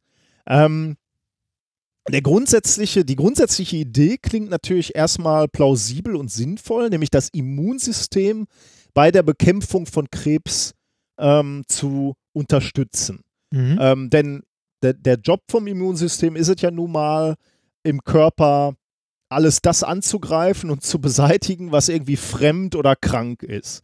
Ähm, die, die praktische Umsetzung, also das, das sagt man so einfach, okay, unterstützen wir das Immunsystem, ist aber eben äh, nicht ganz so äh, einfach. Im Gegensatz äh, ist, ist extrem schwierig. Ähm, man ist zwar ähm, schon früh auf die Idee gekommen, hat, auch, hat da auch lange, lange dran gearbeitet, aber es war eben aufgrund der Komplexität von biologischen Systemen, die du gerade schon sehr schön dargestellt hast, eben extrem schwierig. Ähm, und die Nobelpreiskommission spricht in, in, während dieser Preisverleihung auch davon, ähm, dass man hier auf äh, 100 Jahre zurückblickt, die, wo man wirklich versucht hat, diesen Ansatz zu verfolgen. Ähm, und erst ähm, die, die Auszeichnung dieser beiden Wissenschaftler ähm, oder die Arbeit äh, dieser beiden Wissenschaftler ist das Zeichen dafür, dass diese Art der Krebstherapie äh, realisiert wurde und damit auch in gewisser Weise, so sprechen sie davon, Krebstherapie im Allgemeinen revolutioniert wurde. Mhm. Ähm, wenn wir jetzt verstehen wollen, was da passiert ist, dann muss man verstehen, was der grundlegende Aspekt des Immunsystems ist oder was, was dem Immunsystem zugrunde liegt. Ähm, das Immunsystem muss ständig ziemlich genau abwägen, ob eine Struktur, die, die, die ihm begegnet, fremd oder krankhaft verändert ist und zerstört werden muss oder ob diese Struktur zum Körper gehört und gesund ist und damit in, in Ruhe gelassen werden muss. Ähm, wie gelingt dem Immun, diesen Immunzellen das? Sie, sie erkennen Signale anderer Zellen und werden dann entsprechend aktiv. Hon ja? Also das, das, das ist dann ja genau dieser, dieser Punkt mit den Proteinen, oder? Genau, ja. Also exakt. An, die, hm? an die das Ganze bindet ja. oder so. Und Honio okay. und Allison äh, haben genau, du sprichst es an, haben genau zwei Prote Proteine identifiziert, die an diesem Prozess entscheidend beteiligt sind. Der Japaner Honyo hat das sogenannte PD1-Protein entdeckt und der Amerikaner das CTLA4-Protein. Beide mhm. Proteine arbeiten als sogenannte Bremsen. Sie können also eine Immunantwort verhindern. Also wenn du als Zelle oder als Geschwür oder was auch immer diese Proteine auf dir drauf sitzen hast, wirst du vom Immunsystem ähm, nicht angegriffen. Das kann durchaus sinnvoll sein für den Körper. Also es ist jetzt keine negative Bremse zwangsläufig, sondern das kann durchaus sinnvoll sein. Ähm, ähm, denn du, mitunter willst du eben genau das Immunsystem vor Überaktivität bewahren, ähm, damit eben kein eigenes Gewebe unbegründet angegriffen wird. Ähm, denn wenn das passiert, wenn dein Gewebe angegriffen wird, also gesundes Gewebe angegriffen wird, dann wirst du nicht gesund, sondern ganz im Gegenteil, dann wirst du sogar krank gibt ja, ja die also sogenannten. Ja. Genau, Auto, Autoimmunkrankheiten. Exakt, oder? ja. Autoimmunkrankheiten ja. Äh, wie beispielsweise Multiple Sklerose sind genaue Folgen von so einer Reaktion deines eigenen Immunsystems gegen gesunde Zellen, gegen gesunde Komponenten deines Körpers. Ähm, und da liegt es und lag es natürlich nahe zu sagen, dass man äh, ähm, solche Bremsen, solche äh, Proteine, die man Bremsen nennt, als Therapie von Autoimmunkrankheiten einsetzt. Das ist relativ naheliegend. Mhm. Allison hatte jetzt aber Mitte der 90er Jahre eine andere Idee. Der, der hat gesagt, wie wäre es denn, ähm, wenn man äh, jetzt nicht die Bremse nutzt, um die Immunabwehr ähm, abzuwehren, so, sozusagen, sondern wie wäre es denn, wenn man die Bremse löst um das Immunsystem auf Krebszellen anzusetzen. Äh, also den Krebszellen, ähm, ja, also de dem Immunsystem sozusagen sagt, sagt, das ist eine Krebszelle, das ist schädlich, greift die an. Denn Krebszellen nutzen nämlich auch diese Bremsen, um sich vor dem Immunsystem zu schützen. Ah. Also legt es nahe, sich diese, diese Zellen anzugucken und zu sagen, okay, wir müssen die Bremse entfernen, also diese, diese Proteine von der Oberfläche, damit das Immunsystem unterstützt wird, diese Krebszellen zu identifizieren und sie dann zu, ähm, zu bekämpfen. Mhm. Da haben sie dann erste Versuche gemacht an Mäusen und die waren extrem erfolgreich und deswegen haben, sind sie dann dazu weiter übergegangen, diese Studien auch an Patienten durchzuführen. Und schluss, schlussendlich, und das habe ich ja gerade schon gesagt, kamen dann auch erste Medikamente auf dem Markt, nämlich Medikamente mit dem Checkpoint-Inhibitor ähm, Ipilimumab heißt das Produkt. Also äh, irgendwie finde ich den Namen blöd. I, I, Ipilimumab. Kann ich kaum aussprechen, ich weiß auch ja. nicht, wofür das steht. Aber es ist jedenfalls eine, äh, ein Medikament, was die Bremse CTLA4 löst. Das war ja eins dieser Proteine, was die beiden Forscher identifiziert hatten.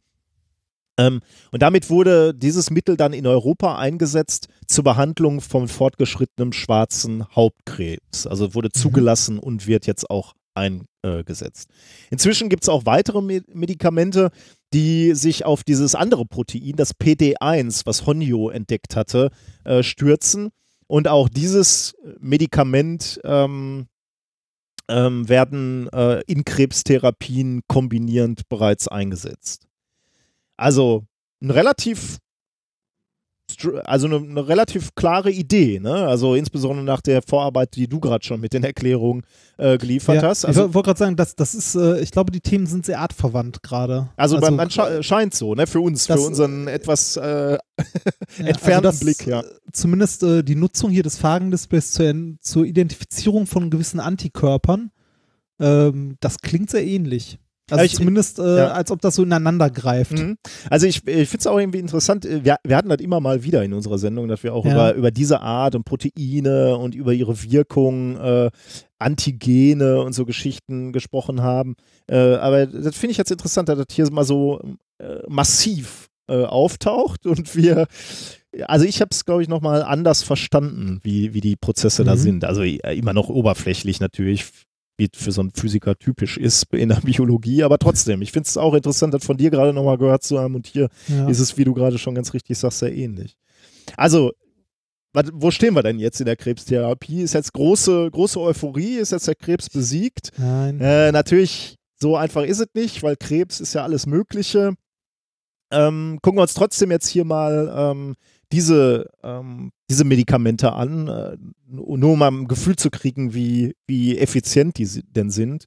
Ähm, dazu gab es eine 2011 äh, eine durchgeführte klinische Phase 3 Studie ähm, und die zeigt eindeutig eine signifikante Steigerung der Gesamtüberlebensdauer bei kombinierter Anwendung von diesem Ipilimumab äh, und dem Zytostatikum Dacarbazin äh, im Vergleich zu einer ausschließlichen Behandlung mit der Chemotherapie. Und dann, wenn, wenn man sich da mal so die fünf Jahres Überlebensrate der Patienten anguckt, äh, welche mit diesen äh, beiden Präparaten behandelt wurden, dann lag die fünf Jahres Überlebensrate bei 18,2 Prozent im Vergleich zu einer Kontrollgruppe, äh, die bei 8,8 Prozent lag, die nur Chemotherapie bekommen hat. Also wir sprechen hier über einen deutlichen Effekt, aber nicht wirklich das Wundermedikament, was wir jetzt alle nehmen und dann ja. ist alles.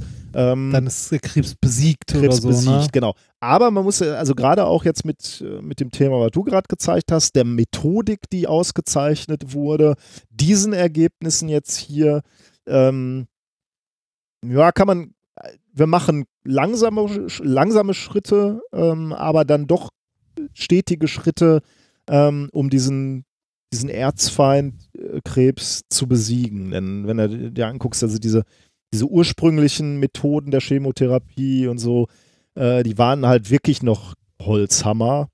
Ähm, und jetzt, also diese unterstützenden Therapien scheinen jetzt schon so zu sein, dass halt schon sehr gezielt sich angeguckt wird, wie greifen wir in den Kampf des Körpers mit dem, äh, äh, mit dem äh, Krebs, mit den Krebszellen, äh, wie greifen wir da ein? Unterstützend ein. Mhm.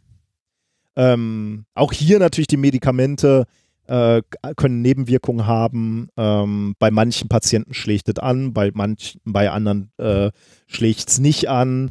Ähm, es sind keine Checkpoint-Inhibitoren gefunden worden, beispielsweise für die, für die häufigsten Krebsformen, Darmkrebs, Brustkrebs, Prostatakrebs. Da haben wir alles noch nix.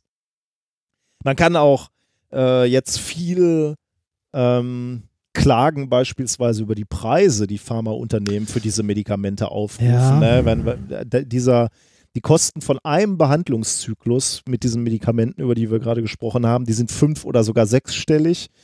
Das ist natürlich auch irgendwie wieder so eine Nummer. Ne? Also natürlich gibt es äh, gibt es natürlich auch Entwicklungskosten. Die ganze Forschung hat, hat was gekostet ähm, und da hängen natürlich mitunter auch Pharmaunternehmen mit drin. Aber das ist natürlich auch, da können, können Sie jetzt Stunden drüber äh, ähm, unterhalten, Oder, ja, ob das, das ethisch das ist korrekt ist, dafür, damit Geld zu verdienen. Ne? Ich habe ich habe im Zuge der Recherche hier zu diesem Podcast dann gehört, dass es natürlich im Prinzip dann so Rechnungen geben muss von Krankenkassen, die sagen, welche Therapie bezahlen wir noch und wie ja. machst du das?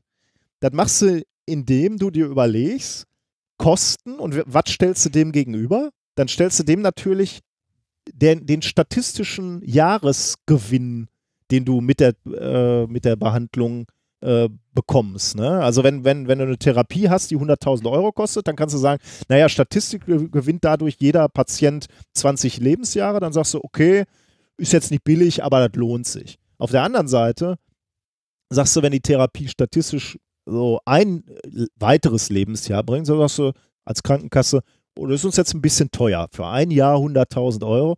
Das heißt, du machst auf einmal ein Preisschild auf ein Lebensjahr, ne?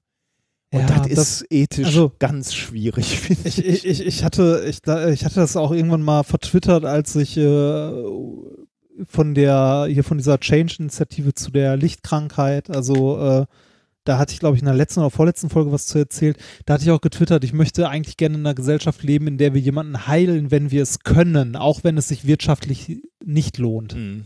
Ne? Also wenn wir technisch in der Lage sind, Menschen zu heilen, wenn wir wissen, wie es geht, dann möchte ich bitte, dass wir in einer Gesamt, also in einer Weltgemeinschaft oder einer Gesamtgesellschaft leben, in der wir das tun, um diese Menschen auch zu heilen.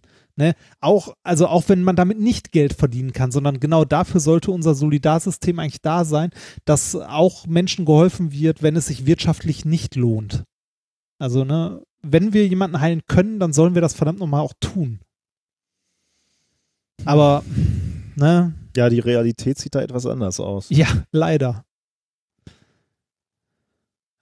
Und ich will ja auch nicht sagen, dass Pharmaunternehmen nichts verdienen dürfen an Medikamenten, Nein, natürlich sollen das haben. Sollen sie, Dann, äh, die, die sollen natürlich da, äh, da Aber wenn was er- verdienen, aber dann muss das Geld halt irgendwo von der Solidargemeinschaft gesamt bereitgestellt werden. Wenn die Entwicklung, also da muss halt irgendwie die Waage sein, ne? Die sollen ger also Pharmaindustrie soll gerne mit so speziellen Medikamenten Geld verdienen, aber es sollte halt irgendwie dann im Rahmen auch sein, ne? Dass die Forschung, Ja. dass die ihre Leute bezahlen können und noch einen kleinen Gewinn daran machen. in, in dem Preis muss halt eingepreist sein, wie viel Entwicklungsarbeit ist da reingeflossen Genau. und wie viel Kosten sind äh, dabei entstanden und nicht zwingend, wie schlimm ist die Krankheit. Ne? Nur, wa- nur Ja. weil die Krankheit besonders grausam ist, äh, darfst du den Preis nicht hochtreiben. Das fände ich unethisch. Möglicherweise, Nee, hier spricht natürlich jetzt wieder ein Physiker, möglicherweise ist das auch gar nicht der Fall. Das weiß ich nicht, kann ich Ja. nicht beurteilen. Vielleicht Ich, versteige ich, glaube, ich, glaube, dass, ich glaube, das geht eher um, äh, um ökonomischen, äh, also um ökonomische Aspekte. Es ist eher sowas wie äh, hier, wir haben ein Medikament, die Entwicklung hat irgendwie, äh, was weiß ich, hat eine halbe Million gekostet, das jetzt marktreif zu machen, kostet nochmal eine Million. Ähm, potenziell verdienen könnten wir damit aber nur drei Millionen. Ja, das ist ein kleiner Gewinn, aber der reicht nicht. Da haben wir lohnendere Projekte, das lassen wir. Hm. Ne, so, so in die Richtung geht das, denke ich eher.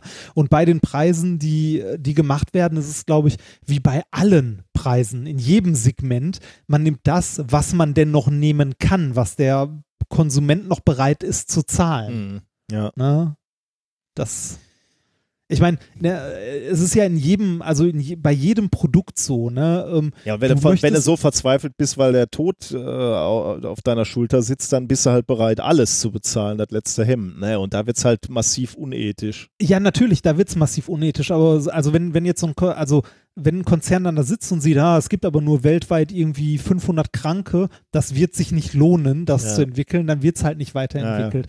Und ähm, ich meine, das ist bei, jetzt nicht nur bei Medikamenten, das ist ja bei jedem anderen Produkt auch so, ne? Wenn du ein Auto baust, dann baust du halt ein Auto, du guckst, was das kostet, schlägst halt was oben drauf, was du gewinnen willst, weil wir in diesem, weil wir immer wachsen wollen, Mhm. ne? Wir wollen ja immer mehr verdienen. Ähm, äh, das, also ich, ich finde das auch bei, bei so Pharmakonzernen ja noch okay, solange das irgendwie im Rahmen bleibt. Ähm, und nicht irgendwie, weiß ich nicht, die Produktionsentwicklungskosten sind 10 Euro, ich verlange aber eine halbe Million dafür, weil das noch bereit, also Leute bereit sind zu zahlen. Das ist irgendwie, da bräuchte man vielleicht dann doch ein bisschen mehr Regulierung. Ja. Naja, lassen wir das. Na gut. Das war Medizin. Und jetzt können wir mal was Praktisches machen, ne? Du hast uns Genau, ein Experiment vorbereitet. Ich, ich, habe, ich habe ein kleines Experiment vorbereitet, das wir äh, so, ähm, glaube ich, auch schon mal hatten. Ich bin mir aber nicht ganz sicher, also nicht genauso, sondern nur ähnlich hatten. Ähm, hast du dir die Sachen bereitgelegt, die ich äh, Äh, leider noch habe? nicht. So, me- meinst du, das soll ich noch machen? Äh, was war das? Wasser, ein Spültuch? Wasser, ein, also Gla ein Glas voll Wasser, Ja. ein Spültuch und eine Schüssel, Okay. falls das Experiment nicht funktioniert. Äh, dann hole ich mir das schnell. Okay, Okay. da sind wir wieder. da sind wir wieder. Ähm, Okay, du hast vor dir eine Schüssel äh, als Auffangbehälter, ein Glas voll Wasser und ein Geschirrtuch. Genau, ja. Ein Experiment, das wir, wie gesagt, ich, glaub, ich bin mir nicht sicher, ob wir das ganz am Anfang schon mal hatten, aber man kennt es auf jeden Fall. Man nimmt sich ein Bierglas, packt einen Bierdeckel oben, also ein Glas voll Wasser oder Bier, packt einen Bierdeckel oben drauf und stürzt das Ganze. Ne? Ja. So, dass der Bierdeckel unten ist und das Glas draufsteht. Und äh, dann fließt kein, ähm, dann fließt kein Bier heraus und man kann das Ganze sogar hochheben und unten die Hand wegnehmen und der Bierdeckel klebt unten am Glas. Ja. Ähm, und es fließt nichts raus. Das, äh, warum das so ist, das hat im Wesentlichen zwei Gründe. Der, äh, einer der wesentlichen Punkte ist, dass ähm, damit Bier aus dem Glas rausfließen kann, muss ja Luft ins Glas reinfließen. Ja. Ähm, das verhinderte der Deckel. Jetzt könnte man sagen, ähm, der Deckel wird von unten durch den Luftdruck an das Glas gepresst. Das ist aber nicht der einzige äh, Grund, warum der dort hält, sondern äh, ein wichtiger Aspekt ist hier auch noch die Oberflächenspannung des Wassers. Die hält den nämlich an Ort und Stelle, diesen Bierdeckel so ein bisschen, Mhm. ähm, quasi an der Dichtfläche, weil dort ähm, kein, keine Luft ins Glas eindringen kann, weil dort die Oberflächen des Spann, äh, Spannung des Wassers quasi so einen kleinen Dichtring aufbaut. Mhm. So ganz grob. Ja. Diese beiden Effekte müssen halt zusammenkommen. Also wir brauchen die Oberflächenspannung des Wassers und den Luftdruck. Das ist schon ein tolles Experiment in einer Kneipe oder auf einer Party. Das kann man aber noch einen Ticken weiter treiben und das machen wir heute. Äh, man braucht nämlich nicht mal einen Bierdeckel für dieses Experiment. Es reicht auch ein, ein Spültuch, also so ein Abtrocktuch, Mhm. vollkommen aus. Ähm, und zwar, äh, das Abdrucktuch ist eigentlich ein relativ grobmaschiges Netz. Also wenn man es gegens Licht hält, kann man ja auch durchgucken. Ja. Ne? Wenn wir das aber jetzt über unser Glas spannen, was du mal tun das kannst, ich jetzt, okay. und das dann ist jetzt wichtig, nicht langsam umdrehen, sondern schnell stürzen, Okay. sodass das, äh, also dass keine, dass keine Luft äh, durch das Tuch reinfließen kann, okay, habe ich Dann- gemacht. Dann sollte das auch das Wasser im Tuch halten, also im Glas halten. Ja, jetzt kann ich das Tuch loslassen sozusagen. Ja, Ich das plätschern bei dir. ja, so ein bisschen, so ein bisschen, aber es bleibt auch noch viel, es bleibt auch noch viel. Oh, Mist, viel, bei mir ist das abgefallen. Aber Rela relativ viel Wasser im, äh, ich mache mal ein Foto davon. Ja. Es ist zwar was rausgeflossen, weil ich hier mit einer Hand hantiere. Ja, und man muss es auch sehr gerade halten. Sobald man es schräg hält, äh, geht das Ganze nicht mehr. Bleibt ein Großteil des Wassers im Glas. Okay. Ähm, Also bei mir ist es abgefallen, aber ich glaube, ich, das zog auch an den Ra Rändern so ein bisschen. Äh, ja.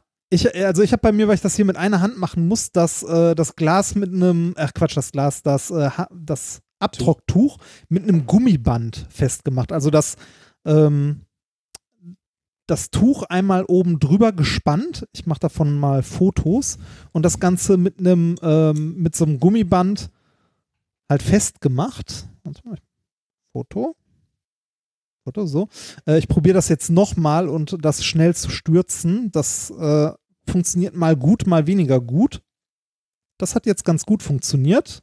Da plätscherte nichts oder nicht viel. Mal kurz gucken. Jetzt muss ich das Tuch mal zur Seite machen, damit ich ein Foto machen kann, damit man noch sieht, dass da noch Wasser drin ist. So. Ähm, weil nämlich jetzt die, äh, also ist schade, dass du das jetzt hier nicht sehen kannst, aber die, ähm, die Oberflächenspannung zwischen den Maschen des Tuches, durch das du durchgucken kannst, reicht aus, um halt zu verhindern, dass das Wasser durch dieses Netz rausfließt und das, Wasser, äh, das Luft in das Glas hineinströmt. Und dadurch ähm, wird das ähm, äh, wird das Wasser im Glas gehalten, obwohl eigentlich es keinen Grund gibt, warum es nicht nach unten, also so auf den ersten Blick keinen Grund geben sollte, warum es nicht nach unten fließt. Äh, also das Tuch, obwohl es komplett löchrig ist, reicht aus, um das Wasser ähm, im Glas zu halten. Und wenn ich jetzt noch das Tuch ein bisschen straff ziehe, da kann ich leider kein Video von machen, weil ich keine, keine dritte Hand habe, ähm, dann, vielleicht hört man das, warte mal. Nee, leider nicht. Man hört es nicht. Äh, wenn ich das äh, Tuch jetzt noch ordentlich straff ziehe, dann, ähm, dann plätschert, äh, Quatsch, plätschert, dann äh, blubbert das Ah. Wasser im Glas noch. weil die Warte mal, Luft schon rein kann mal- durch die Masche. Genau, weil ich die Maschen dann breiter ziehe, dann kommt kurzzeitig ein bisschen Luft in, ähm, halt in das Glas und ein bisschen Wasser tropft vielleicht raus, aber trotzdem kommt wieder dieser Zustand, äh, also kommt es wieder in diesen Zustand, wo das Wasser mit der Oberflächenspannung auf den Maschen hält und wir das Glas gestürzt haben und äh, immer noch Wasser im Glas steht, obwohl nur ein Spültuch davor liegt. Und jetzt, ich probiere es nochmal mit dem, mit dem Ziehen. Das, man hört aber, äh, Das hat man gehört? ja, man hört's blubbern, ja. Ja, das- das da war das gehen Blubbern vom- Luftblasen rein. Ja, Ne? da geht, da geht eine Menge rein. Ja, das kann man auch noch schön machen, wenn es nicht gut funktioniert, kann man das äh, Handtuch unten einmal mit ein paar Fingern eindrücken, sodass man so eine Delle da drin hat. Dabei fließt natürlich Wasser nach draußen. Mhm. Äh, und wenn man diese Delle wieder glatt zieht, hört man es blubbern. Ja, man, also ich höre es deutlich, aber Ja. Und da, da ist immer noch, da ist immer noch gut Wasser jetzt im Glas drin. Also es ist ähm, dieses Bierdeckel-Experiment quasi eine Stufe weitergebracht. da muss ich auf jeden Fall gleich nochmal ähm, Teste mit das mal. freien Ich, Händen nochmal Ja. ausprobieren, ja. Du hast Ich ein Foto auch- gemacht und ich habe ein Foto gemacht, ja.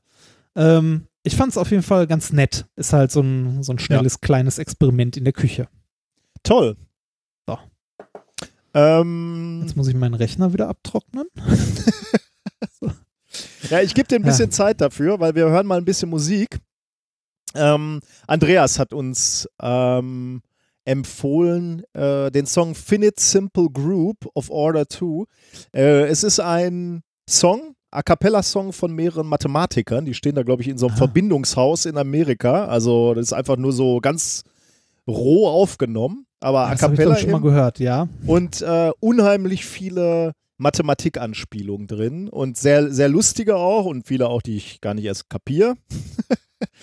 Aber ähm, es gibt dazu eine Erklärung, ähm, die äh, der hat er da noch dazu geschickt. Ähm, die verlinken wir auch. Also wer sich den Text nochmal etwas genauer anschauen möchte und die ganzen subtilen Gags nochmal verstehen möchte, äh, die sind dort erklärt. Und was ausnahmsweise auch mal lohnenswert ist, ist die Kommentare unter dem Video sich anzugucken bei YouTube, weil ausnahmsweise mal die Kommentare nicht hasserfüllt sind, sondern sehr äh, lustig sind. Also die Leute, die da kommentieren, die treiben eben diese äh, Mathematikanspielung weiter und kommentieren damit äh, das Video. Also viel Spaß mit dem Song Finite Simple Group. Hatten wir schon. Wie hatten wir schon? Hatten wir schon. Folge, drei, Folge 83 Brückentechnologie. Ach, ich habe nicht nachgeguckt. Okay. Ich habe mich nicht dran erinnert und ich habe nie nachgeguckt. Äh, Äh, bei, mir, bei mir spukt es auch nur so im Hinterkopf herum und äh, ich habe gerade mal kurz unsere Liste bemüht. Gut, äh, dann nehme ich alles zurück. ähm, ja, wir haben natürlich eine Liste, ne? Äh, darauf können wir vielleicht nochmal darauf hinweisen. Wer, wer Ja. uns Songvorschläge äh, schickt, äh, bitte äh, vorher einmal ganz kurz in diese Liste gucken. Ich schaue, wenn die Songs mir bekannt vorkommen, schaue ich in die Liste, aber es ist halt ein bisschen mühselig. Es sind mittlerweile halt zu viele, ne? Also Ja, genau, ja. Also äh, äh, auf unserer Website gibt es eine Liste äh, vom äh, guten Lars ähm, Sastikel äh, Naber geführt.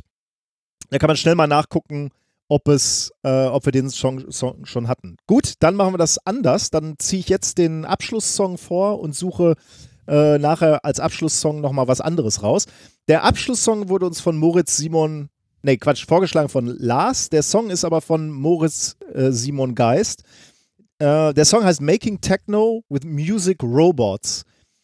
Ich finde den Begriff Ro Robots jetzt ein bisschen strapaziert. Also sind sicherlich mechanische oder ja, nicht, nicht rein mechanische, sondern es sind Maschinen, die dort Geräusche machen und daraus hat er wirklich einen sehr ansehnliche, ähm, einen sehr, sehr ansehnlichen Song gemacht, wie ich finde. Roboter weiß ich jetzt nicht. Ähm, aber sehr, sehr geiler Song. Äh, ich glaube, Moritz verkauft den auch, aber äh, wir haben angefragt, wir dürfen den benutzen, wir dürfen den hier spielen. Also schaut euch den mal an. Äh, Moritz macht da noch mehr Musik, unglaublich aufwendig. Ich kann mir gar nicht vorstellen, wie viel Zeit in so einen Song ähm, ähm, gesteckt wird. Techno mit musikalischen Robotern. Viel Spaß damit. Oder hatten wir den schon, lieber Nein, den hatten wir noch nicht. Ich habe ich hab gerade hab gerade nachgeguckt, den hatten wir noch nicht.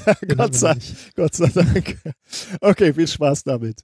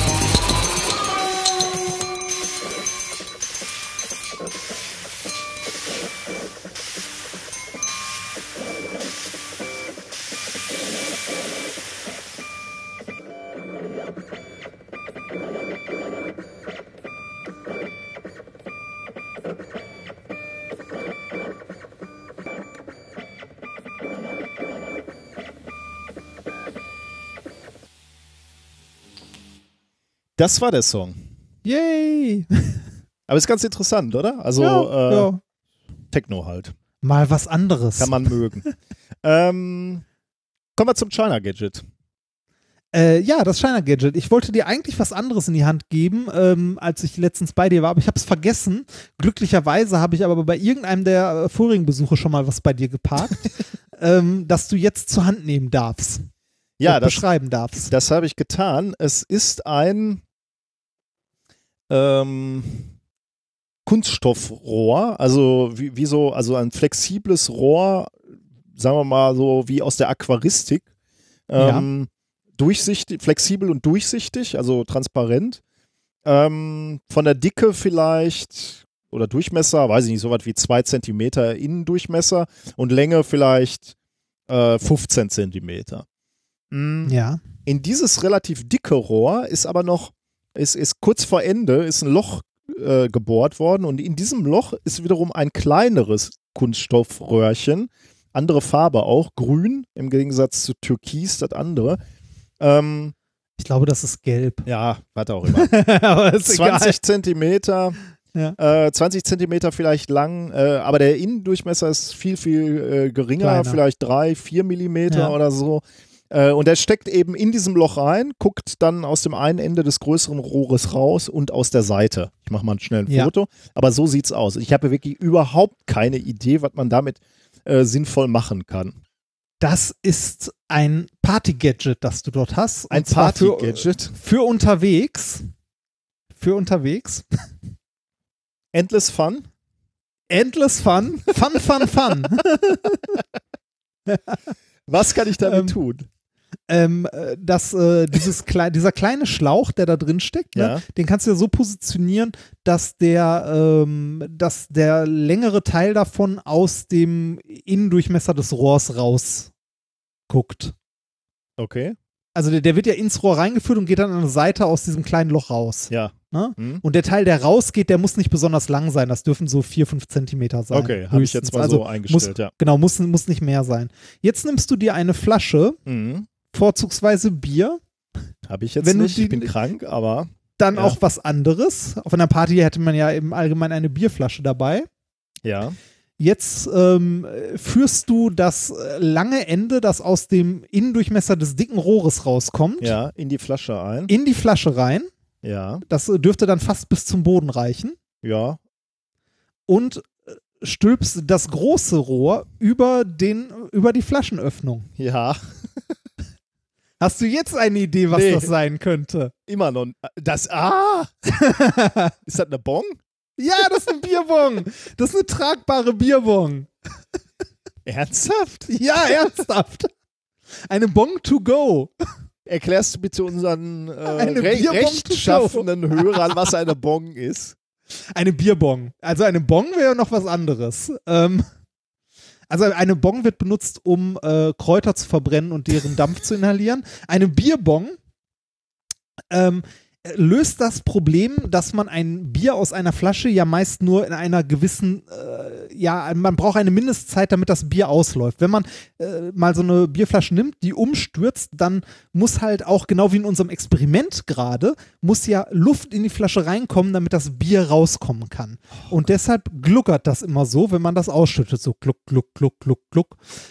Wenn man jetzt aber ähm, beispielsweise einen Strohhalm in die Flasche reinführt, den man so umknickt am Ende und die Flasche dann umklickt, dann kann Luft, also umkippt, dann kann Luft durch den Strohhalm in die Flasche gelangen und das Bier in einem Schwall rausfließen. Das ist natürlich eine Riesensauerei und schwierig irgendwie zu, zu trinken, um den Strohhalm dann noch so zu positionieren, dass man irgendwie den Mund mit der Flasche umschließt, aber der Strohhalm irgendwie doch Luft ziehen kann und so. Und deshalb kann man dieses tolle Gerät, das du gerade hast, über die Flasche stülpen, hat diesen kleinen Schlauch, durch den Luft in die Flasche gelangen kann und kann jetzt diese Bierpong an, also man kann die Flasche ansetzen, umkippen und die Flasche kann in einem Schwung, also in einem Rutsch, wird sie, also kann sie sich entleeren, weil Luft durch diesen kleinen Schlauch in die Flasche gelangen kann. Oh Gott. Das, äh, du hast doch gerade eh die Schüssel da, du kannst es mal ausprobieren. Das stimmt, die muss nur umkippen, ne? Ja. Genau, du musst es nur umkippen, dann kannst du äh, gucken, ob das äh, gluckerfrei in einem Rutsch Es rausfließt. fließt ohne zu gluckern raus, ja. Dann muss ich gleich nochmal als Video äh, Ja. Ja, das, das bietet sich, glaube ich, als Video wirklich an. Also, das ist äh, eine, eine handliche kleine Bierpong. Ähm, eine äh, Bierbong. Bierpong, Quatsch. Eine Bier, Bierbong. Ähm, äh, ansonsten kann man eine Bierbong klassischerweise auch anders machen, indem man einen langen, großen Schlauch nimmt, den hochhält und oben Trichter und den Schlauch befüllt. Und wenn man dann unten den, äh, den Daumen vom Schlauch nimmt, dann fließt halt auch der komplette Schlauch einmal leer, weil oben halt Luft einfließen kann. Äh, und das ist jetzt hier quasi eine, eine kleine Bierbong, die man auf eine Flasche setzen kann, um äh, eine beliebig große Flasche Bier in einem Schluck leer, also in einem Schub leer zu machen. Und äh, Dosenstechen, hattest du das gerade schon angesprochen, ist ja auch ähnliches Prinzip, ne? Äh, Genau, Dosen, Dosenstechen ist ähnliches Prinzip. Du, äh, ne, du stichst in die Seite rein von der Dose, dann kommt erstmal der Überdruck, der Druck betankt. Und wenn man dann oben aufmacht, dann fließt halt auch die Luft oben in die Dose rein, während man aus der angestochenen Seite trinkt. Trinken für Fortgeschrittene. ich werde Bilder und Videos äh, auf äh, Instagram äh, posten unter anderem und unter anderem stellen wir das auch in die Show Notes, ne, wer sich dafür interessiert. Es gibt wirklich ernsthaft Leute, die soll, so ein Gadget kaufen, damit die sich möglichst schnell äh, Bierflaschen reinschädeln? Bin ich einfach altersmäßig nicht mehr die Zielgruppe oder? Ich glaube, das ist es. Ich aber auch nicht mehr. Ich bin ja jetzt Weintrinker. Ja, ja, das funktioniert auch mit Wein, Kollege. Ach. Ja, ich, ich Aber, fand me- aber meinst du wirklich, das hat jemand in der Tasche, aber das ist ein Gag dann, oder? Oder meinst du, es gibt wirklich Leute, die damit rumrennen? Nee, ich, ich glaube, das ist, ist eher so Gag- und Partyspiel. Also so in die Ecke. Aber das Lustige ist ja tatsächlich, auch ein bisschen was lernt man ja auch über Physik. Ne? Ja, ein bisschen was lernt man über Physik, ja. Gab's im 1-Euro-Laden. Also, das hast du in einem Geschäft gekauft. Du warst in einem Ja. Geschäft, wo man das kaufen konnte. Ja. Als was? Wie heißt das Produkt? Bierbong. Bierbong. Ja, tragbare Alter. Bierbong. Also für mich war das jetzt ein Allerhaar-Erlebnis, weil ich die ganze Zeit gefragt habe, was soll das, was soll Was das, was soll das, bis das? ich, Aber bis ich da draufgestülpt hatte und mein Gehirn gesagt hat, das hast du schon mal gesehen. ja, genau. Das kommt dir bekannt Ja. vor. Ich habe, genau, äh, Form erkannt, sozusagen. Ja. Äh, Ah. Schönes Teil, oder? Aber ich kann dir jetzt schon versprechen, das nächste, das nächste Gadget wirst du mehr mögen. Ich finde ja, das Gadget wäre jetzt auch schon wieder so was für die Bühne gewesen, ne? Das stimmt, das stimmt. Aber das kann man ja, äh, vielleicht können wir das ja noch für irgendwas auf der Bühne gebrauchen. Ja, ich merk's mir mal. Schauen Vielleicht wir können mal. wir es nochmal benutzen, Ja. genau. Ja, sehr schön. Ähm, dann können wir eigentlich weiter im Programm machen, ne? Ja, bitte. Ähm, Ich habe Hunger. du machst weiter mit dem Nobelpreis für Literatur. Nicht? Äh, ja. ja, doch, ein bisschen, ein bisschen Ah, was tatsächlich. gibt's ja Okay. doch zu erzählen. Äh, aber nicht viel. Ne? Der Literaturpreis äh, für Literatur 2018 wird dieses Jahr nicht verliehen, Warum sondern, nur? sondern nächstes Jahr. Ähm, es gab einen Skandal innerhalb der Akademie, Streitereien und öffentliche Beschimpfungen. Also es zieht sich schon ein bisschen länger hin und die äh, Mitglieder der Akademie streiten sich öffentlich auch. Also es ist eine öffentliche Schlammschlacht und beschimpfen sich. Ähm, in dem offiziellen Statement ähm, der Akademie jetzt zum Nobelpreis heißt es, dass äh, die, schwedische, die schwedische Akademie äh, sich entschieden hat, die äh, Bekanntgabe des Nobelpreises für Literatur für 2018 äh, parallel mit der Bekanntgabe 2019 halt ne, zu machen. Äh, das ist bisher siebenmal passiert. Was? Also es, ja, das ist nicht das erste Mal, dass das passiert ist. Es ist bisher siebenmal passiert, dass die Akademie ähm, diesen Reserved Prize, also den Preis erstmal zurückgehalten hat. Das ist schon passiert 1915, 19, 25, 26, 27, 36 und 49. aber immer dann Literatur? Sind das immer die Im, ja, ja, es, Literaturmenschen? es geht immer nur, ja, ge- geht immer nur um den Literaturpreis. Die Physik, Chemie, die streiten sie nicht. Die finden eine Einigung, die können sich, aber Nee, da, äh, Literaturmenschen müssen sich streiten. Ja, ja, da wurde aber auch, ne, wegen, äh, warte mal. Ja, da war ja auch irgendwann mal, ich Nee, erinnere mich, jetzt- da war irgendwann mal jetzt- Krieg und so, ne? Ja, ich, äh, ich bin mir jetzt, wo du gerade nachfragst, gar nicht mal so sicher, ob es wirklich immer der Literaturpreis war. Okay. Da muss ich mal ganz kurz, äh, ganz kurz die Wikipedia bemühen, weil mir das wichtig ist. Literatur Nobelpreisträger. Man muss ja immer die Liste der Nobelpreisträger. Ähm, Litera Literatur Nobelpreisträger. Äh, Liste der Liter Nobelpreisträger für Literatur. Ähm, da wurde 24, 25, 26. Da wurde, ja, für 26 und 27 wurde auf jeden Fall später verliehen. Äh, 36 auch. 1940 wurde er gar nicht verliehen, bis 44. Also es ist beim Literaturnobelpreis, ähm, abgesehen von dem, dem Krieg, wo halt generell mit den Literat Mhm. also generell mit den äh, Nobelpreisen es schwierig war, wurde er auch häufiger schon im Jahr danach verliehen. Okay. Also mehrmals schon. Ähm, also ja, in der Notiz, die ich mir hier gemacht habe, die aus der äh, aus dem offiziellen Statement ist, bezieht es sich tatsächlich nur auf den Literaturnobelpreis. Der wurde siebenmal schon äh, später verliehen. Hm.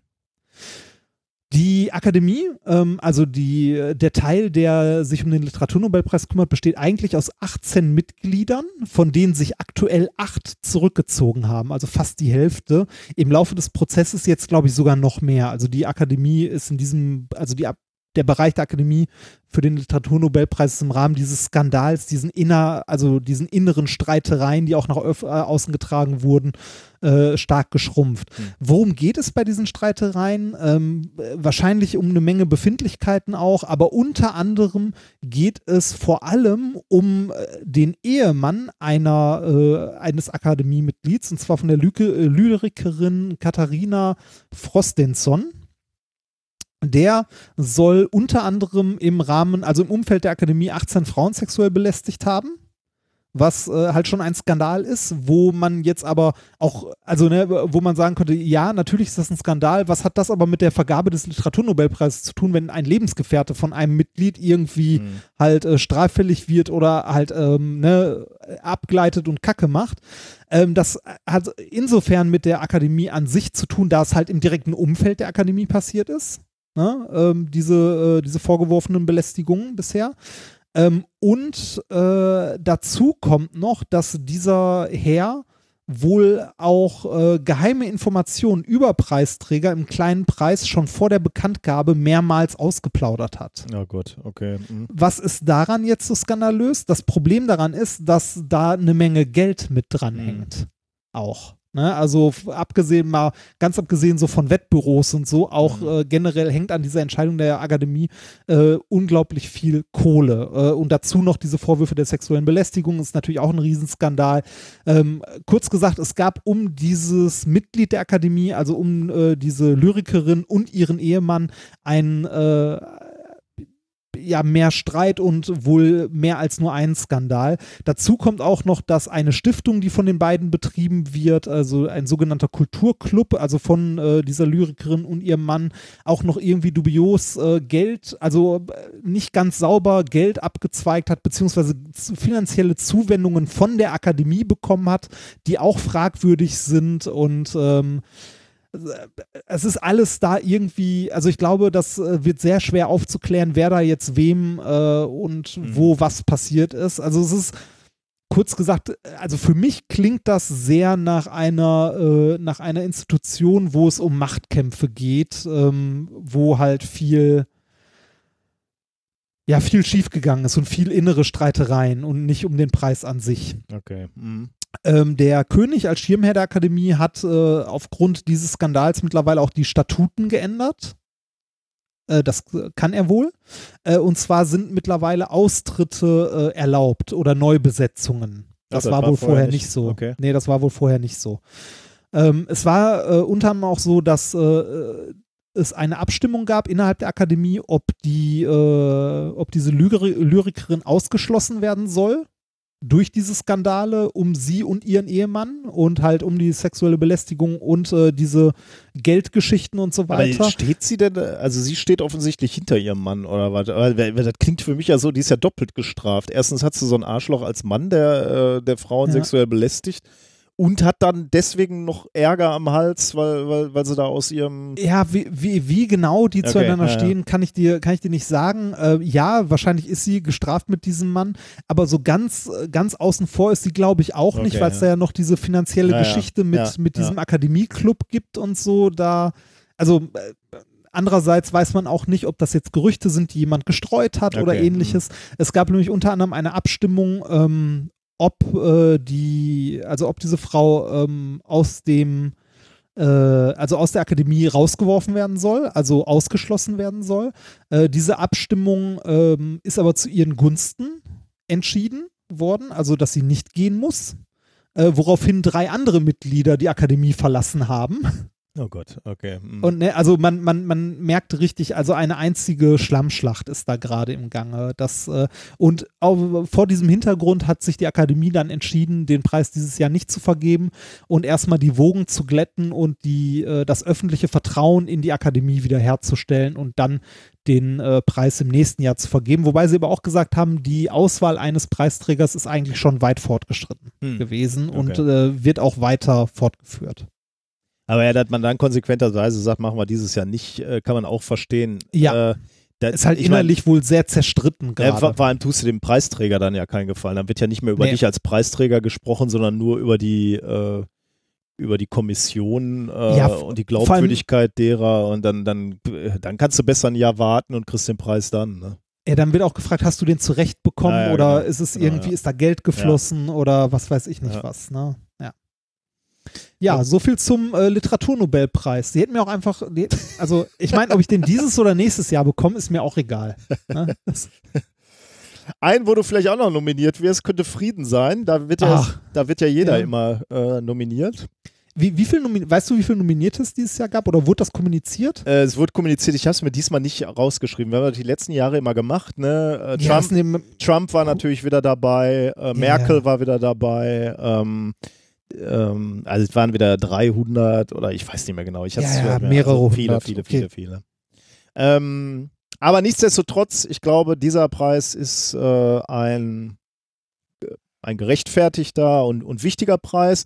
Äh, der Nobelpreis, der Friedensnobelpreis 2018 geht nämlich an zwei Personen, Dennis Mukwege und Nadia Murad, um, for their efforts to end the use of sexual violence as a weapon of war and armed conflict. Also für ihren Kampf gegen sexuelle Gewalt als Waffe im Krieg ähm, bekommen äh, eben dieser äh, Arzt Dennis Mukwege, der ähm, kommt aus dem Kongo und ist auch gebürtig da, und die irakische Menschenrechtsaktivistin Nadia Murad den Friedensnobelpreis. Ähm, das, das Komitee sagt, jeder von ihnen hat auf seine Weise dazu beigetragen, sexuelle Gewalt im Krieg besser sichtbar zu machen, sodass die Täter zur Rechenschaft gezogen werden können.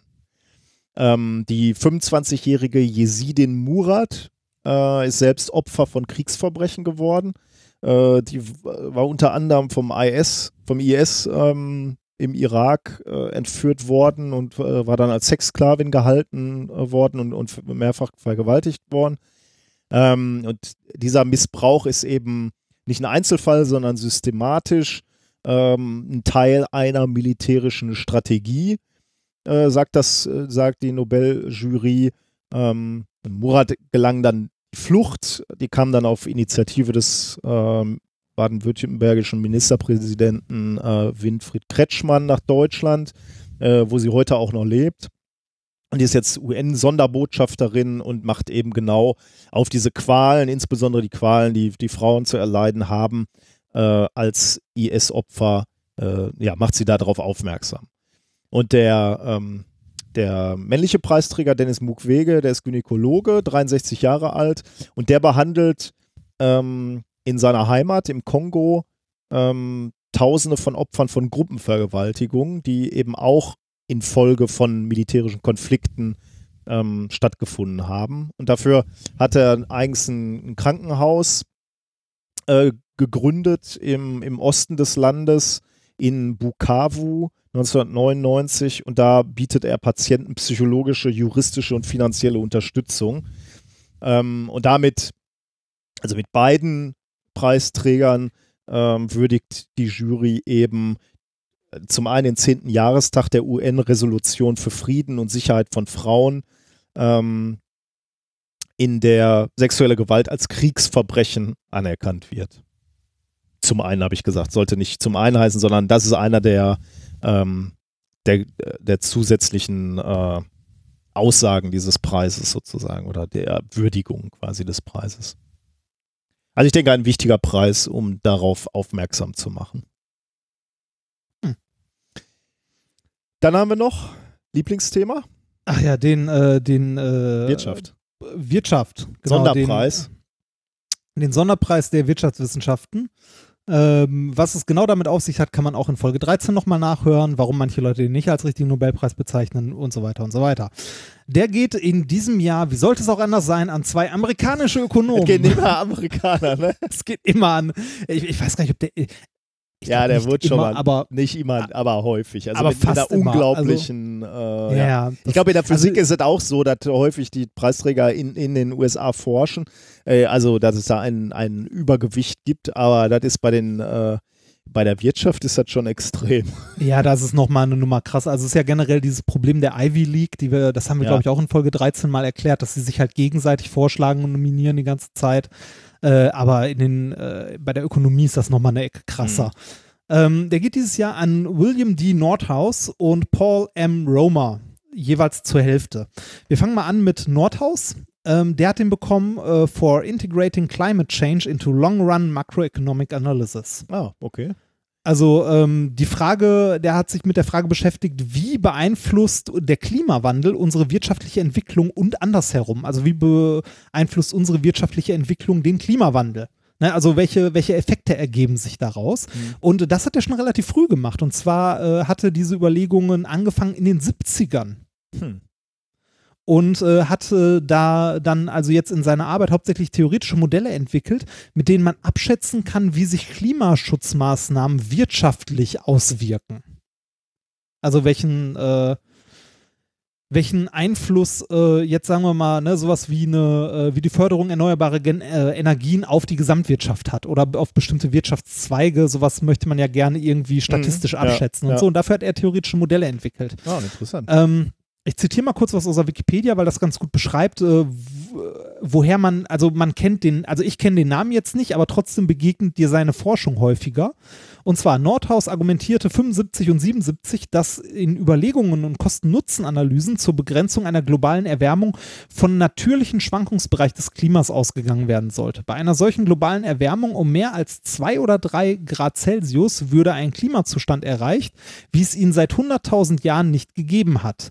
Damit lieferte er eine, äh, einen der Ausgangspunkte zur Formulierung des äh, klimapolitischen Zwei-Grad-Ziels.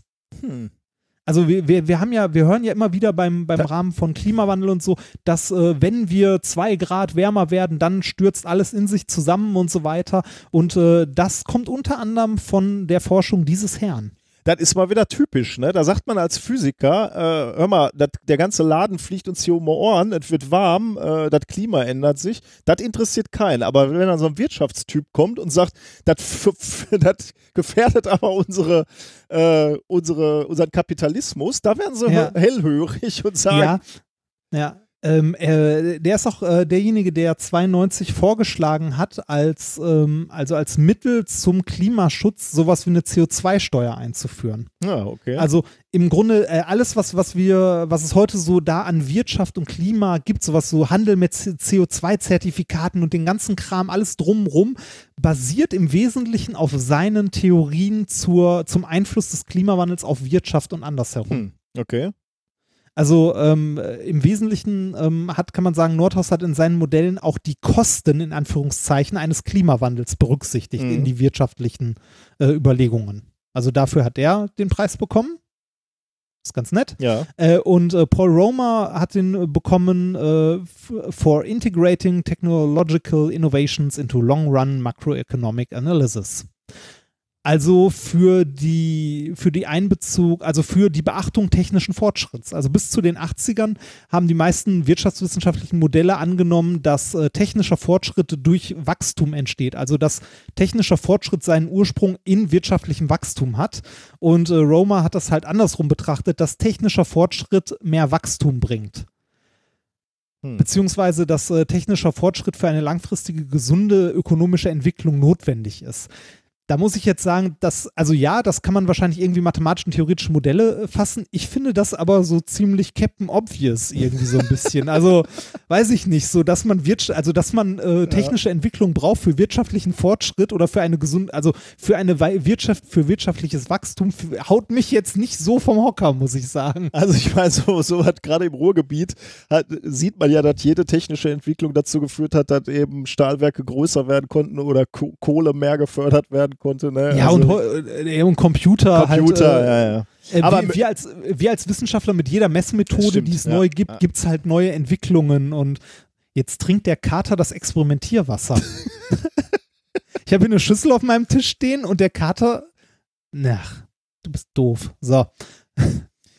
Ja, okay, aber wahrscheinlich äh, überblicken wir einfach nicht, was hinter der ganzen Arbeit Nee, noch nee steckt. wir, wir, haben, wir haben wahrscheinlich kein, einfach keine Ahnung davon. Ne? Ähm, aber also für, für mich als Außenstehender, der von Ökonomie keine Ahnung hat, klingt das so nach wirklich? Ernsthaft? Ja. Ähm, der Rome hat auch ein paar interessante Sachen noch vorgeschlagen. Also so, äh, wo ich mir auch denke, so, ja, kann man machen, muss man aber nicht. Im Jahr 2009 erregte er relativ viel Aufsehen mit dem Vorschlag zur Gründung sogenannter Charter Cities. Ähm, in wachstum- und strukturschwachen Ländern als Mittel zur Armutsbekämpfung. Und jetzt kommt das Konzept von Charter Cities ist, dass Regierungen ein nicht besiedeltes Stück Land auswählen, um das komplett an eine ausländische Regierung abzugeben und unterdessen Legislative, Judikative und Exekutive zu stellen. Äh, der Roma fasst äh, das Konzept mit dem Satz zusammen, Kanada entwickelt, in Hong äh, entwickelt ein Hongkong in Kuba. So in etwa stellt er sich das vor. In dieser künstlich geschaffenen Sonderzone soll ein Wachstumsmotor entstehen, der Auslandsinvestitionen anziehen soll und als Vorbild positiv auf das Umfeld wirken kann. Als Erfolgsbeispiel zieht er hierfür häufig den Vergleich Hongkong unter britischer Ah. Kolonialherrschaft Ja, heran. interessant. Ja, äh, ne, ein wesentlicher Ansatz soll dabei die Rechtssicherheit äh, sein, äh, die von der externen Regierung in diesen Charter Cities garantiert wird. Ähm, die Rechtssicherheit würde Menschen und Investoren quasi von alleine in die künstlich geschaffenen Städte ziehen und damit einen Impuls zum Wachstum liefern. Ja, kann man so sehen. Man könnte aber auch einfach sagen, das ist Neoimperialismus. ne? Also ich habe da ein Land, dem geht es nicht gut. Ich habe genug Geld. Ich schaue doch mal, was ich dort tun kann. Was es Ne? da zu verdienen gibt. Ja, das ist äh, ne, problematisch wohl an dem Modell ist auch äh, die Tatsache, dass äh, Wahlen in diesen Bereichen auch nicht vorgesehen sind. Äh, aber Das nicht ausgeschlossen, also nicht Ge- ausgeschlossen, aber nicht, nicht vorgesehen. Ne? ähm, und äh, es gibt noch Kritiker, die sagen an dieser Idee oder diesem Modell, ähm, dass diese künstlich geschaffenen Städte halt enorme Investitionen bräuchten und das Konzept äh, komplett unrealistisch ist. Okay. aha. Ja, aber also ich finde es auch so fragwürdig. Aber ne, ist halt ein theoretisches Modell, kann man mal durchdenken. Gut, Ja. sind wir so fertig, viel oder? zum Sonderpreis der, äh, der äh, Wirtschaftswissenschaften. Ja, sind wir fertig. Ich bin jetzt auch, äh, ich bin jetzt auch fertig. Ja, ich auch. Ich bin auch. Ich glaube, die, die Zusammenfassung in einem Satz können wir uns diesmal Können wir uns sparen. sparen. Oder? Das waren einfach Ja. die Nobelpreise. Ähm, wir haben noch mal einen Amazon-Kauf der Woche. Ja. Ähm, Ich habe mal nachgeguckt. Ähm, ich habe so recht nichts ganz knallermäßiges gefunden, aber was ich ganz gut gefunden habe, ähm, wir haben uns hier, also äh, Familie und ich, wir haben etwas schleifen lassen, das gemeinsame Kochen und das gemeinsame Essen äh, in den letzten Wochen und Monaten. Wir haben eine Inspirationsquelle für uns gefunden, warum uns das jetzt doch äh, wieder mehr gelungen ist. Äh, und wir genießen das gerade sehr. Ähm, daraufhin habe ich ein, äh, vielleicht rede ich auch über diese Inspirationsquelle nochmal irgendwann, aber jetzt nicht. Ähm, aber ich habe einen Kauf gefunden, den ich vom Ansatz oder von der Idee ganz spannend finde, nämlich ein Buch, heißt Simplissime. Das einfachste Kochbuch der Welt. Vegetarisch mit 130 neuen Rezepten, richtig gut kochen mit maximal sechs Zutaten.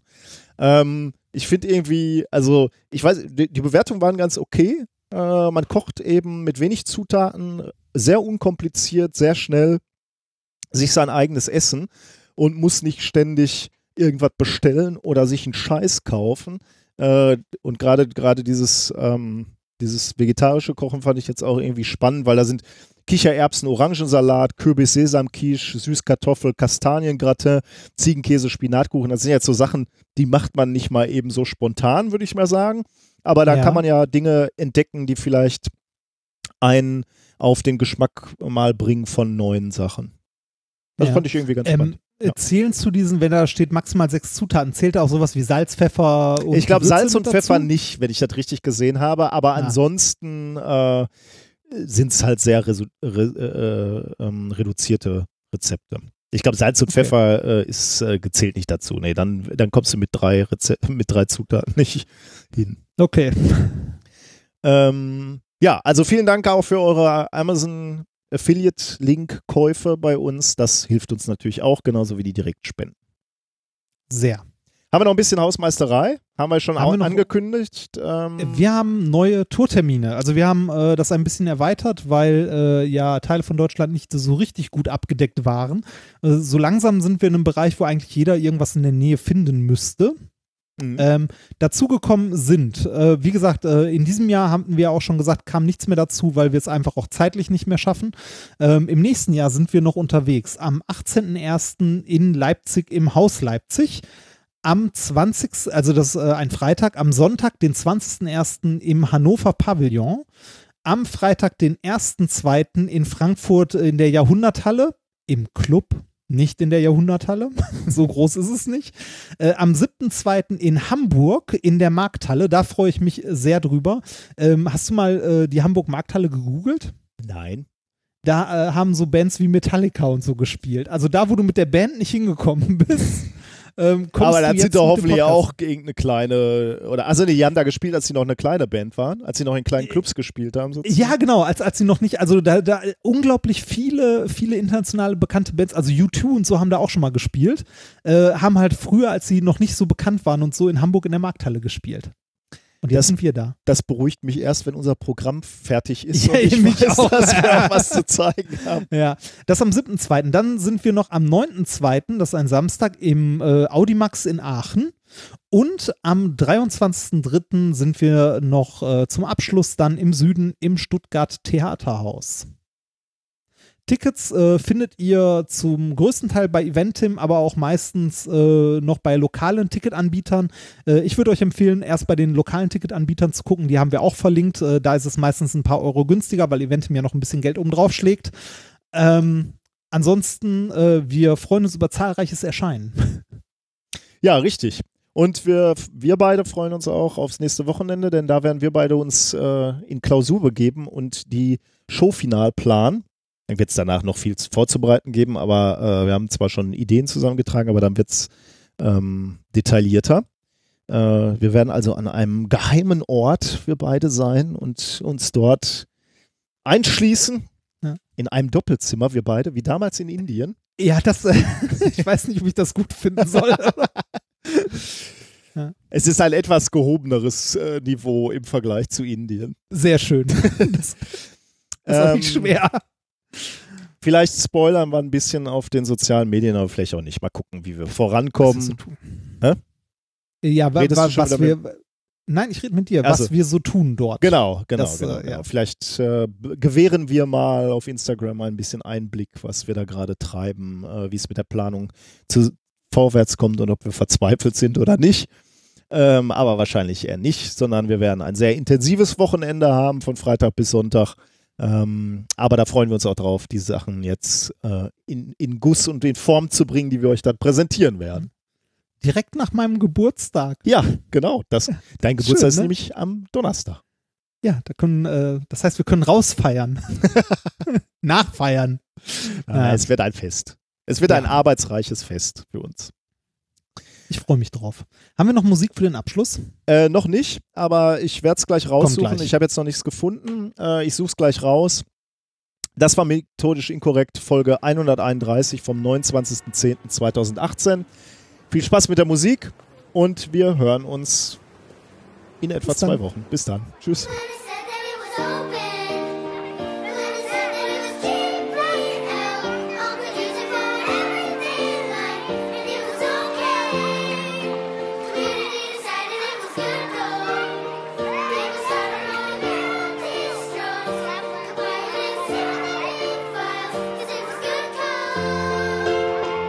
Remember back in 1991, he posted on a Minix using a group.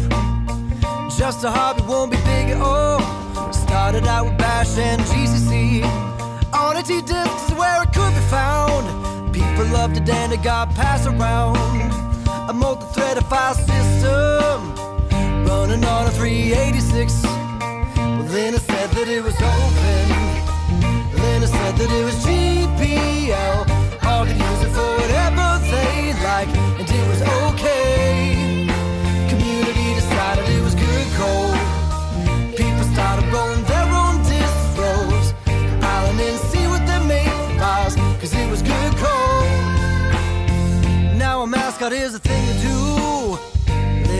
Bit him at the zoo.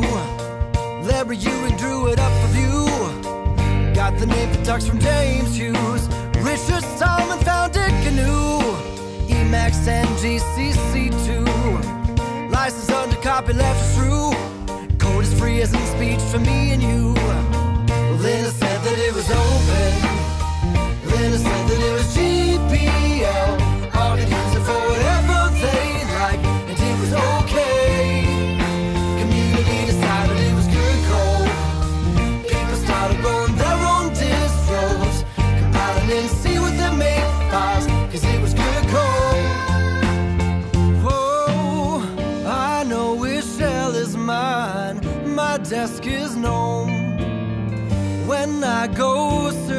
Interwebs, my browser is Chrome. When my friends ask how it thrives, and how Linux keeps all of it flowing, benevolent dictator for life is why I'm okay. I said I'm okay.